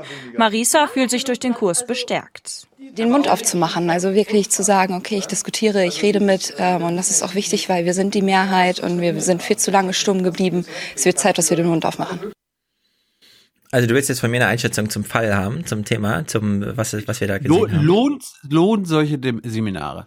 Ähm, also in dem Also ich Moment. weiß, ja- ich weiß jetzt Hm. leider nicht, ob auch die katholischen Stammtischparolen dort thematisiert werden in Sachen Abtreibung, Frauenrechte und so weiter und so fort. Kann ich mir eher nicht vorstellen, aber jetzt Antipopulismus-Training? Ja. Also ich würde sagen, äh, wenn ich sowas sehe, aber ich frage mich immer, warum gehen Menschen dahin? Ja? Also warum machen sie es? Und es gibt natürlich immer den offenbaren, funktionalen Grund. Da ist ein Plakat, da steht drauf, hier kannst du lernen, wie du mit Nazis redest oder mit angehenden Nazis. Hier kannst du sie noch umdrehen lernen oder was auch immer. Wenn man dann aber sieht, wie es stattfindet, kann ich mir vorstellen, dass das für viele so eine Art Real-Life-Tinder ist. Man will ja auch mal eine junge Frau kennenlernen als junger Mann, oder? Also geht man zur katholischen Erwachsenenbildung unter dem Vorwand, ich will hier im Grunde nur politisch diskutieren oder lernen, wie es geht. Und dann guckt man gleich so, hm, Tanja finde ich ganz nett. Hoffentlich ist sie nächste Woche wieder dabei. also ich, ich glaube, die katholische Kirche gibt hier so Heiratsmärkten in diesen, ist, Dating ist ja auch immer schwieriger. Hm. In Amerika finde ich interessant, da gibt es jetzt mittlerweile schon so, da wird das so diskutiert und da vorm Dating kommt Talking. Man fragt sich, was, Talking? Ist das schon ein eigenes Stadium des Kennenlernens? Ja, weil na, der Normalfall ist ja nicht Talking, sondern heute Texting. Also textet man miteinander, verabredet sich dann zum Talken und wenn das gut funktioniert, geht man ins Dating über. Also da ist dann klar, wir treffen uns hier wirklich, weil wir gerne zusammen sind und einfach mal gucken wollen, wie es so ist. Und ich finde, die katholische Kirche gibt hier ein gutes, einen guten, also eine gute Gelegenheit, Talking-Gelegenheiten zu finden. Ich meine, du bist ja nicht mehr Single, aber das läuft in der Regel so, man, man schreibt zuerst, dann geht man in Sprachnachrichten über. Sehr gut. Digitales Talking, Talking. und dann Real-Life-Talking Genau. und dann Dating. Genau. Ja, ich finde, hier gibt die katholische Kirche so ein Angebot. Die könnte, die könnte alles draufschreiben, ja. Es geht hier um Erwachsenenbildung zum Thema Pipapo. Und dann Ja. kommen junge Menschen dahin und sagen, geile Gelegenheit, Talking, für Talking. Und dann sind das so Anwandlungsgeschichten. Modern Talking. Genau, Modern Talking. Also Also, das ist Artikel 13 mein, mein erster Eindruck, den ich so habe, wenn ich sowas sehe. ja. Gut, äh, Artikel 13 be beschäftigt sich ja mit diesem Internet. Mhm. Dann mache ich mir hier so einen Brückenschlag. Breitbandausbau. Mhm. Jetzt kommen wir zum was Guten und was Schlechten. Wir fangen mal mit dem Guten an. Auf Rügen tut sich was. Aha. Da verlegen die, haben die sich selbst organisiert, die verlegen das und pass mal auf, wie das ist, wenn Menschen in Mecklenburg-Vorpommern schnelles Internet bekommen. Wie die reagieren. Er wird das jetzt ändern und dem Verein endlich einen richtigen Breitbandanschluss montieren. Yay. Per Glasfaserleitung gigabitfähig. Seit zwei Jahren bauen die Kommunen auf Rügen zusammen mit einer Bergener Spezialfirma ihr eigenes Breitbandnetz auf, das jetzt auch bei den Kunden ankommt. Hat er sich extra einen Pullover dafür gedruckt? mit Klaas. Das ist zwar nicht von der Telekom, aber ein Mann von Fach. Kommt. Zieh, zieh, zieh den ordentlichen Pullover an, das Fernsehen Ja. ist mit dabei. Genau. Planer gehören damit deutschlandweit zu den ersten. Ja, ist schon schön, wenn man das, den Internetanschluss herstellen kann und dann auch zufrieden nachher rausgeht. Das ist schon eine feine Sache. Und das, man merkt das ja, dann werden es immer mehr in den Dörfern und das macht dann schon Spaß. Das ist schon wie Weihnachten heute hier, ja. Wir sind sehr froh, dass es jetzt endlich klappt und hier losgeht und vorangeht vor allen Dingen. Hm? Und da ist er, einmal frei. So, jetzt ist fertig, jetzt können Sie hier weitermachen. Jetzt können Sie ja weitermachen. Hallo, es geht jetzt überhaupt erstmal los. Ja, pass auf. Er hat jetzt Internet, der gute Mann. Ja. Perfekt. Also super. Gleich mal die NDR-Seite aufgerufen. Geiles Product Placement, lieber NDR. Sehr, sehr schön. Das ist sehr, sehr schnell. Klasse. Ich muss jetzt hier leider weiter äh, hingucken, weil es ist einfach super. nee, wirklich. Klasse.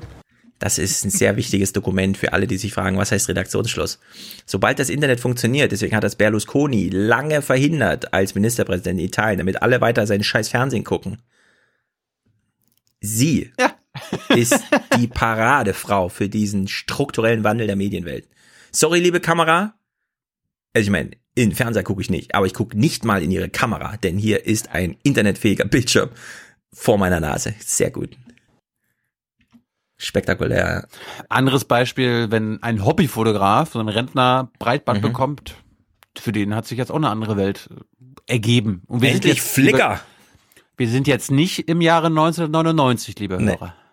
Ist er schon Wenn die drin? Monteure da sind, spricht sich das schnell rum. Hallo, guten Tag, Herr Steinke. Na? Wie sieht's aus? Anschluss okay? Die Familie Nach dem ersten Archetyp der Frau gleich der nächste.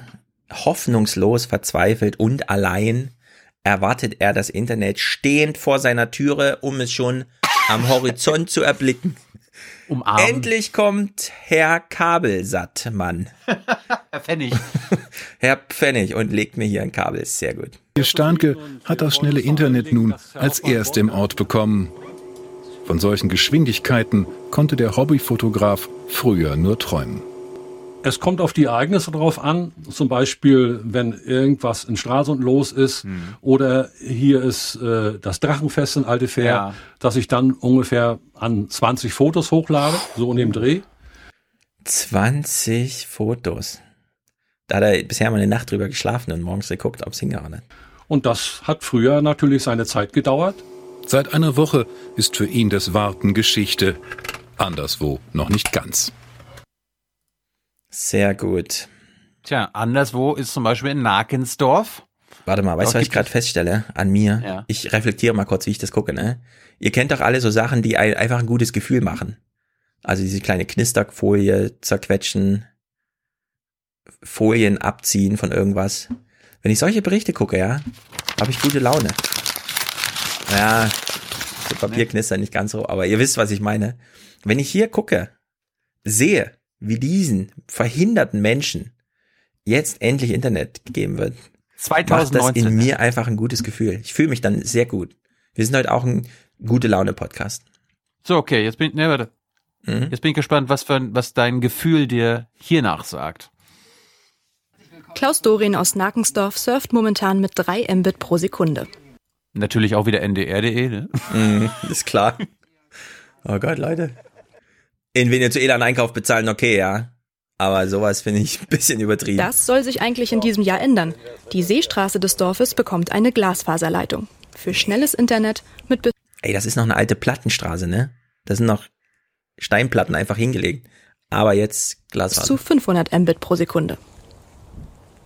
Das gilt aber nicht für die acht Querwege der Seestraße. Hier könne keine Leitung verlegt werden, heißt es vom Landkreis. Der Grund?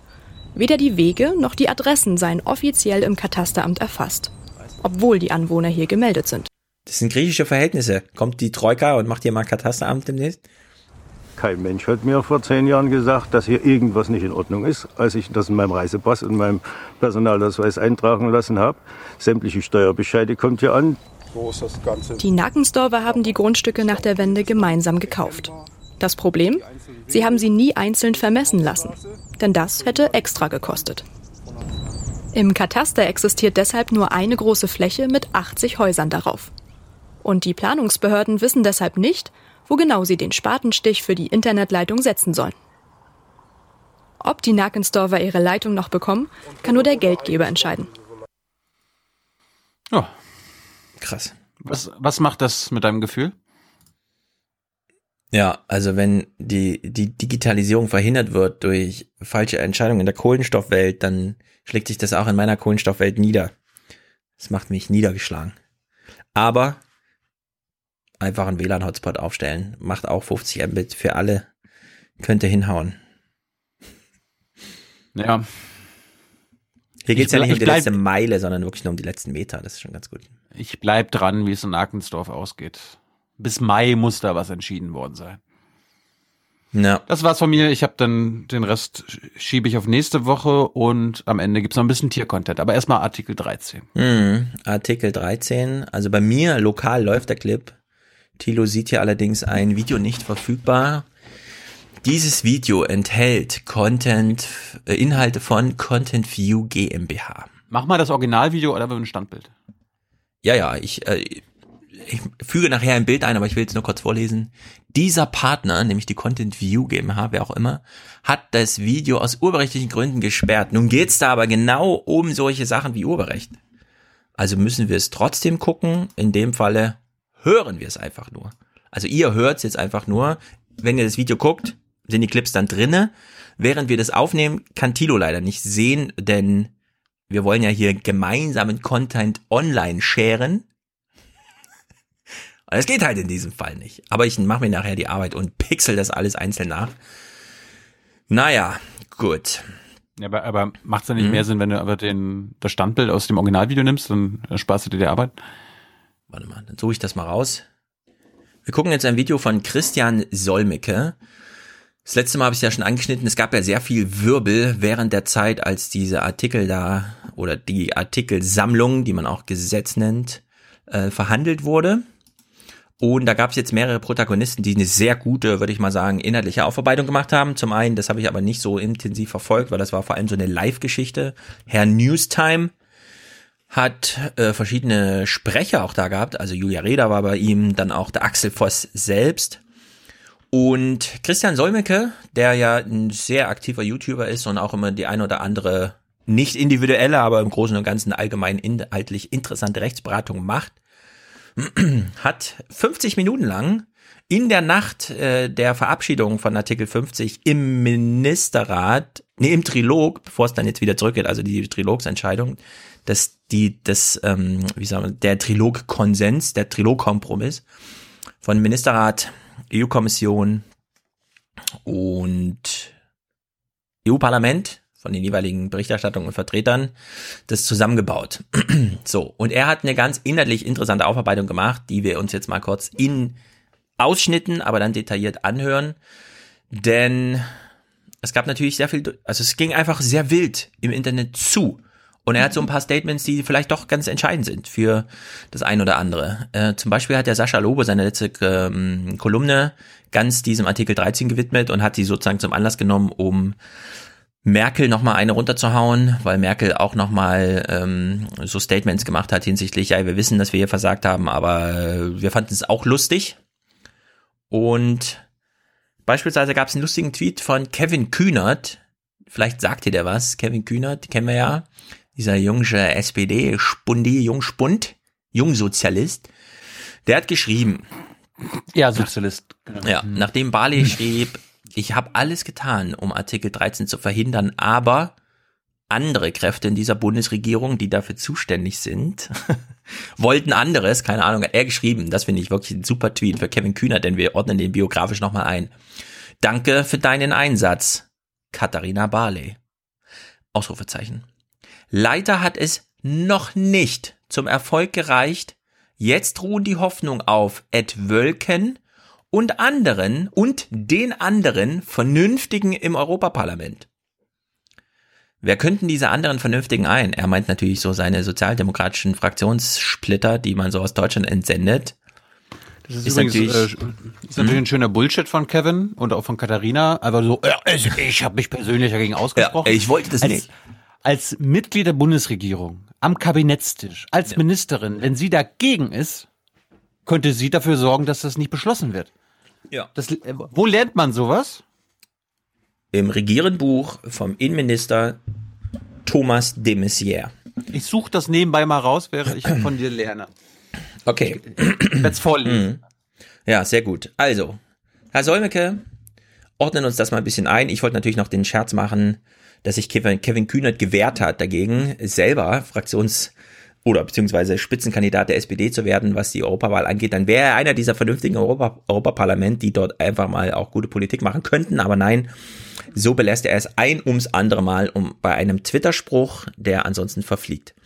Jedenfalls, der Herr Solmecke greift jetzt mal die Nachrichtenlage, wie sie sich am Abend der hysterischen, und in dem Fall war es eine hysterischen Aufarbeitung des Trilog, hat jetzt gerade entschieden und Herr Newsam hat es berichtet und jetzt muss ich dazu eine Meinung haben.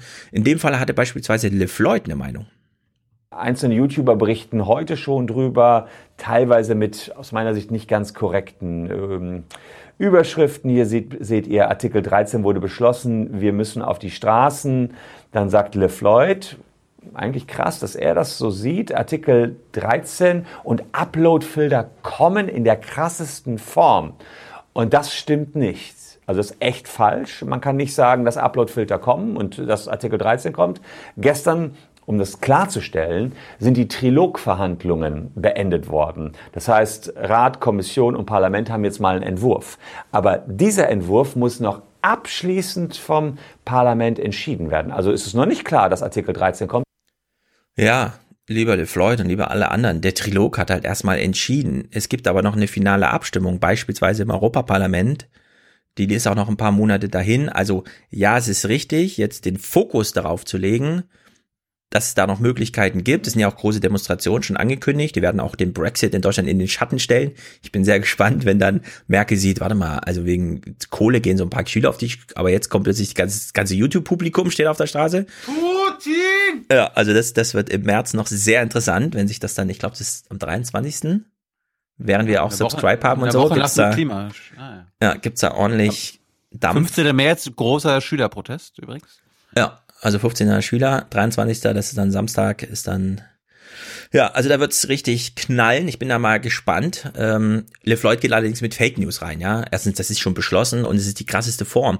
Beides davon greift er jetzt mal auf. Also man muss es nicht ganz so übertreiben, ja. Nur weil man äh, sauer ist, muss man jetzt nicht äh, auf seinem eigenen Kanal, für, bei dem man sich auch freut, dass man so viele Jugendliche erreicht, dann plötzlich hier so einfach mal lügen. Naja. Wurdest du, wurdest du eigentlich auch von Google angeschrieben?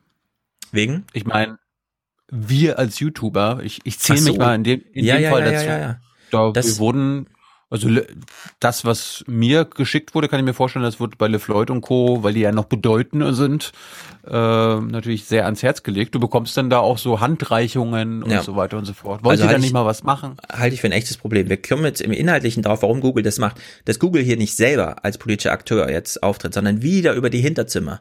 Zuerst über die Hinterzimmer, Nee, die C- Hinterzimmer CDU und, und, jetzt, und, und sie schicken die YouTuber vor. ja, das meine ich jetzt. Also die YouTube-Hinterzimmer, ja, dass sie jetzt in ihrer eigenen Partnerschaftsklientel da über, über Bande spielen, statt einfach mal selbst jetzt tätig zu werden. Ja, das finde ich auch nicht ganz so okay. Naja, du- jedenfalls. Hm? Hast du nochmal den Katharina Barley äh, vor dir? Du warst, Ja. du warst da gerade Soll ich dabei. den nochmal vorlesen, oder was? Ja, bitte. Ja, bitte. Also Kevin Kühnert schreibt, Danke für deinen Einsatz, Katharina Barley. Leider hat es noch nicht zum Erfolg ge gereicht. Jetzt ruhen die Hoffnung auf Wölken und den anderen Vernünftigen im Zitiere Europäischen mal, Parlament. Zitiere sie mal. Hm? Zitiere mal ihren Tweet. Ihren Tweet? Oh, den habe ich jetzt Ja. nicht parat hier. Ich Ja, habe nur sie Kevins. hat ja, ich habe mich persönlich eingesetzt, hat sie gesagt. Ach so, ja gut, sie hat sich persönlich eingesetzt und es war ja auch ganz wichtig. Und leider welche Rolle, gereicht. welche Rolle hat Katharina Barley im Bundeskabinett? Sie ist Justizministerin. Gut. So, jetzt lese ich aus dem Regierenbuch von Thomas de Maizière vor. Seite 33. In der Geschäftsordnung der Bundesregierung ist vorgesehen, dass der Finanz-, der Innen- und der Justizminister ein Vetorecht haben. Sie können Kabinettsbeschlüsse widersprechen und eine zweite Abstimmung verlangen, wenn es, wenn es um das Geldausgeben bzw. um die Vereinbarkeit mit geltendem Recht geht. Dazu ist es in zwölf Jahren meiner Zugehörigkeit zum Bundeskabinett nie gekommen. Trotzdem ist dieses Recht nicht sinnlos, denn es wirkt im Vorfeld. Juristen nennen das eine faktische Vorwirkung. Ja. Also, liebe Katharina Barley, wenn du da Ähm, was dagegen gehabt hättest, Ja. dann hättest du was machen können. Finde ich witzig, dass der de Maizière da so drüber schreibt, dass es dazu nicht kam während seiner Zeit, denn Heiko Maas hat da schon ganz schön untergebuttert. Die Federführung für Urheberrecht, äh, ja, ähm, für Datenschutzrecht lag ja beispielsweise im Innenministerium die ganze Zeit. Und da gab's schon ziemliche Kappeleien, aber ähm, Maas hat sich dann auch nicht mehr getraut, da nochmal hier das ein oder andere Veto. Ich weiß ja noch, du saßt ja mit ihm auf dem, auf dem Dachstuhle des äh, Justizministeriums und er hat gesagt, also Datenschutzrecht, da hätte ich auch gern ein Wörtchen mitgeredet, weil es ist ja wichtig und so. Da hat sich die, die CDU durchgesetzt und der Fuchs, der juristische Fuchs Thomas de Maizière hat da auch Maas so ein bisschen kaltgestellt. Aber gut, dass er das im Nachhinein nochmal als vielleicht auch, das ist auch so ein bisschen Erfolg, oder? Dass er so sagt, also ich als Innenminister hatte dieses Recht nicht, aber der Justizminister hat mir Doch, nie ein Veto auch. Rein. Der Ach so. Finanzminister und der Justizminister. Na gut, siehst du, dann ist es so ein, wenn du mir hier ein Veto reinhast, hau ich dir eins rein. Also könnte ja auch eine witzige Dynamik in so einer Bundesregierung geben, wenn dann mal einer das, das Veto zieht. Naja, jedenfalls, man muss sich jetzt nicht allzu viel Sorgen machen, Herr Es gibt, Solmecke. es gibt, wo wir schon dabei sind, es Mhm. gibt noch einen geilen Satz. 103, Seite 103. Mhm. Zitat Messier. Manche Justizminister halten sich nicht für Sicherheitsminister, sondern sehen sich als Minister für Bürgerrechte. Ich halte das für falsch. Sehr gut. Offenes Visier, Sätze ordentlich reingeschrieben, sehr gut.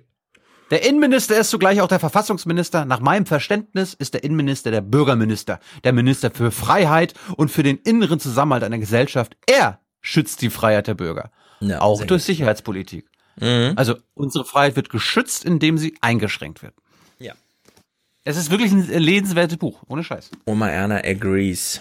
Jo. Zurück zum, zur hitzigen Nacht. Die, die kann ich meckern. Nee, ich kann nicht. Ja, ich kann nicht meckern. Bin zufrieden. Mir geht's gut. Zurück zur hitzigen Nacht des Mhm. Artikel 13 Trilogs Entscheids. Am nächsten Morgen musste man nochmal darauf hingewiesen werden. Kann ich auch sagen, YouTube wird nicht gelöscht. Also für alle, die Sorge haben, bald kein YouTube mehr zu sehen, das wird nicht passieren. Ja, er hat die kritischen Stimmen nochmal eingefangen. Nein, YouTube wird nicht gelöscht, aber wir wollen ja eigentlich äh, wissen, worum es hier geht. Also, erstes kleines europapolitisches Seminar. Die EU-Richtlinie ist eine Richtlinie, die erst noch umgesetzt werden muss in nationales Recht. Das heißt, die Deutschen werden, sollte das so kommen im April, wenn das EU-Parlament wirklich dafür stimmt und ihr nicht genug bei euren Parlamentariern Rabatz gemacht habt, haben die Deutschen zum Beispiel und alle anderen äh, EU-Länder auch zwei Jahre lang Zeit, um das in ein Gesetz zu gießen. Ja, das heißt auch, das ist ihm auch in Folgevideos nochmal wichtiger gewesen, was er hier schon anklingen lassen hat. Es gibt Wahlen, bis es zu dieser nationalen Entscheidung kommt. Und man kann auch bei der Europawahl schon das eine oder andere noch drehen. Ja, also wer wirklich äh, jetzt einfach richtig gegen diesen Artikel 13 und so weiter, einfach politisch mobilisieren. Man kann dagegen politisch wählen und dann kommt er auch nicht. Weil es ja eine Richtlinie ist. Es ist jetzt nicht diktatorisch als Verordnung der EU einfach hingesetzt und muss dann gelten nach 30 Tagen der Verkündung, sondern es ist eine Richtlinie. Los geht's. Jetzt geht's ans echte Eingemachte. Artikel 13, so wie er gestern Abend verabschiedet worden ist. Ich wage mich daran. Ja, und er hat jetzt tatsächlich, und das ist ein Sonderproblem, das müssen wir aber nicht in einzelnen Clips, sondern er hat ein iPad da liegen und Zettel. Auf dem Zettel, der hat er sich deutsche Übersetzung gemacht von dem englischen Originaltext, den es an diesem Abend nur auf Englisch im Original gab, was ein echtes Problem ist, weil klar können wir Englisch, aber juristisch können wir vielleicht nicht.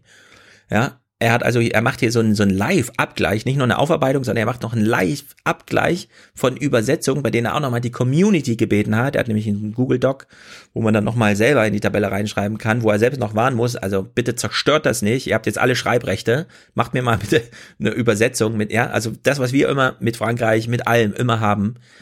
Man findet einfach diese Texte in der Sprache, die man selber spricht, und es ist dann immer noch juristisch, wenn auch auf Deutsch, aber ist immer noch schwer zu verstehen, findet man einfach nicht, ja. Und da hat er, das finde ich gut, dass es da auf YouTube mittlerweile so eine Eigendynamik gibt, dass er da einfach da sitzt und sagt, okay, ich könnte heute auch den ein oder anderen juristisch vertreten und so, aber ich mache mal hier ohne weitere Kostennote für YouTube eine Aufarbeitung von Artikel 13. Naja, jetzt fängt er an zu lesen.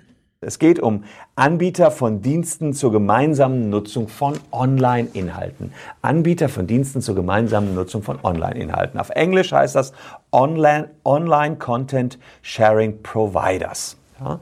Und diese Online Content Sharing Providers sollen nach Artikel 2, nicht 13, sondern 2, da ist nämlich die Definition für diese Provider drin, solche sein, deren Hauptzweck es ist, eine große Anzahl von urheberrechtlich geschützten Werken online zu stellen.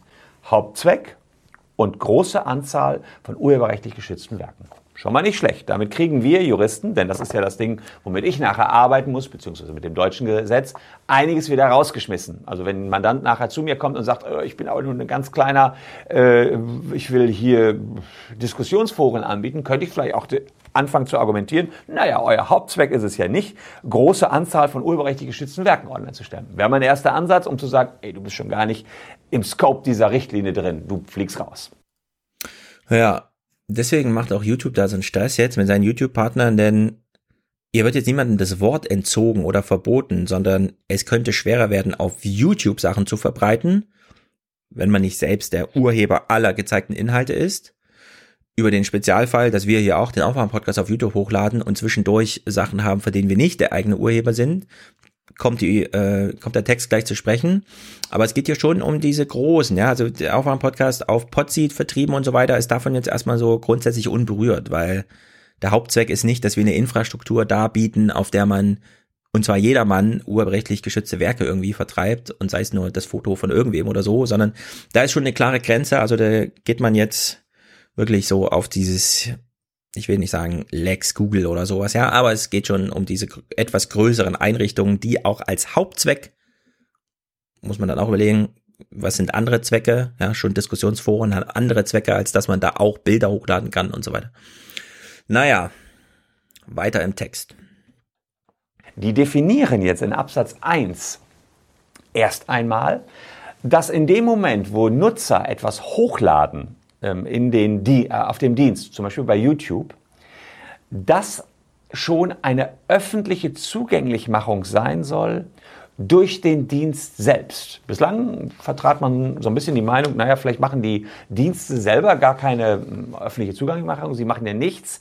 Die Nutzer laden das ja hoch. Und jetzt wird erstmal so, so, so ein richtiger Grundsatz geschaffen. Man sagt, wir, wir legen jetzt einfach fest, ob das so ist oder nicht und ob die Gerichte, insbesondere der Europäische Gerichtshof hat das bislang anders gesehen, früher was anderes gesehen haben. Nein, wenn die Nutzer was bei YouTube, um es ganz konkret zu machen, hochladen, so steht es in Artikel 13 Absatz 1 drin, dann tun wir so, als hätte YouTube das selbst hochgeladen bzw. der Öffentlichkeit zur Verfügung gestellt.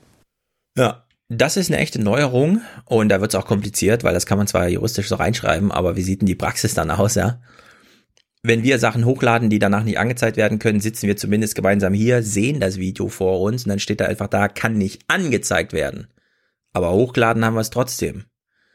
So, Jetzt muss schon während des Hochladens, deswegen auch die ganze Filter, also irgendwo muss jetzt eine technische Infrastruktur eingebaut werden, damit schon das Hochladen nicht funktioniert. Nee, nee, nee, das Hochladen funktioniert immer, das Verarbeiten. Also das ist, das passiert mir ja und dir ja offenbar jetzt auch mit den, mit der Weltweinsperrung. Während der Verarbeitung wird das schon gegengecheckt. Ja, so ist nicht das ja sonst. jetzt. Ja, ja, genau. Und deswegen braucht auch es jetzt was Neues. Ja, ich kann mir nicht vorstellen, dass sie das während des Uploads machen können. Da müssen sie ja, steht ja so im Gesetz drin. Deswegen, äh, da wird's ja schon haarsträuben, dass es einfach nicht geht. Jetzt ist es so, das Video wird hochgeladen. Damit ist die Datei vollständig bei YouTube vor- zur Verfügung. Dann wird sie dort einmal technisch aufbereitet, damit sie dann auch angezeigt werden kann in verschiedenen Größen. Während dieses Verarbeitungsprozesses findet der inhaltliche Abgleich statt mit den Datenbanken, die da über Content ID schon abgleichen. Ah ja, diesen Inhalt kenne ich, den sperre ich, weil da hat jemand Anspruch drauf. So, jetzt ist schon während des Hochladens eine Veröffentlichung juristisch gemeint. Nicht erst nach einer Verarbeitung und so weiter, kannst du mal überlegen, sondern schon während des Uploads ist quasi veröffentlicht und du lädst zwar hoch, aber für alles, was betroffen ist, ist der Dienst schon in der Verantwortung. Also YouTube selbst. Bisher konnten die eben, hat er gesagt, erstmal registrieren, ah ja, ist gesperrt, da haben wir eine Content-ID-Sperre drauf, okay, dann nehmen wir es jetzt raus, wo wir es doch mitbekommen haben. Auch das findet jetzt einen Schritt vorher statt. So wie im Datenschutzrecht auch. Nicht erst das Bild veröffentlichen ist eine Rechtsverletzung, sondern schon die Fotografie selbst, schon das Auslösen, ja, um, und das Wegspeichern im Privatspeicher ist schon ein Problem. Ja, könnte man datenschutzrechtlich genauso die, äh, also das Erheben von Daten auch schon mit thematisieren, das hat ja die DSGVO genauso gemacht, war da auch eine Neuerung. Nur die Frage ist jetzt hier, also wie soll das funktionieren, ja, während des Uploads irgendwie und so weiter und so fort. Weiter im Text, denn äh, jetzt, wenn YouTube in der Verantwortung ist, ja, was eine Neuerung ist und nicht der Nutzer und YouTube erst, wenn sie davon Bescheid wissen. Das wird jetzt hier ein bisschen aufgebohrt. Juristisch kann man das wieder formulieren, aber jetzt wird er auch schon so ein bisschen, hm, also jetzt stellen sich Fragen. Wir gehen in Artikel 13 Absatz 2 rein. Da steht drin, dass eine Lizenzvereinbarung geschlossen werden soll, die die Genehmigung umfasst, ähm, äh, auch für, und das ist spannend, für die von den Nutzern vorgenommenen Handlungen, sofern sie nicht auf kommerzieller Basis handeln und ihre Tätigkeit keine nennenswerten Einnahmen generiert. Das ist ein total wichtiger Punkt, Leute. Ja, total wichtig, weil nennenswerte Einnahmen, ja, sind die Grenze dafür, dass dann YouTube schon für dich Verantwortung übernimmt. Das führt dann nochmal aus, wo beginnt eigentlich so eine nennenswerte Einnahme?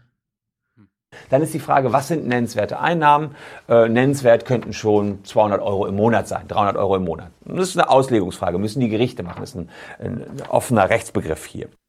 Ja, also 200, 300 Euro im Monat. Ich weiß nicht genau, wie viel man mit YouTube so verdient, aber wenn du nicht einfach nur so ein Video hochlädst, was dann deine Oma mal anguckt, sondern was weiß ich, zweimal die Woche, dreimal die Woche irgendeinen Content, der relevant gesehen wird oder so, keine Ahnung. Und da ergeben sich so Einnahmen im 200, 300 Euro Bereich. Dann ist sofort YouTube in der Verantwortung, den neuen Umgang mit dem Urheberrecht da zu regeln. Also dir entweder das sofort zu verbieten, das überhaupt zu verbreiten, oder inhaltlich nachzuforschen, jede einzelne Sekunde, was wird denn da gezeigt darf ich das jetzt überhaupt und so weiter, ja. Und das ist so kompliziert, also da wird der Text einfach so banane, dass sich jetzt auch der Solmecke hier gleich im Kreis dreht oder uns darstellt, wie sich das im Kreis dreht. Also da wird's ein bisschen, es dreht sich alles im Kreis, das werdet ihr gleich immer wieder merken. Dann holen sich die großen YouTuber sowieso große, weite Lizenzen, die ihnen erlauben, meinetwegen Textschnipselchen aus oder Filmschnipselchen aus RTL oder aus Kinofilmen in ihre Videos einzubauen. Und dann greift die Richtlinie sowieso nicht. Ja, dann können die sowieso nicht in die Haftung kommen, die Plattform. Das ist auch noch ausgenommen. Steht weiter hinten wieder drin. Und dann wird's irgendwie so, so richtig strange. Und dann ist das nächste. Die Plattformen sollen ja in die Haftung kommen, wenn sie keine Lizenzvereinbarungen getroffen haben. Sind denn dann, wenn die Plattform schon in die Haftung kommt, auch die kleinen Nutzer wieder aus der Haftung raus? Es wird ja hier gesagt, die kleinen Nutzer sind raus aus jeglicher Haftung, wenn die Plattform eine Lizenzvereinbarung getroffen hat. Und mir stellt sich jetzt die Frage, wenn die Plattform das nicht gemacht hat, aber die Plattform haftet ja und muss blechen nachher auch, wenn sie es nicht gemacht hat. Kann man dann nicht mehr gegen die kleinen Nutzer vorgehen? Das ist vergessen worden in Artikel 13. Dazu einfach gar nichts geregelt worden. Da steht nichts zu drin. Finde ich aber total wichtig, weil es euch betrifft, die, die YouTube machen, die, die keine nennenswerten Einnahmen mit YouTube erzielen, die ganzen vielen kleinen Kreativen. Ja, die sind irgendwie raus. Dafür ist Google jetzt drin in der Verantwortung. Und da sieht man auch, warum die natürlich was dagegen haben. Ja? Mhm. So, weil wenn du eine Urheberrechtsverletzung machst, kriegst du halt einen Brief, der geht direkt an dich nach Hause. Du hast eine Urheberrechtsverletzung begangen. Jetzt sagt diese neue Richtlinie hier, Artikel 13, Absatz 3 in dem Fall, glaube ich, war es. Die sagt dann, nee, du kannst es einfach hochladen. Äh, den, den Anspruch, den wir haben, den werden wir direkt bei Google geltend machen. Und dann haben die entweder eine Lizenz oder müssen halt nachträglich eine Strafe dafür zahlen, dass sie keine Lizenz haben. Was aber auch bedeutet, hier besteht so eine Art goldenes Zeitalter für Hinz und Kunz, wenn YouTube, wie sie jetzt schon haben, mit der GEMA eine Vereinbarung haben, gilt die automatisch für alle Nutzer, klein wie, also groß, falls sie keine eigenen Lizenzen haben, wie er eben meinte. Aber dann könnte jeder, wie bei so einem Radiosender, ja, also der HR darf im Radio jede Musik spielen, weil die haben mit der GEMA eine Vereinbarung. Wenn ich dieses Recht haben will, müsste ich eine Bewerbung an den HR schreiben und sagen, ich will gern Mitarbeiter sein. Dann mache ich einmal eine Stunde in der Woche eine Radiosendung und dann kann ich da einfach auch Musik spielen. Weil dann ist das über den HR geregelt. Und genau das wollen die jetzt für Google haben.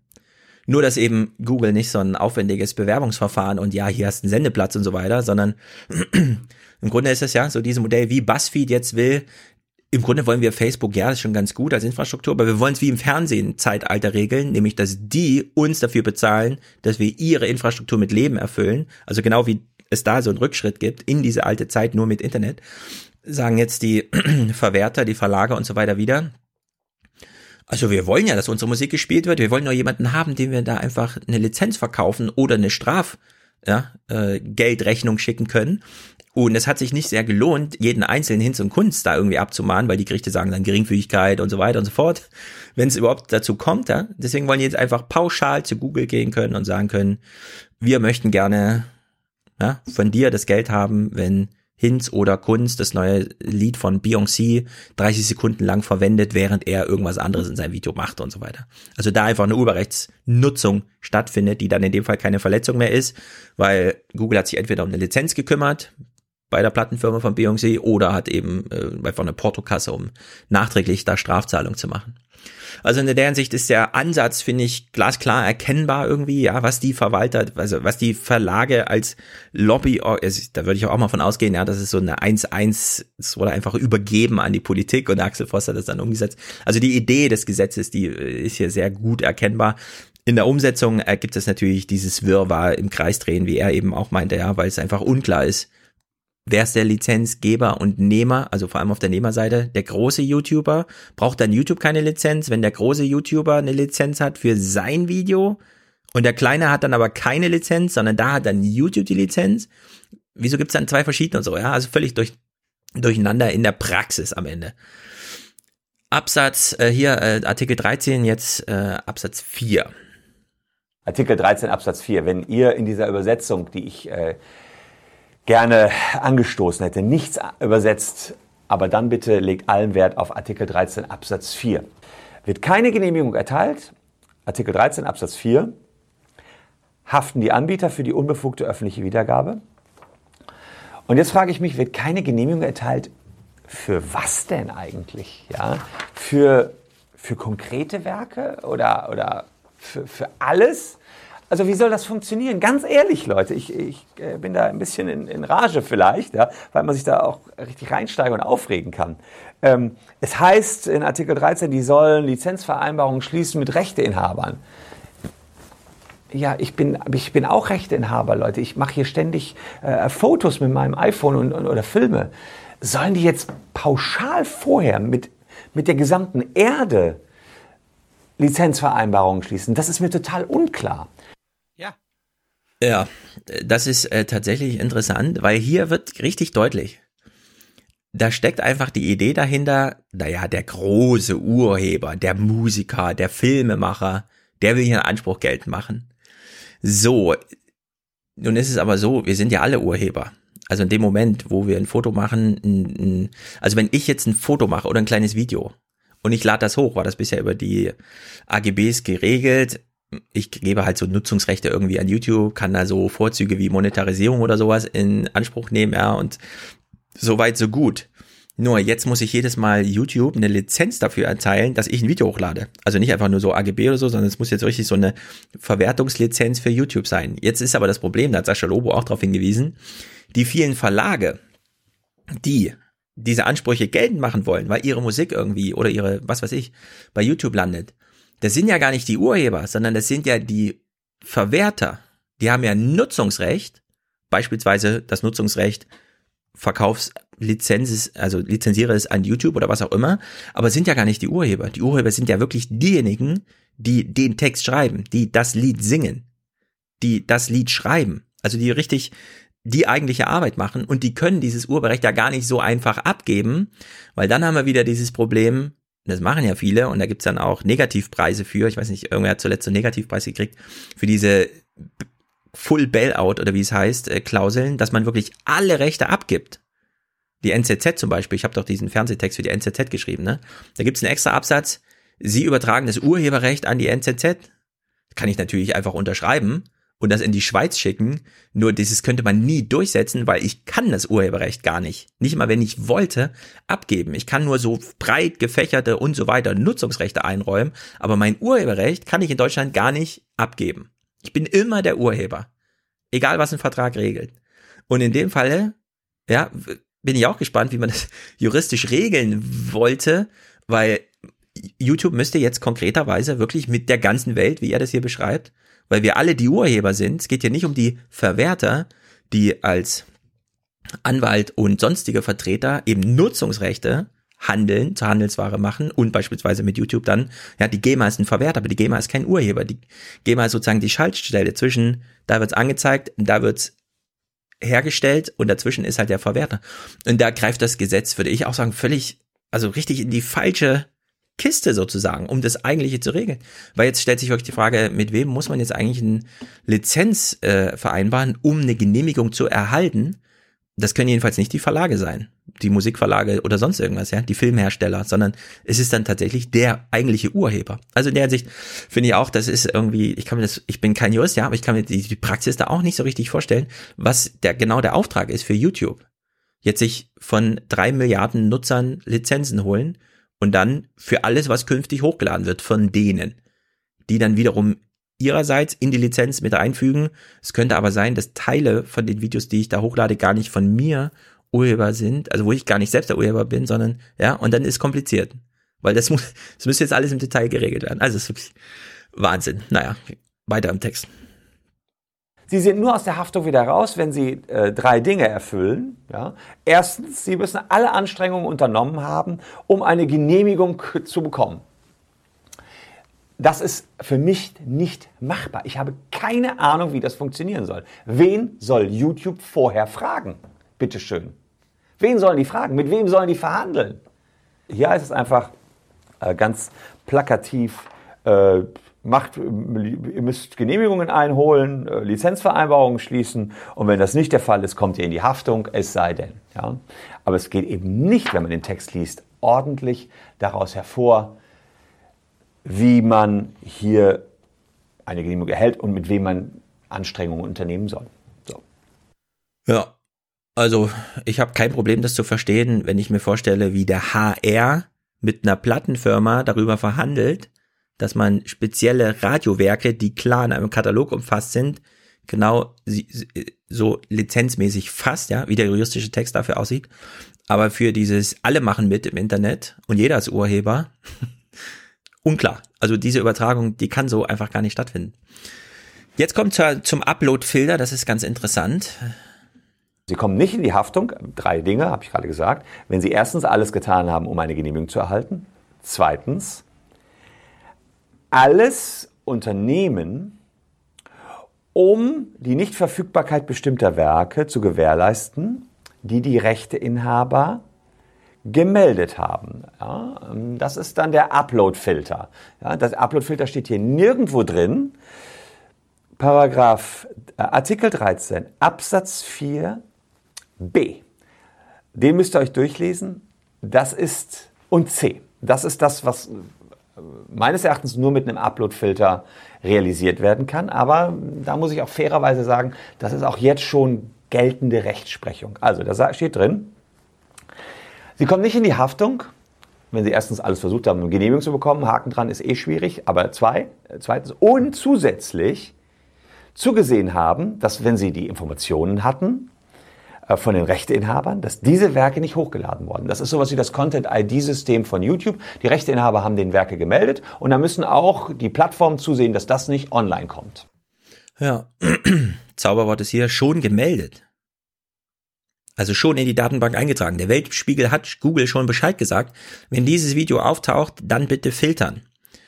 Und in der Hinsicht sagt er, weist darauf hin, also diese Upload-Filter, von dem jetzt alle so viel Angst haben, äh, ja, Content ID, hatten wir ja hier auch schon so besprochen, ist quasi schon vorhanden und schon geltende Rechtsprechung und wird ja jetzt auch schon juristisch durchgesetzt. Sei es als, du kriegst eine E-Mail mit, kann nicht gespielt werden und dann antwortest du da drauf und am Ende ist es halt ein Rechtsstreit.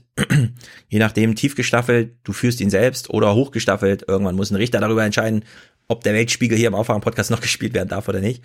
Also in der Hinsicht äh, ist dieser Upload-Filter in diesem ganzen Konglomerat an Neuem, von dem ich sage, das ist so ziemlich das Alte, nur man versucht jetzt auch im Internet nochmal genauso nachzubauen, der ist da gar nicht so neu. Deswegen würde ich jetzt sagen, der Upload-Filter, ja gut, da kann man jetzt drüber diskutieren und Texte darüber schreiben, dass der ja gar nicht drinsteht, aber trotzdem sein muss, weil, wie Sascha Lobo diesen Analogie gemacht hat, das ist so, als würde im Gesetz drinstehen, du hast die Pflicht, in acht Stunden nach Amerika zu kommen, wenn man da gerufen wird, äh, dann muss man halt fliegen, ja. Flugzeug muss da nicht drinstehen, sondern es ergibt sich dann aus der Natur der Sache, dass man das nur per Flug bewältigen kann in der Hinsicht schon geregelte Sache. Der Upload-Filter ist dann gar nicht so neu, sondern zumindest für die großen Plattformen, die ja hier gemeint sind, YouTube, da gibt's halt Content ID und Soundcloud und so, die machen genau das gleiche, wenn auch vielleicht nicht ganz so raffiniert, wobei der Content ID jetzt auch nicht so raffiniert ist, der gleicht ja auch nur so Fingerprints von kurzen Audiostücken ab.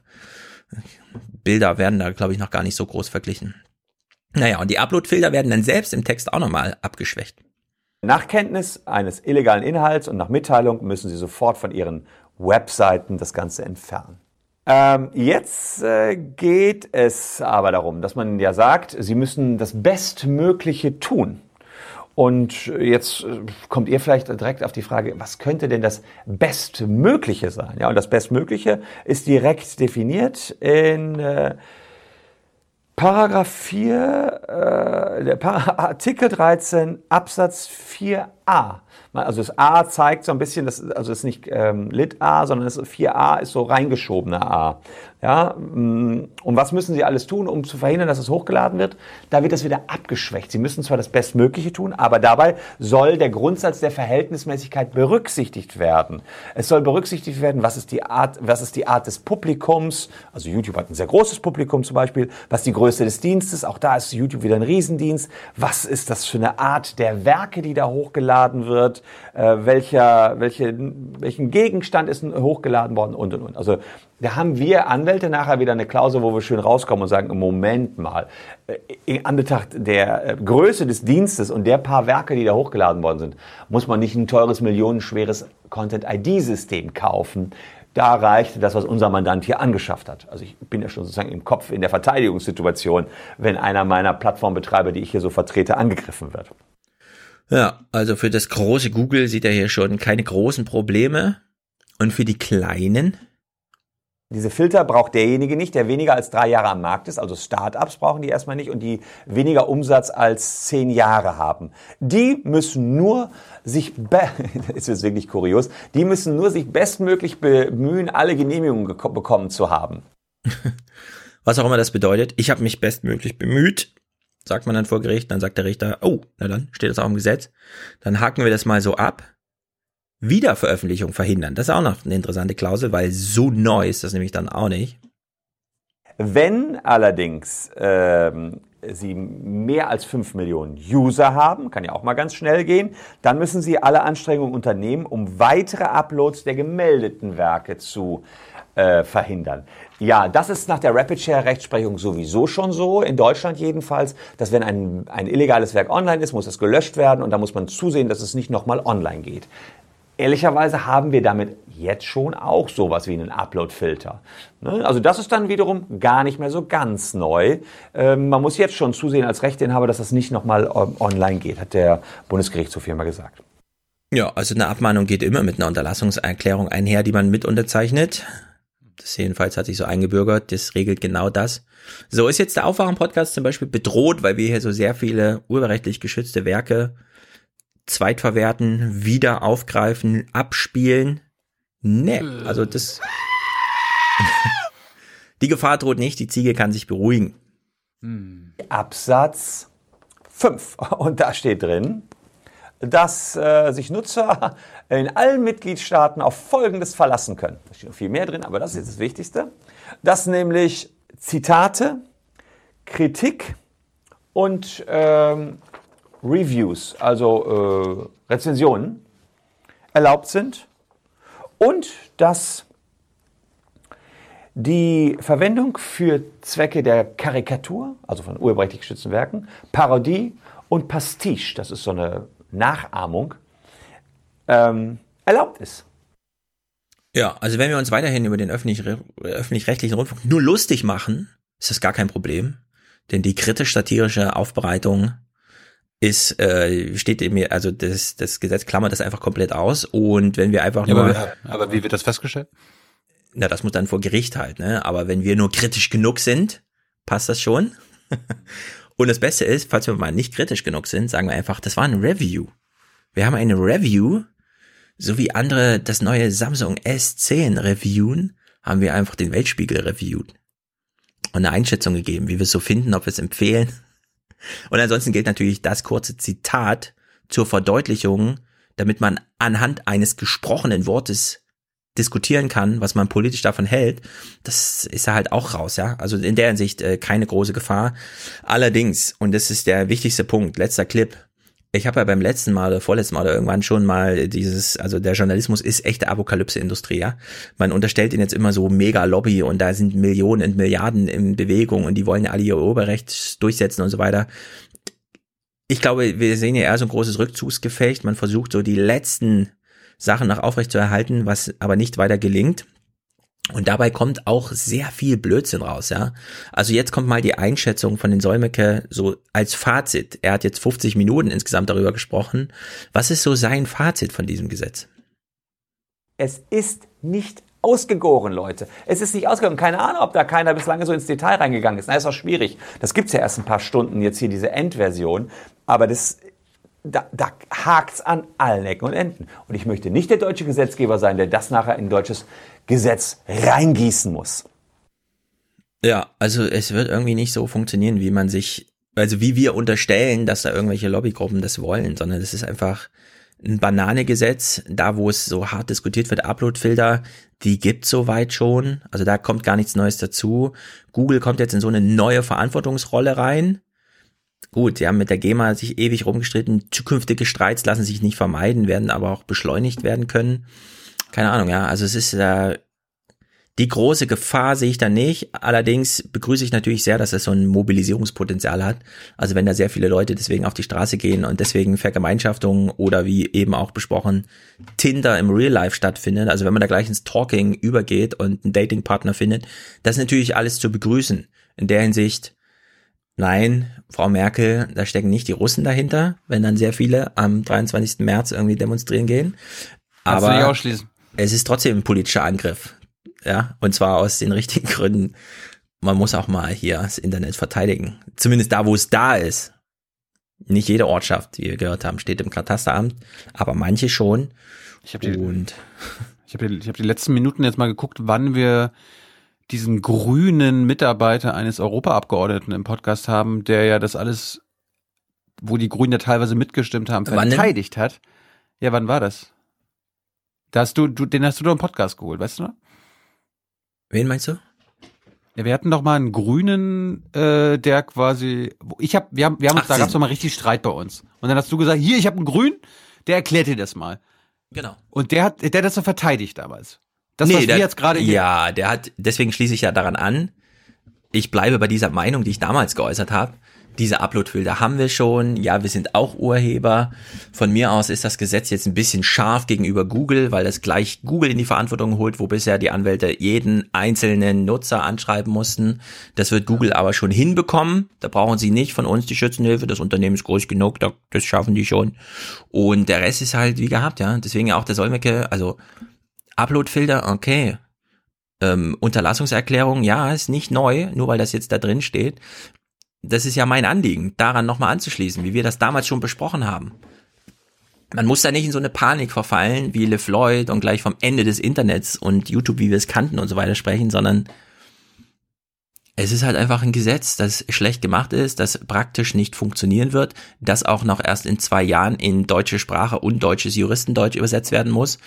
Was denn kommt. Wenn es denn überhaupt so weit kommt, ja, weil noch nicht mal in Europa ist es durch, es ist, ja, es ist zwar eine Trilogentscheidung, aber es muss ja nochmal im Parlament und es ist Wahlkampf und es geht drunter und drüber und ich finde, das Internet ist ein bisschen zu hart. Ich finde, alle Leute, denen jetzt plötzlich so ihr Artikel 13 so wichtig ist, weil sie sich von ihren Lieblings-YouTubern so aufgestachelt sehen, es gibt doch so viele politische Felder, wo man wirklich auch mal auf die Straße gehen kann. Also das ist jetzt Artikel 13 ausgerechnet, aber ich finde es gut, dass die Leute so ein bisschen jetzt politisiert sind von Bibi und wer noch so alles auf Artikel 13 aufgesprungen ist, ja, auf den Zug, den Panikzug, der hier gerade durch Europa rollt.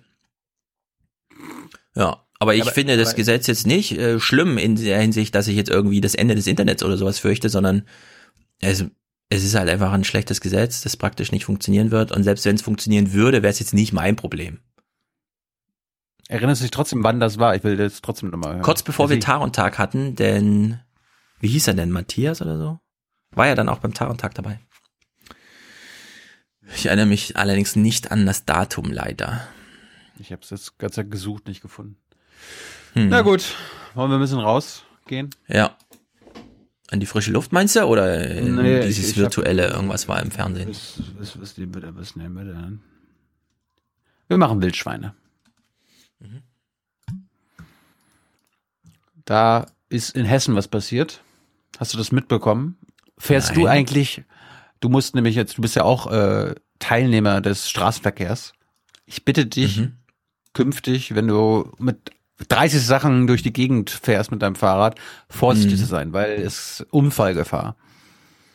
Es sind Bilder, die einem nahegehen. Die B45 bei Hanau-Steinheim in der letzten Nacht. Nachdem eine 22-Jährige in eine Gruppe von Wildschweinen gerast ist, liegen die sterblichen Überreste des Muttertieres und der Frischlinge verstreut auf der Straße. Sie hatten keine Chance. Auch die 22-Jährige wird die letzte Nacht so schnell nicht vergessen. Sie kommt zur Kontrolle vorsorglich ins Krankenhaus. Ja, ist gefährlich. Es gibt zu viele Wildschweine. Ey, mit 100 Sachen in so eine Rotte fahren, Alter. Mhm. Ja, die wiegen 500 Kilo oder was? 200, 400, 300? Ja. Und da gab es einen Ja. ADAC-Unfalltest und die haben das nochmal uns plastisch geschildert. Dass Wildunfälle richtig gefährlich sein können, zeigt der Test des ADAC. Prallt ein Wildschwein mit einem fahrenden Auto zusammen, entstehen extreme Kräfte. Umso mehr Geschwindigkeit, desto drastischer. Prallt ein Auto mit Tempo 60 gegen ein Wildschwein, entspricht das einem Aufprallgewicht von 3,5 Tonnen. So viel wiegt ein Nashorn. Trotzdem wird empfohlen, nicht auszuweichen. Ganz klar sinnvoll ist draufhalten. Aufgrund der Tatsache, weil äh, Ausweichmanöver halt eben immer zu womöglich wesentlich komplizierteren und schwereren Unfällen führen. Äh, ein zweites ist natürlich das, dass äh, der Nachweis auch nicht erbracht werden kann, warum sie da jetzt ausgewichen worden äh, äh, sind. Ja, es kann sein, dass sie an dem Handy rumgespielt haben. Es kann sein, dass sie an dem an dem Radio rumgespielt haben und deshalb halt eben dazu äh, äh, deshalb in den Graben gefahren sind. Alte Fa Autofahrerweisheit lernt man auch in der Fahrschule. Mhm. Draufhalten. Wenn man, Außer also wenn, muss außer man halt in dem Moment sind. eine bewusste Entscheidung Außer wenn es treffen, Menschen ne? sind. Außer wenn es Menschen sind. Die können dir ja dann bezeugen, ich bin in den Graben gefahren, weil derjenige gerettet werden musste. Mhm. Dann habe ich bei Sachsen-Anhalt heute was Interessantes gefunden, äh, dass hier Wildschweine irgendwelche Vorgärten und so weiter äh, umgraben, ist ja nichts Neues. Jetzt lernen wir aber mal, warum sie das machen. Verständlich der Ärger, aber das Wildschwein kann nun mal nicht anders. Die fressen sich satt mit Eicheln und dann suchen sie Leckerli, sprich das sind Würmer und die Würmer finden sie dort, wo feuchter Rasen ist. Mhm. Und Vorgärten sind ja meistens immer gut be bewässert. Ja. So, dann, was ich auch nicht wusste, warum, ich meine, die Wildschweine können anders als der Wolf locker flockig abgeschossen werden. Warum passiert das nicht? Ja? Also ich meine, 830.000 tote Wildschweine, getötete Wildschweine im Jahr ist schon ist schon heftig, aber äh, müssten ja eigentlich noch viel mehr werden. Warum passiert das nicht? Gut, das haben wir gelernt. Jetzt lernen wir auch noch mal, warum Jäger eigentlich nicht viel mehr Schweine schießen. Warum machen sie das nicht? Überrascht es nicht, dass Forderungen nach mehr Abschüssen laut werden. Doch umsonst ist das nicht zu haben, sagen die Jäger. Ja, Aus dem einfachen Grunde, für ein Wildschwein kriege ich heute, ja, was weiß ich, 25 Euro für ein 50 Kilo Schwein. Und dafür setze ich mich nicht stundenlang raus und äh, schieße ein Schwein. Marktwirtschaft. Mhm. Eigentlich müsste es da auch Prämien geben. Er hätte noch so sagen müssen, da gehe ich lieber in den Supermarkt und kauf's mir für 3,50. Ja. Es gibt aber eine andere Jagdprobleme für Jäger, wenn es um Wildschweine geht. Das haben wir im Schleswig-Holstein-Magazin gelernt. Wir haben hier mehr äh, Besiedlung. Dadurch ist es so, dass wir auch mehr Fußgänger haben. Wir haben Pferdeleute mit Wiesen. Und äh, das macht es natürlich nicht einfacher. Und äh, wir müssen natürlich auch auf unseren Schuss mal aufpassen. Das bedeutet, äh, jeder Jäger ist für seinen Schuss verantwortlich.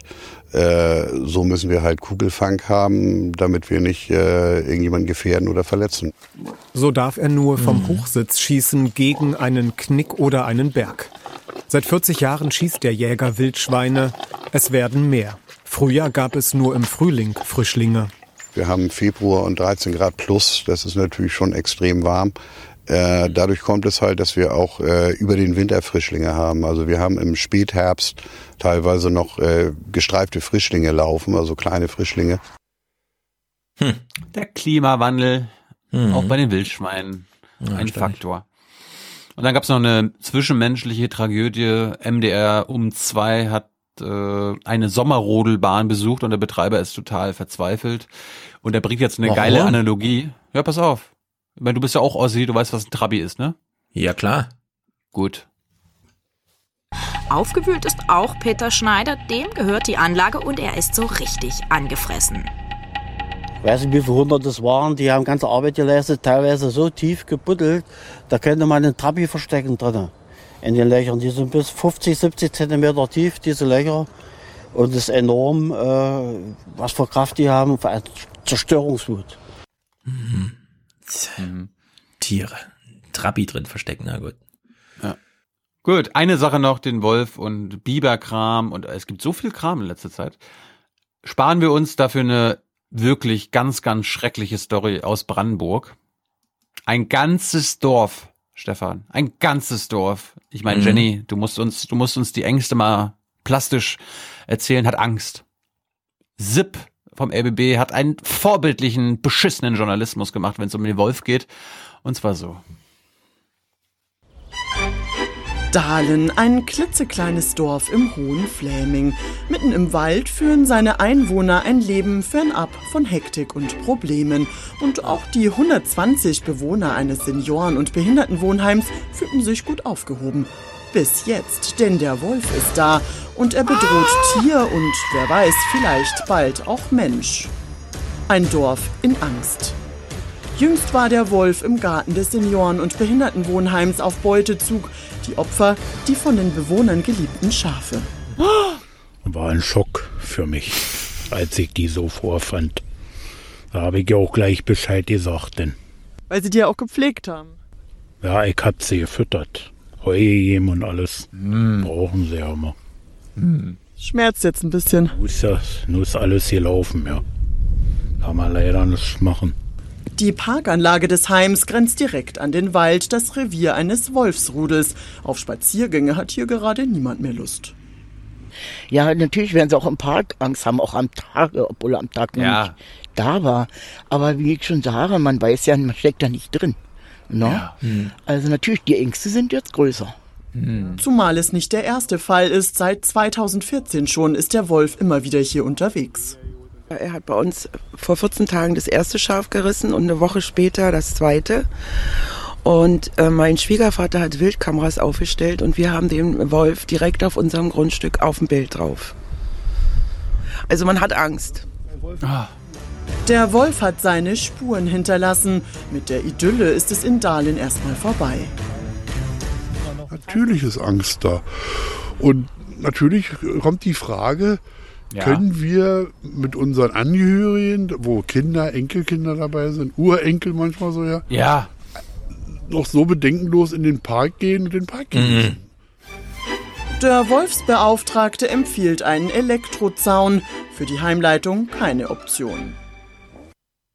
Der Mann hat recht. Das Schaf ist nur die Einstiegsdroge für den Wolf. Ja. Der will dann den härteren Stoff, holt sich zuerst Oma Barbara. Wenn er Kohldampf hat, ne? Opa Maul heißt tatsächlich so. Ich denke mir das nicht aus. Und Opa dann. Maul? Na, der gute Mann, den du ja gerade zeigst, der heißt Herr Maul. Wirklich? Oh. Ja. Finde ich aber auch gut, so eine O-Ton-Collage, wie einfach so. Warte mal, wie lang soll der Bericht sein? Hm, vier Minuten. Okay, ich hätte noch zehn Suggestivfragen. Wie fühlen Sie sich? Ist nicht gut mit dem Wolf, oder? Und heute Morgen? Es waren Ihre Tiere, ne? Mhm, alles klar. Und jedes Mal liefert der sieben Sekunden mehr, der gute Mann. Ja, ich hab die auch gibt's echt, gefüttert, ne? ma- Manchmal gibt es echt so ja gelassene Gras. Beiträge. Ja. Ja, das war mal wieder dümmster, blödester Betroffenheit. Aber die Musik war gut. Naja. Passend zumindest. Das war's von mir, den Rest nächste Woche. Mhm. Gut. Dann schließen wir diesen Podcast hier ab. Jawohl. Schlüssel rein. Zuschließen. Richtig. Jawohl. Schlüssel umdrehen. Mhm. Gut. Musik. Ja, wir haben Musik. Matthias hat uns. Ich finde, es passt zum Karneval. Es ist ja jetzt Karnevalszeit. Er, hat doch einen Mer- Merkel, Merkel-Song gemacht. von der Richtig, ne? ein kurzes Ding, zwei Minuten. Es ist wie so ein Tusch weht es gleich an uns vorbei. Äh, Matthias selbst war es zu klamaukig, aber ich sag, hier ist nichts zu klamaukig. Wo kommen wir denn da hin? Nein, ist natürlich ganz vorbildhafte, supergeile Musik. Und aktuell. Hm. Ja. Audiokommentare? Ja, gibt's dann auch. Viele, viele, viele liegen hier. Ich gehe sie gleich mal durch. Einen gibt's, also der hat mir das geschickt, das habe ich dir weitergeleitet, äh, Maximilian zum Live-Event unseres Filmabends. Ja, hast du den Kommentar schon gehört? Versteht man, worum es geht? Oder muss man das vorher gucken? so, oder? Sonst hätte ich sie, hätte nicht geschickt. Mhm. Ja, ja, ist okay. Mhm. Gut, das war's. Wir brauchen für Folge 360 nächste Woche, Dienstag, noch Unterstützung. Wir brauchen ProduzentInnen und vielleicht ein oder zwei PräsentatorInnen. Mhm. Ähm, ihr wisst ja, wie man das wird. Und ansonsten gibt's, wie gesagt, nächste Woche auch nochmal den Abschied von Thomas Walde vom Berlin Direkt. Haben wir heute nicht geschafft. Was? Ja, Thomas ist gegangen. Wohin geht er? In den Wald? Na, Paris, weißt du doch. Ach ja, stimmt, stimmt, stimmt. Ja. Möchten Sie die Gelegenheit vielleicht nutzen, die GroKo schon mal hemmungslos zu loben? Und ansonsten gibt es Sonntag Jung und Naiv mit Thomas de Maizière. Ja, es ist passiert. Und es ist äh, ein schönes Gespräch. Mhm. Ja, von dir noch irgendwas? Äh, nein. Steckt euren Kopf nicht so sehr ins sozialen Netze und ladet nicht so viel Zeug bei YouTube hoch, Leute. Ja. Und guckt nicht so viel Fernsehen. Beschränkte Mittel und dazu keine Kultur, da kann man nur vor dem Fernseher enden. Mhm. Genau. Schönen Abend, schönen Tag, schönes Wochenende. Herzlichen Dank und Ihnen und Ihren Zuschauerinnen und Zuschauern einen schönen Abend. Herzlichen Dank und äh, Deutschland alles Gute. So viel heute von uns. Ihnen noch einen schönen Abend bei uns im Ersten. Selbstverständlich werden Sie die Tagesschau und die Tagesthemen auf dem Laufenden halten.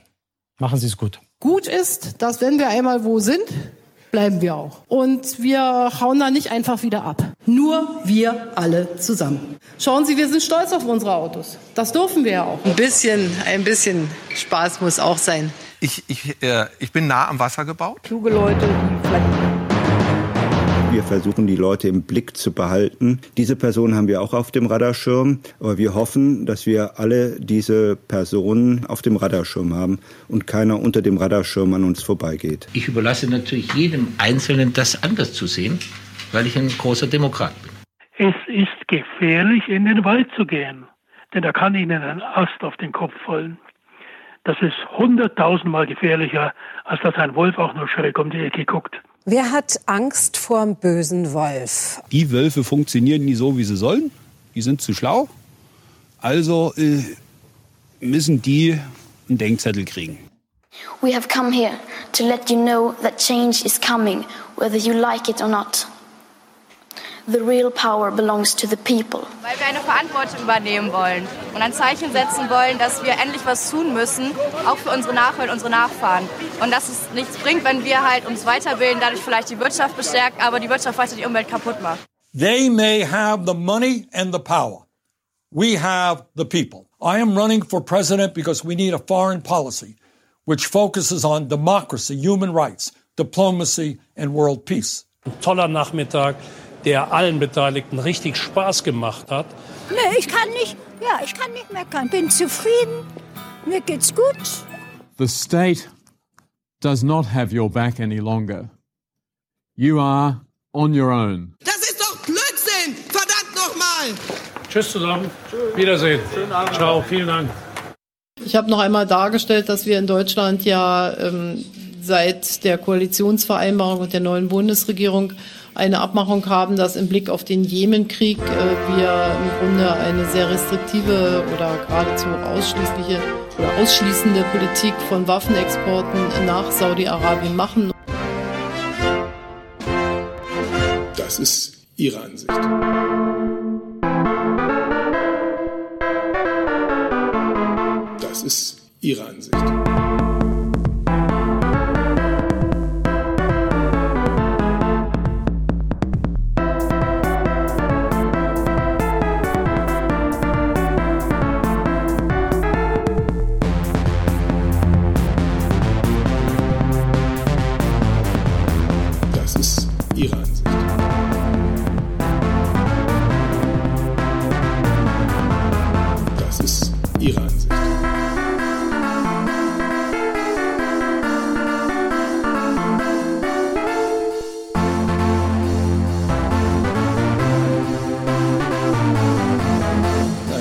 Es überhaupt nicht. Äh, meine Einschätzung ist, äh, wir können uns in den nächsten Wochen, äh, ich will es jetzt nicht auf vier oder fünf Wochen eingrenzen, aber wir können uns jedenfalls in der ersten Hälfte des zweiten Halbjahres auf eine gemeinsame Position verständigen. Macht doch nicht bumm! Bringt euch nicht um! Sagt lieber Piep! Habt euch doch lieb! Ihre Ansicht.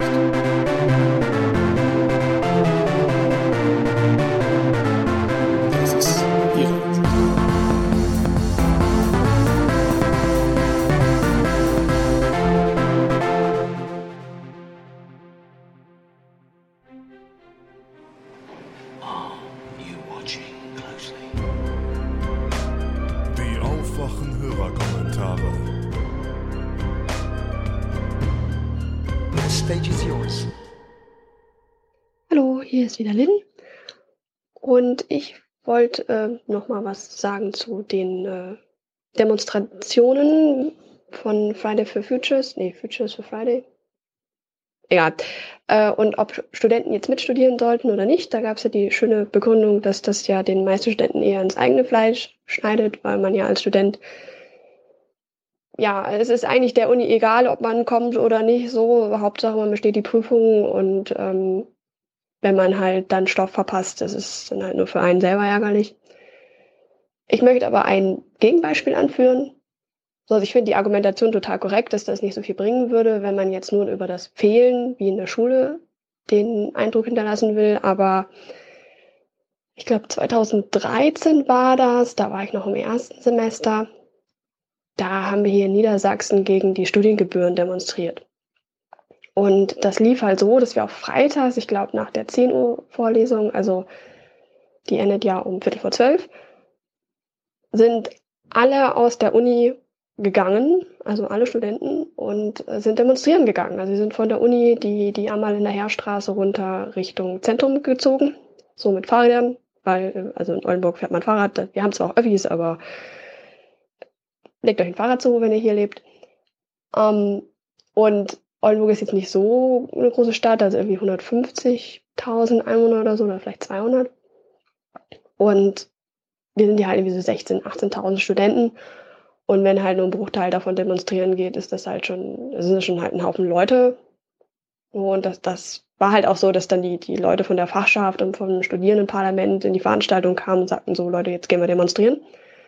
Die Studiengebühren sind ja dann auch wieder abgeschafft worden. Nicht jetzt unbedingt wegen der Demonstration, aber das hat auch Eindruck hinterlassen. So, also es waren schon ein Haufen Studenten und das fällt schon auf, wenn so eine ganze Uni beschließt, wir gehen jetzt demonstrieren. So, und ich, ich denke halt auch, also gerade als Student in den ersten Semestern ist das ja mit der Schule noch nicht so lange her und jetzt ist ja zum Beispiel veranstaltungsfreie Zeit. Da kann man sich dem auch mal anschließen. So, also ich weiß, hier von der Uni aus gehen auch einige freitags mit demonstrieren mit den Schülern. Und ähm, dann wollte ich noch mal was zu ja, Abtreibungsthema sagen. Ich fand das eine ganz tolle und spannende Folge. Wollte da noch mal einen Punkt anschließen, der mir persönlich immer sehr wichtig ist, und zwar die Tatsache, dass Abtreibung zu verbieten Abtreibung nicht verhindert. Also Frauen haben immer abgetrieben. Ich weiß leider die Zahlen nicht mehr und ich weiß auch leider nicht mehr die Doku, in der ich das gesehen habe, weil das schon irgendwie drei Jahre her ist. Aber es ging um Frankreich und da hatten die ganz gute Daten über die Dunkelziffer von Abtreibungen, äh, als das noch verboten war. Und die Erkenntnis war halt, dass als das dann legalisiert wurde, was heißt legalisiert, aber es halt eine legale Möglichkeit gab, dass die, die Anzahl an Abtreibungen nicht wirklich groß gestiegen ist. Also es war nicht so, dass es dann halt irgendwie auf einmal 80 Prozent mehr waren. Das waren irgendwie so, so im einstelligen Bereich mehr Abtreibungen. Der Unterschied dabei war aber, dass die Zahl der Frauen, die dabei überlebt haben, sehr viel höher war, weil dies natürlich dann von einem Arzt durchgeführt wurde. Und vorher war es halt so, dass die Frauen, ja, wenig Möglichkeiten abzutreiben hatten. Also wenn sie Glück hatten, gab es einen Arzt, der das irgendwie unter der Hand gemacht hat. So, aber sowas kostet dann halt auch viel Geld. Wenn man Pech hat, kommt man an den Kurfuscher, der einem sehr viel Geld abknüpft, aber äh, ja, dann halt fuscht. Und die Frauen, die sich gar nicht zu helfen wussten, die haben zu allen möglichen Hausmittelchen gegriffen, um das Baby loszuwerden. Also von, von irgendwie Kleiderbügeln, die sie sich in den Unterleib eingeführt haben, bis hin zu allen möglichen, äh, ja, so auch irgendwie Fliegenpilzabsud oder Stechapfel oder alles mögliche, also was den Körper halt unter Stress setzt und dazu führt, dass dann eine Fehlgeburt stattfindet. Aber so eine Fehlgeburt ist, ist halt auch gefährlich. Also da können, können schwere Blutungen bei auftreten. Und, und äh, das ist natürlich auch so eine Sache, ne? allein die Nachsorge. So. Also, und nicht, nicht wenig Frauen sind an sowas gestorben. Und, oder ähm, sind danach unfruchtbar gewesen, weil, weil der Uterus so vernarbt war oder ähm, sie so schwere Verletzungen hatten, dass, dass nachher also eine Hysterektomie durchgeführt werden muss, also eine, Entnahme des, ähm, des Uterus und der Eierstöcke, also sie dann gar keine Kinder mehr kriegen konnten. So, und was ja gerade bei jungen Frauen dann sehr dramatisch ist. Und das finde ich halt so, so eine, wie soll ich sagen, eine wichtige Erkenntnis, dass man nicht wirklich Abtreibung verbietet, nur äh, verhindert, wenn man sie verbietet. So, das ist, glaube ich, so ähnlich wie mit der Prohibition. Man kann nicht verhindern, dass Leute Alkohol trinken, nur wenn man es verbietet. Schlechter Vergleich, aber ich glaube, da steht derselbe Mechanismus dahinter. Man muss Frauen die Möglichkeit geben, in einem sicheren, geschützten, medizinisch versorgten Rahmen Abtreibung durchführen zu können, weil andernfalls hebt man nur die Sterblichkeitsrate von Frauen. Und der zweite Punkt, der mir dabei auch immer wichtig ist, dass das Kinderkriegen erst seit kurzem eine ungefährliche Sache ist. So, ich meine, selbst heute sterben Frauen noch durch Geburt oder durch Fehlgeburten. Und auch, dass das Kinderüberleben keine Selbstverständlichkeit ist. So, also in, in manchen Kulturen ist es heute noch so, dass Kinder erst irgendwie ab dem vierten, fünften Lebensjahr ihren richtigen Namen kriegen, weil sie dann sozusagen das kritische Alter überschritten haben. Ich glaube, bei den Mongolen wird das immer noch so gemacht auch bei einigen anderen Volksgruppen, weil das einfach, also die Kindersterblichkeit davor halt unglaublich hoch ist und wenn ein Kind dieses Alter erreicht, die, die Wahrscheinlichkeit halt unglaublich steigt, dass es erwachsen wird. Und, und früher ist man da auch, auch ganz anders umgegangen. Man kann sich da auch mal mit, mit seiner eigenen Familienhistorie beschäftigen oder so von, von irgendwelchen Königshäusern, wo man ja irgendwie annehmen könnte, die, die hatten so die beste medizinische Versorgung, die es damals gab. Und da haben die Frauen irgendwie zehn, zwölf Kinder im Leben bekommen, aber wenn es gut lief, haben zwei überlebt. So, die sind häufig bei der Geburt gestorben, die sind tot zur Welt gekommen, die sind nach wenigen Tagen gestorben, nach, mit wenigen Jahren. So, also grausam, was das also auch für die Frauen bedeutet haben muss, so, so viele Kinder zu verlieren. Das kann man sich heute in unserer heutigen Gesellschaft gar nicht mehr vorstellen, aber das war früher ja schlimmerweise normal.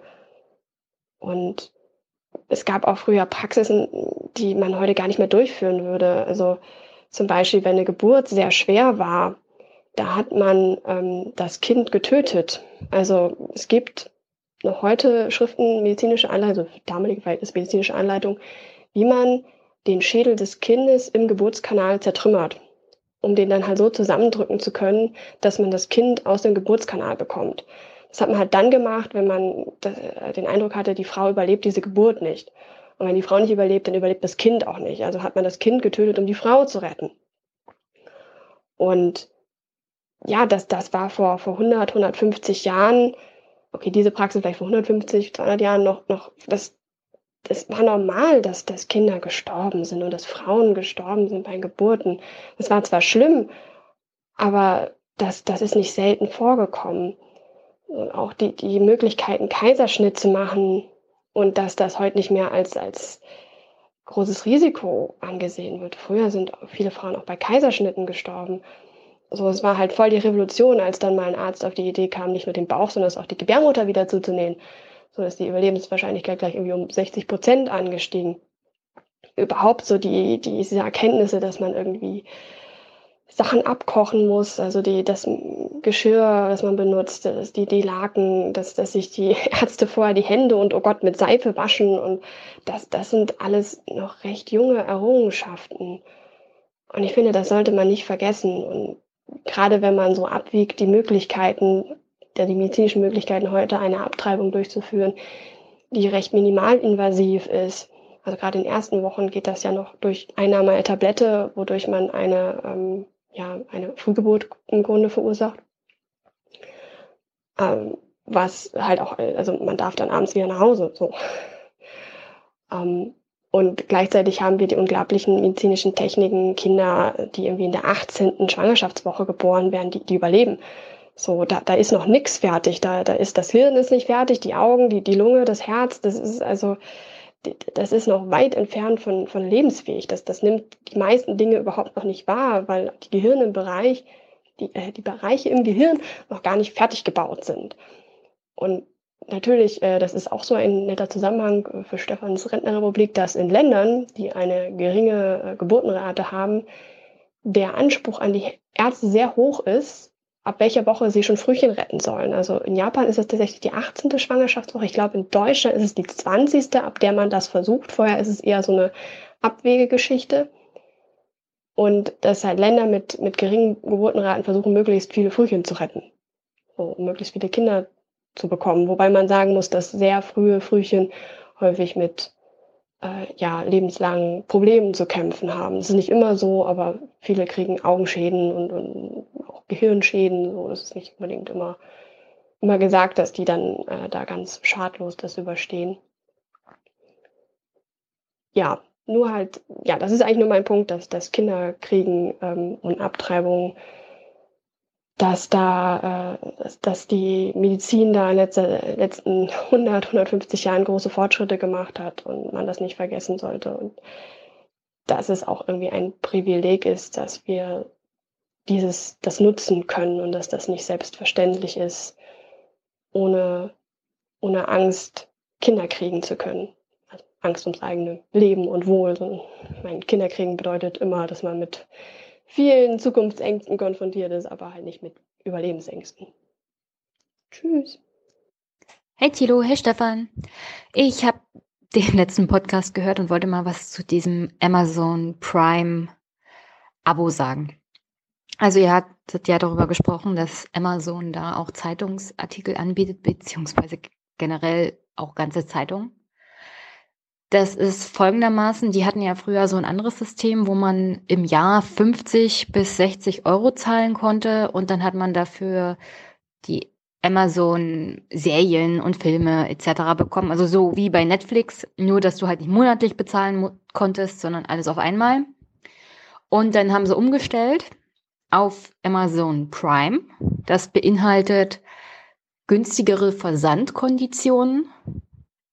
Diese Zeitungs Abos, aber auch diese Form von Netflix, die Amazon dann angefangen hat. Und auch Bücher etc. Also das ist alles abgedeckt, kostet 7,99 Euro jeden Monat. Kommt man also auf mehr als die 50 Euro früher im Jahr. Und ich kann mir keinen so richtig vorstellen, der dieses Abo eingeht für die Zeitung. Also die Zeitungen werden da, wenn sie dieses Angebot an Amazon geben, total über den Tisch gezogen. Weil keiner abonniert Amazon Prime für die Zeitungen. Höchstens für die Filme und Serien, vielleicht noch wegen den Versandkonditionen, aber als allerletztes wegen diesen Zeitungen. Und wenn die Zeitungen so dumm sind, da noch 50 Prozent ihres Gewinns an Amazon abzugeben, vielleicht sollten sie mal Marktforschung betreiben, wie sinnvoll das überhaupt ist. Aber okay. Wollte ich bloß darüber informieren, weil ich seit kurzem so eine Amazon Prime Abo-Geschichte habe. Erstaunlicherweise genau nicht wegen den Zeitungen. Aber ja, vielleicht nur so als Input. Bis bald. Hallo, hier ist Stefan. Ich höre die letzten Aufwachen-Podcast-Folgen und da geht es ja viel drum um ja, die Rolle von Eltern, äh, Kinderkriegen, Alleinerziehende. Und da möchte ich kurz was aus äh, meinem eigenen Erfahrungsschatz dazu beitragen zum Thema, warum sind denn so wenige Männer alleinerziehend? Und da ist eben mh, abseits davon, dass vielleicht viele Männer das nicht möchten, habe ich eben die Erfahrung gemacht, dass es auch von der Gesellschaft oder auch von den Frauen zum Teil auch nicht gewollt ist. Das würde ich gerne an zwei Beispielen kurz erläutern. Einmal war es so, dass, also ich bin getrennt lebend ähm, und dann war ich mit meiner Tochter, die jetzt sechs Jahre alt ist, in, mit vier, als sie vier Jahre alt war, im Kinderturn. Und da war es so, dass viele der dort anwesenden Frauen, ich war meistens der einzige Mann, äh, mich ne, mit dem Arsch nicht angeguckt haben.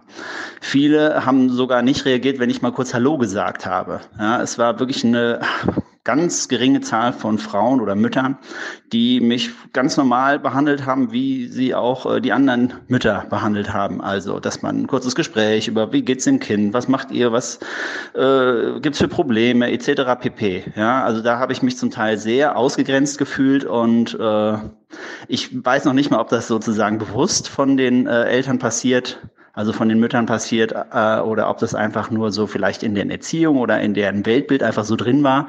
Auf jeden Fall habe ich mich da wirklich sehr unwohl gefühlt und bin halt tatsächlich dann hingegangen, äh, nur noch, äh, weil es meiner Tochter halt so viel Spaß gemacht hat. Das andere Ding ist, dass äh, es einen äh, Gerichtsstreit gab, weil meine Tochter eben mehrfach dann den Wunsch geäußert hatte, äh, dass sie gern bei mir wohnen würde. Das hat sie dann auch vor Gericht genau so der Richterin erzählt. Da wird immer ein Gespräch von der Richterin mit dem Kind geführt und dann verlesen. Und dann stand aber in dem Urteil dann, ja, äh, das Kind möchte gerne beim Vater leben, doch das wird nicht berücksichtigt. Und dann äh, ist meine Tochter dann zu ihrer Mutter gekommen, also zu meiner Ex-Frau. Also ist da quasi auch äh, vom Gericht immer noch äh, die Sicht, ja, das Kind soll zur Mutter. Ja, ich weiß auch nicht, wie man das vielleicht ändern kann oder was da los ist. Auf jeden Fall ist meine Erfahrung, dass selbst wenn du als Mann äh, gerne ja da Verantwortung übernehmen möchtest als äh, getrennt lebender Mann, wird dir da eine Menge in den Weg gelegt und das macht halt nicht unbedingt einfach. Und speziell dann vielleicht auch bei Männern, die da eher eine geringere Motivation haben, die machen das dann vielleicht gar nicht und sagen sich, na gut, dann halt nett. Jo, so viel von mir. Ähm, ja, Tilo, Stefan, macht weiter so. Tschüss. Hallo, Aufwachen-Podcast. Ralu hier.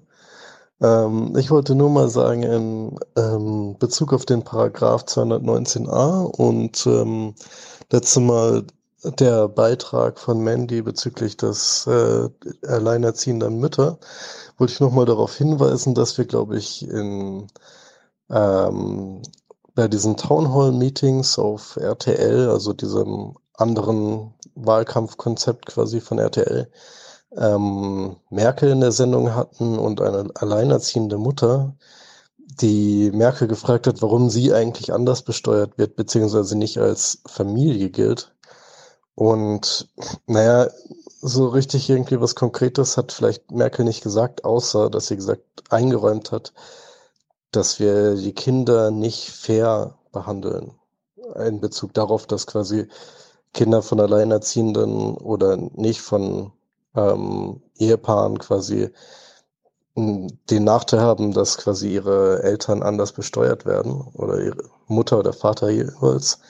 Ähm, man könnte das ja vielleicht mal mit der Frage verbinden, irgendwie, wenn jedes Leben äh, lebens- oder schützenswert ist und man sich äh, also quasi Mütter zwangsläufig quasi alle ihre ungeborenen Kinder austragen müssen, weil man das für schützenswert wert, äh, hält, wieso man dann eigentlich äh, nichts dagegen tut, beziehungsweise das in Kauf nimmt, dass diese Kinder dann ungerecht behandelt werden, also wie es die Kanzlerin ja selber sagt. Das ist vielleicht jetzt nicht die Formulierung, die der ganzen Thematik den meistens, also den nötigen Spin gibt, aber vielleicht lässt sich das ja verbinden, wie das Mandy bereits ähm, in Bezug auf das Armutsrisiko gemacht hat. Das war's schon. Ciao. Hallo, liebe Aufwachengemeinde, der Martin aus München zur Folge 357 und das Problemchen mit dem Gender-Sternchen. Und zwar hat Stefan gemeint, dass äh, bei ExpertInnen das nicht ganz passt, weil eben es Experte und Expertin heißt.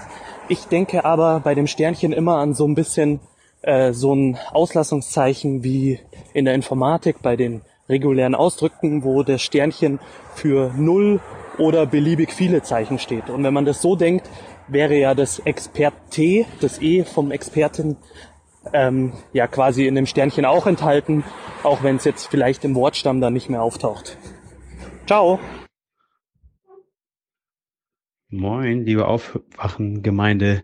Ich höre gerade die Folge Humanpiranhas und ähm, den Vorschlag, Fleisch doch einfach ähm, staatlich höher zu treiben, wie beim, wie beim Benzin wie, wie bei der Mineralölsteuer. Finde den Vorschlag an sich super.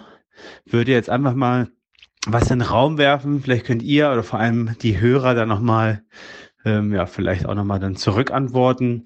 Das ähm, ja, ist vielleicht staatlich gewollt, dass Fleisch billig oder günstig ist mit Bezug auf Hartz IV, Mindestlohn und alles, was damit zusammenhängt. Also soll dann, wenn wir diesen Vorschlag äh, annehmen, der an sich per se ganz gut ist, aber dann einfach Fleisch ein Luxusartikel werden, wenn man jetzt generell schaut, wenn man im Biomarkt geht, was kosten äh, Bioprodukte, egal in welche Richtung und ähm, soll dann auch äh, die, das ist immer das Paradebeispiel, die alleineziehende Mutter ihren Kind, ähm, ja, dass ein Schnitzel oder jedes andere Fleischprodukt einfach ein Luxusartikel wird. Also da würde ich wünsche oder freue ich mich einfach auf, auf Kommentare oder auch andere Kom äh, Anregungen, um die Diskussion anzuhalten, dass das Fleisch wahrscheinlich billig gehalten werden soll. Jo, danke euch für euer Podcast und äh, schöne Grüße aus Hamburg. Hallo, hier ist Jens. Ich habe zwei Fragen bzw. Anmerkungen zu dem Thema Streiken in der Pflege. Im Aufwachen-Podcast war es ja auch schon mehrfach Thema, dass der Pflegeberuf im Betrieb zusammenbricht, wenn sich alle an die Regeln halten. Hätte das Pflegepersonal nicht die Möglichkeit, sich an die Regeln zu halten, um so den Arbeitgeber unter Druck zu setzen? Und ein Kollege meinte zu mir, dass in solchen Berufen es möglich wäre, aus Protest die Dokumentation zu unterlassen. Also weiterhin zur Arbeit zu gehen, die alten Leute nicht im Stich zu lassen, aber eben dem Arbeitgeber seine Dokumentationspflicht, äh, das nicht mitzumachen. Mich würde interessieren, ob sich jemand da besser mit auskennt, ob sowas möglich ist. Vielen Dank für den Podcast. Tschüss. Hallo, hier ist äh, Tobias. Ich bin äh, Aufwachenhörer und Unterstützer schon seit einigen Jahren und äh, soweit ich weiß, einer der wenigen Hörer aus dem Lipperland. Grüße an alle anderen. Vielleicht trifft man sich ja mal. Ähm, ja, ich habe äh, mich neulich zum ersten Mal im äh, Aufwachen-Forum beteiligt äh, mit einigen Posts und äh, war da so ein bisschen überrascht. Also es ging da äh, zum Thema Tempolimit. Also ich war überrascht, dass es äh, anscheinend so viele Tempolimit-Gegner gibt vom Aufwachen-Podcast. Ähm, ja, und die haben meiner Meinung nach äh, allesamt äh, ziemlich fadenscheinige Begründungen in den äh, Forumsposts äh, geliefert. Ähm, ja, generell ist, äh, soweit ich weiß, der aktuelle Trend in der Bevölkerung bei Umfragen in Deutschland äh, ja so circa 50 Prozent für und 50 Prozent gegen eine Einführung äh, eines Tempolimits. Ähm, ja, bei Bild- und Fokuslesern sind es äh, nur eher 70 Prozent und mehr, die gegen ein Tempolimit sind. Ähm, ja, daher war ich ja auch äh, so ein bisschen überrascht, dass es hier ziemlich viele im Aufwachenforum äh, gibt, die vehement gegen das Tempolimit einstehen. Also man kann äh, bestimmt sehr viel darüber diskutieren. Da gibt's alle möglichen Argumente auf beiden Seiten. Abgesehen mal davon, äh, dass man darüber reden müsste, wie sich unsere Verkehrsminister, also wie sich unser Verkehrsminister und andere Politiker wie Lindner verhalten, äh, wenn sie mit Argumenten kommen, dass man jetzt hier mal aufhören muss mit der ganzen Gängelung und die Beschränkungen für die armen Autofahrer. Das ist nochmal ein ganz anderes Thema. Also der Andreas Scheuer, finde ich, äh, ist wirklich als Verkehrsminister nicht für das Allgemeinwohl der Deutschen, glaube ich, äh, steht er nicht ein. Äh, ich selbst, bevor das jetzt hier irgendwie kritisiert wird, ich selbst fahre übrigens auch ein, also viel auf deutschen Autobahnen und fahre auch ein Auto, mit dem ich äh, problemlos auch schneller fahren kann. Ich könnte auch mit 240 über die Autobahn düsen. Äh, es macht meiner Meinung nach überhaupt gar keinen Sinn, mit, also einfach so schnell zu fahren. Ähm, oft wird man ja, äh, sag ich mal, wenn man äh, wenn man für Tempolimit ist, wird man oft von Gegnern ja so, äh, wie soll ich sagen, einfach es wird behauptet, du willst ja nur ein Tempolimit, weil du selber nie auf der Autobahn fährst oder weil du selber immer nur mit einem äh, lahmen Auto fährst oder du kannst gar nicht schnell fahren oder was auch immer. Also ich kann schon schnell fahren und und es ist auch alles äh, grundsätzlich klar, macht auch Spaß, schnell zu fahren, aber ich sehe einfach äh, aus Vernunftsgründen da keinen Sinn drin. Äh, ich bin auch oft in Schweden unterwegs und Da ist es jedes Mal eine Wohltat, wenn man äh, Deutschland verlässt und die Fahrweise auf den skandinavischen Autobahnen dann genießen kann. Also das ist Entspannung pur und äh, ja, im Vergleich zu dem gehetzten Verhalten auf, auf unseren Autobahnen in Deutschland. Ja, ich möchte jetzt einmal noch mal ganz kurz die für mich wichtigsten Aspekte für die Einführung äh, eines Tempolimits ganz kurz beleuchten. Die Befürworter kommen äh, neben dem allgemeinen Thema Freiheit, die kommen immer mit den Argumenten wie äh, in Deutschland sterben pro Autobahnkilometer viel weniger Menschen als in Polen, Frankreich und so weiter. Äh, und das, obwohl es dort ein Limit gibt und hier keins. Außerdem sterben in Deutschland auf Landstraßen viel mehr Menschen als auf Autobahnen. Und die sagen sowas wie, äh, die CO2-Einsparung bei Tempolimit wäre so gering, äh, da muss man auch erstmal die Containerschiffe im Hafen von Hamburg anschauen und so weiter und so weiter und so weiter.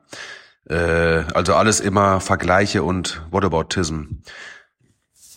Man kann aber vergleichen und argumentieren, wie man will. Zum Schluss kommt man nicht drum herum zu akzeptieren, dass mit einem Tempolimit in Deutschland jedes Jahr mindestens 100 Menschen weniger auf den Autobahnen sterben würden.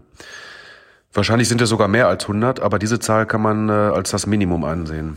Es gibt bei freier Fahrt ohne Limit, äh, da gibt es eben das Problem, dass manche mit über 200 km/h und mehr an den Autos vorbeifahren, also an denen, die nur zum Beispiel 100 fahren. Und das ist dann ja ein sehr großer Geschwindigkeitsunterschied. Äh, klar gibt's äh, in Deutschland die Richtgeschwindigkeit von 130, aber es ist trotzdem theoretisch erlaubt, äh, mit 250 Sachen auf der linken Spur zu fahren. Äh, und dann kann es nur mal eben vorkommen, dass zum Beispiel eine Familie, die auf der mittleren Spur mit 120 unterwegs ist, diesen Wagen, der mehr als 100 kmh schneller ist, dass, die, dass der übersehen wird. Es kann ja sogar sein, dass der Fahrer in dem langsameren Auto nicht genau schaut oder nicht genau aufgepasst hat und sozusagen schuld ist, wenn dann der Unfall passiert. Äh, jeder macht mal einen Fehler. Aber hier ist mein Argument, äh, dass die Situation eben erst gar nicht eingetreten wäre, wenn es ein Tempolimit gegeben hätte. Bei diesem Beispiel ist dann vielleicht die gesamte vierköpfige Familie in dem langsameren Auto plötzlich in einen Unfall verwickelt mit einem Fahrzeug, welches äh, mit mehr als 100 Sachen höherer Geschwindigkeit in das Auto hineinrast. Das sind dann äh, vier sozusagen Beispieltote von der vorhin genannten Zahl 100. Bei anderen Beispielen hat der langsamere Fahrer auch mal gar keine Schuld, sondern wird aus heiterem Himmel von einem äh, extrem schnellen Fahrzeug erfasst und äh, ein oder mehrere Leben sind ausgelöscht. Und das nur, weil es dem schnellen Fahrer erlaubt ist, mit dieser Geschwindigkeit äh, unterwegs zu sein. Äh, ja, ob schuld oder nicht, ähm, unter diesen 100 Toten pro Jahr sind auf jeden Fall etliche zufällig Beteiligte dabei, die selber nicht schnell gefahren sind. Es ist noch etwas anderes, finde ich, wenn ein Schnellfahrer durch extrem schnelles Fahren zum Beispiel von der Fahrbahn abkommt äh, und dann stirbt ähm, bei einem Unfall aber keinen anderen mitreißt, äh, dann hat derjenige das Risiko seines Schnellfahrens bewusst in Kauf genommen. Wenn aber Unschuldige beteiligt sind, äh, endet meiner Meinung nach die Freiheit des Einzelnen und die Geschwindigkeit muss eigentlich dann wirklich mal auf ein vernünftiges Maß reduziert werden. Ob das jetzt 130, 120 oder 100 kmh sind, äh, müsste man diskutieren. Ich finde aber, man könnte sich sehr gut an unseren europäischen Nachbarn orientieren. Die haben allesamt ja schon ein Tempolimit eingeführt eben aus äh, den Vernunftsgründen. Natürlich gibt es auch sozusagen verantwortungsbewusste Schnellfahrer. Aber auch bei denen ist das Risiko, einen Unschuldigen mitzureisen, äh, höher, wenn es äh, kein Tempolimit gibt. Je schneller man fährt, desto größer ist das Risiko eines Unfalls. Das Risiko steigt exponentiell mit der Geschwindigkeit an. Und je schneller man fährt, desto größer ist also das Risiko von Todesopfern oder Schwerstverletzten beim Unfall. Das ist Fakt, würde ich sagen. Also wer unbedingt mit seinem Auto extrem schnell fahren will, kann doch eigentlich eine Rennstrecke besuchen und es da machen, äh, dabei eben keine unbeteiligten Menschen gefährden. Die Polizeigewerkschaft vertritt ja übrigens auch die Meinung, äh, dass hohe Geschwindigkeiten der Nummer eins Killer auf Autobahnen ist. Äh, auch fand ich eine Doku interessant, wo eine Polizeiwache der Autobahnpolizei gefragt wurde und alle Beamten dort für ein generelles Tempolimit waren. Äh, die hatten im Laufe ihrer Karriere etliche schreckliche Dinge gesehen und kommen natürlich auch zu dem Schluss, dass es ein Wahnsinn ist, äh, dass man all diese schrecklichen Dinge hätte vermeiden können. Also ich bleibe dabei, wir müssen die mindestens 100 äh, Todesopfer reduzieren und auch wenn es nur 50 oder auch nur 10 wären, würde sich äh, es wirklich sich lohnen, denn der Aufwand ist wirklich sehr gering, das äh, Limit einzuführen. Ich bin jedenfalls äh, fest überzeugt, wir werden uns alle daran gewöhnen. Genau wie es damals äh, zum Beispiel bei der Gurtpflicht war oder bei anderen Dingen, da haben sich die Menschen auch erst äh, ziemlich dagegen gewehrt und inzwischen ist es einfach Normalität geworden. Wer schnallt sich heute nicht mehr an? Also das ist so ein Beispiel. Äh, die Sicherheit auf deutschen Straßen ist äh, ja jetzt schon in äh, Europa im Vergleich hier bei uns in Deutschland sehr gut. Ähm, ja, aber warum sollten wir nicht den Anspruch haben, die Nummer eins zu werden, also die Besten äh, bei Verkehrssicherheit? Ein Tempolimit würde jedenfalls ja sehr gut dazu beitragen. Gut, das war es jetzt meinerseits. Äh, es ist leider ein bisschen lang geworden, wie ich gerade merke. Äh, nächstes Mal fasse ich mich kürzer. Ja, vielen Dank nochmal an äh, Stefan und Thilo für den tollen Podcast und Grüße an alle Aufwachenhörer. Tschüss, ciao. Hallo, hier ist wieder mal Jascha. Vielen Dank für eure, für eure Kritik und ähm, Zustimmung zu meinem letzten Kommentar. Fand ich sehr gut. Und ich wollte auf einen Kommentar eingehen, der gefragt hat, was für alternative Anlagemöglichkeiten es denn geben würde. Und zum einen ähm, erstmal grundsätzlich zur Geldanlage. Ich würde jedem ans Herz legen, tatsächlich zu Ethikbanken zu wechseln. Also ich bin jetzt zum Beispiel bei der GLS, aber es gibt auch noch sicherlich ganz viele andere. Einfach aus dem Grund, dass selbst die ähm, Volksbanken und Sparkassen und so auch zum Teil in Waffen ähm, unter anderem investieren. Und das fand ich halt einfach verständlicherweise nicht so cool. Hat Böhmermann mal ein Video drüber gemacht. Ähm, also ein Ausschnitt in der Sendung ging darüber, findet man, glaube ich, auch wenn man äh, Banken, Neo-Magazin oder so sucht auf YouTube. Ähm, genau. Das heißt, selbst die, die Sparkassen und Volksbanken, die einen gewissen Anteil in äh, gemeinnützige Sachen, glaube ich, investieren müssen. Ich glaube, so läuft das. Ähm, machen halt mit dem, mit dem Rest unter anderem eben Atomwaffen waren da, glaube ich, dabei oder irgendwie so, irgendwie so ein Zeugs. Genau, und deswegen Ethikbanken fände ich halt zum einen cool und genau die haben eben dann auch so Fonds. Also GLS schlägt mir das halt dann dauernd vor und ähm, die, die gäbe es halt, oder was heißt dauernd, es gibt halt diese Möglichkeit. Und ähm, gibt auch noch ganz viele andere Fonds, findet man, glaube ich, auch, wenn man unter Ethikfonds oder ähm, ja, alternative Fonds oder so sucht. Ähm, ich glaube, Quarks und Co. hat da vor Ewigkeiten mal eine Sendung gemacht, ist aber zu lange her, dass das in der Mediathek noch abrufbar ist, glaube ich. Genau, das wäre eine Möglichkeit. Und äh, Kiva, also KIVA ist dieser, das ist eine Non-Profit-Organisation, wo man Mikrokredite ähm, vor allem in Entwicklungsländer schicken kann. Das fand ich ein cooles Konzept und ähm, bin über den Kanal Gutmensch auf YouTube gestoßen. Wenn man Gutmensch und Kiva sucht, müsste man das Video eigentlich finden, wo er das mal kurz aufschlüsselt, wie die Seite funktioniert und so. Und da wird dann ähm, zum Beispiel gesagt, so und so sicher wäre dieser Mikrokredit, dass man das, den zurückbekommt. Und manche sind halt sicherer, manche weniger sicher. Und ähm, bei einigen kriegst du halt mehr Geld zurück, bei anderen weniger. Grundsätzlich ist das die Idee aber, dass man denen Geld gibt um, also das sind dann zum Beispiel äh, in, im Kongo oder so irgendein, irgendein junger Mann, der sich jetzt eine, einen Mähdrescher oder so kaufen möchte, um ähm, selbst erhaltend eben zu wirtschaften. Genau, und dann würde man dem Geld leihen und das kriegt man dann äh, mit einer gewissen Wahrscheinlichkeit wieder zurück, wenn die Investition sich quasi gelohnt hat oder den, den Menschen da vor Ort weitergebracht hat fand ich halt ganz gut, weil es nicht so diese absolute Abhängigkeit ist. Das heißt, es, ähm, man pumpt da nicht einfach Geld rein und macht sie abhängig, sondern man gibt quasi Starthilfe, also selbst äh, Hilfe zur Selbsthilfe sozusagen. Genau, fand ich irgendwie ein cooles Konzept. Kann man sich ja mal genauer angucken. Äh, Kiva, K-I-V-A. findet man auf jeden Fall relativ schnell. Ist eine Non-Profit-Organisation.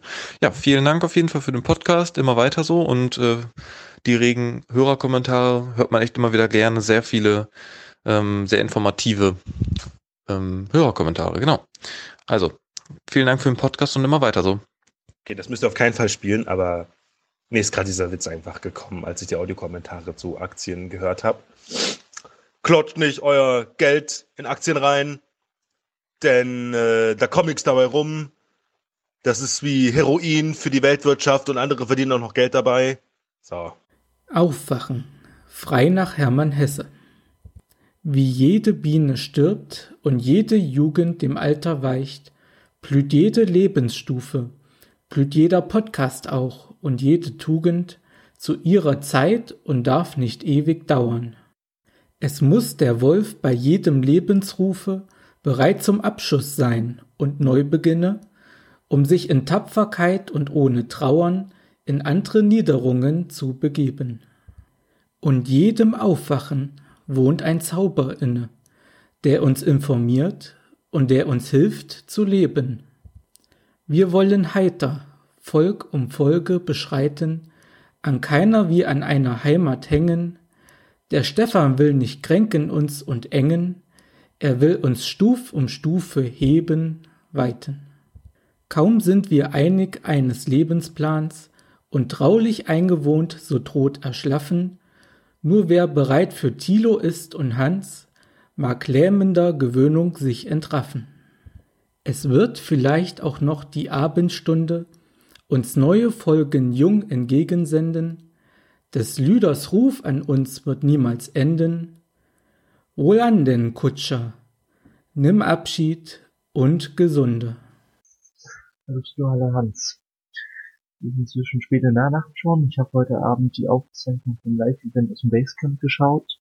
Und die eine Frage, nämlich nach dem Film, der einen am meisten geprägt hat, ähm, da habe ich viel drüber nachgedacht und ich kann sie beantworten. Für mich ist es die Brücke von 1959, glaube ich. Da geht's um äh, Jugendliche, vielleicht 15, ähm, die in den letzten Kriegstagen ähm, sich freiwillig melden ähm, zum Kriegsdienst und dann auch äh, eingezogen werden. Und deren Aufgabe ist eigentlich eine unbedeutende Brücke am Rand ihrer Heimatstadt zu verteidigen.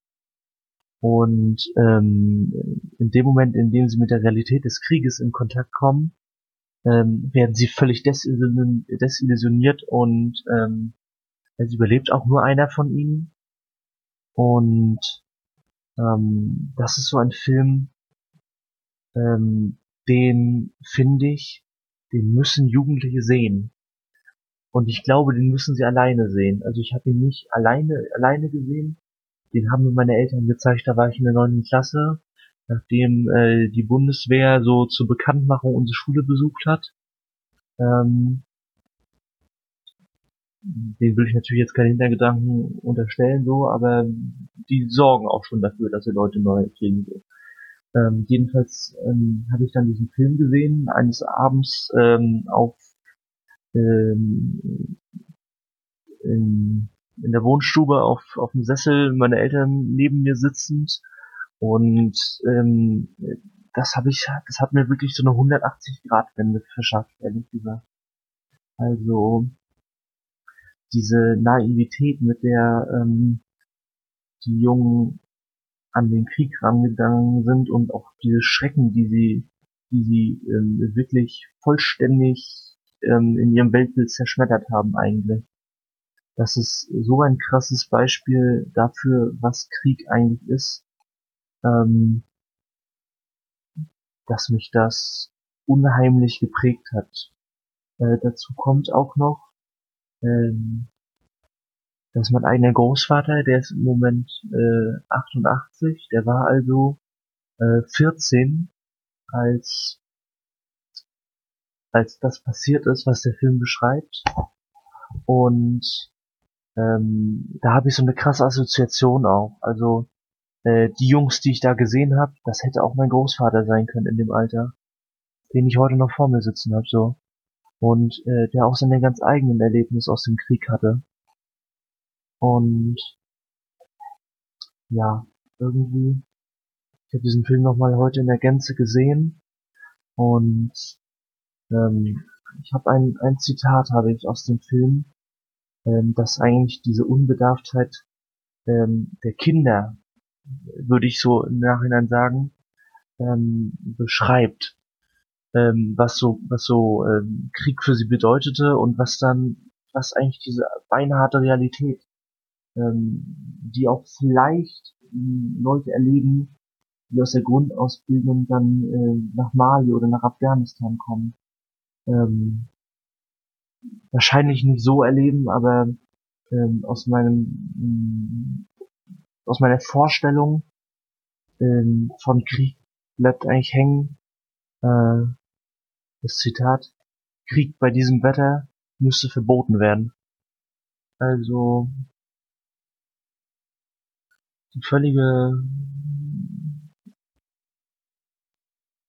Unwissenheit eigentlich, was es heißt, ähm, in der Lage zu sein, Menschen zu töten, in die ich auch nie kommen möchte. Und ich bin noch heilfroh, dass ich in, in diesem äh, Jahrhundert oder in dieser Zeit, in der ich jetzt aufgewachsen bin, leben konnte, die, die ähm, in unserem, in unserer Region hier von Frieden gekennzeichnet ist. So. Und das hat mich wirklich auch zu einem ähm, Gegner von von äh, Militär und Waffengewalt gemacht. So. Ja. Die Sache beschäftigt mich echt. Es ist inzwischen äh, halb fünf nachts, halb fünf Uhr nachts. Äh, nach einem schwarzen Tee geht's mir noch ganz gut, aber zu langsam, ja. Hui, das war ein krasser Abend für mich, ehrlich gesagt. Naja, ich wünsche euch noch äh, alles Gute und echt danke für die Veranstaltung. Wirklich Spaß gemacht, obwohl ich nicht persönlich dabei sein konnte. Ciao.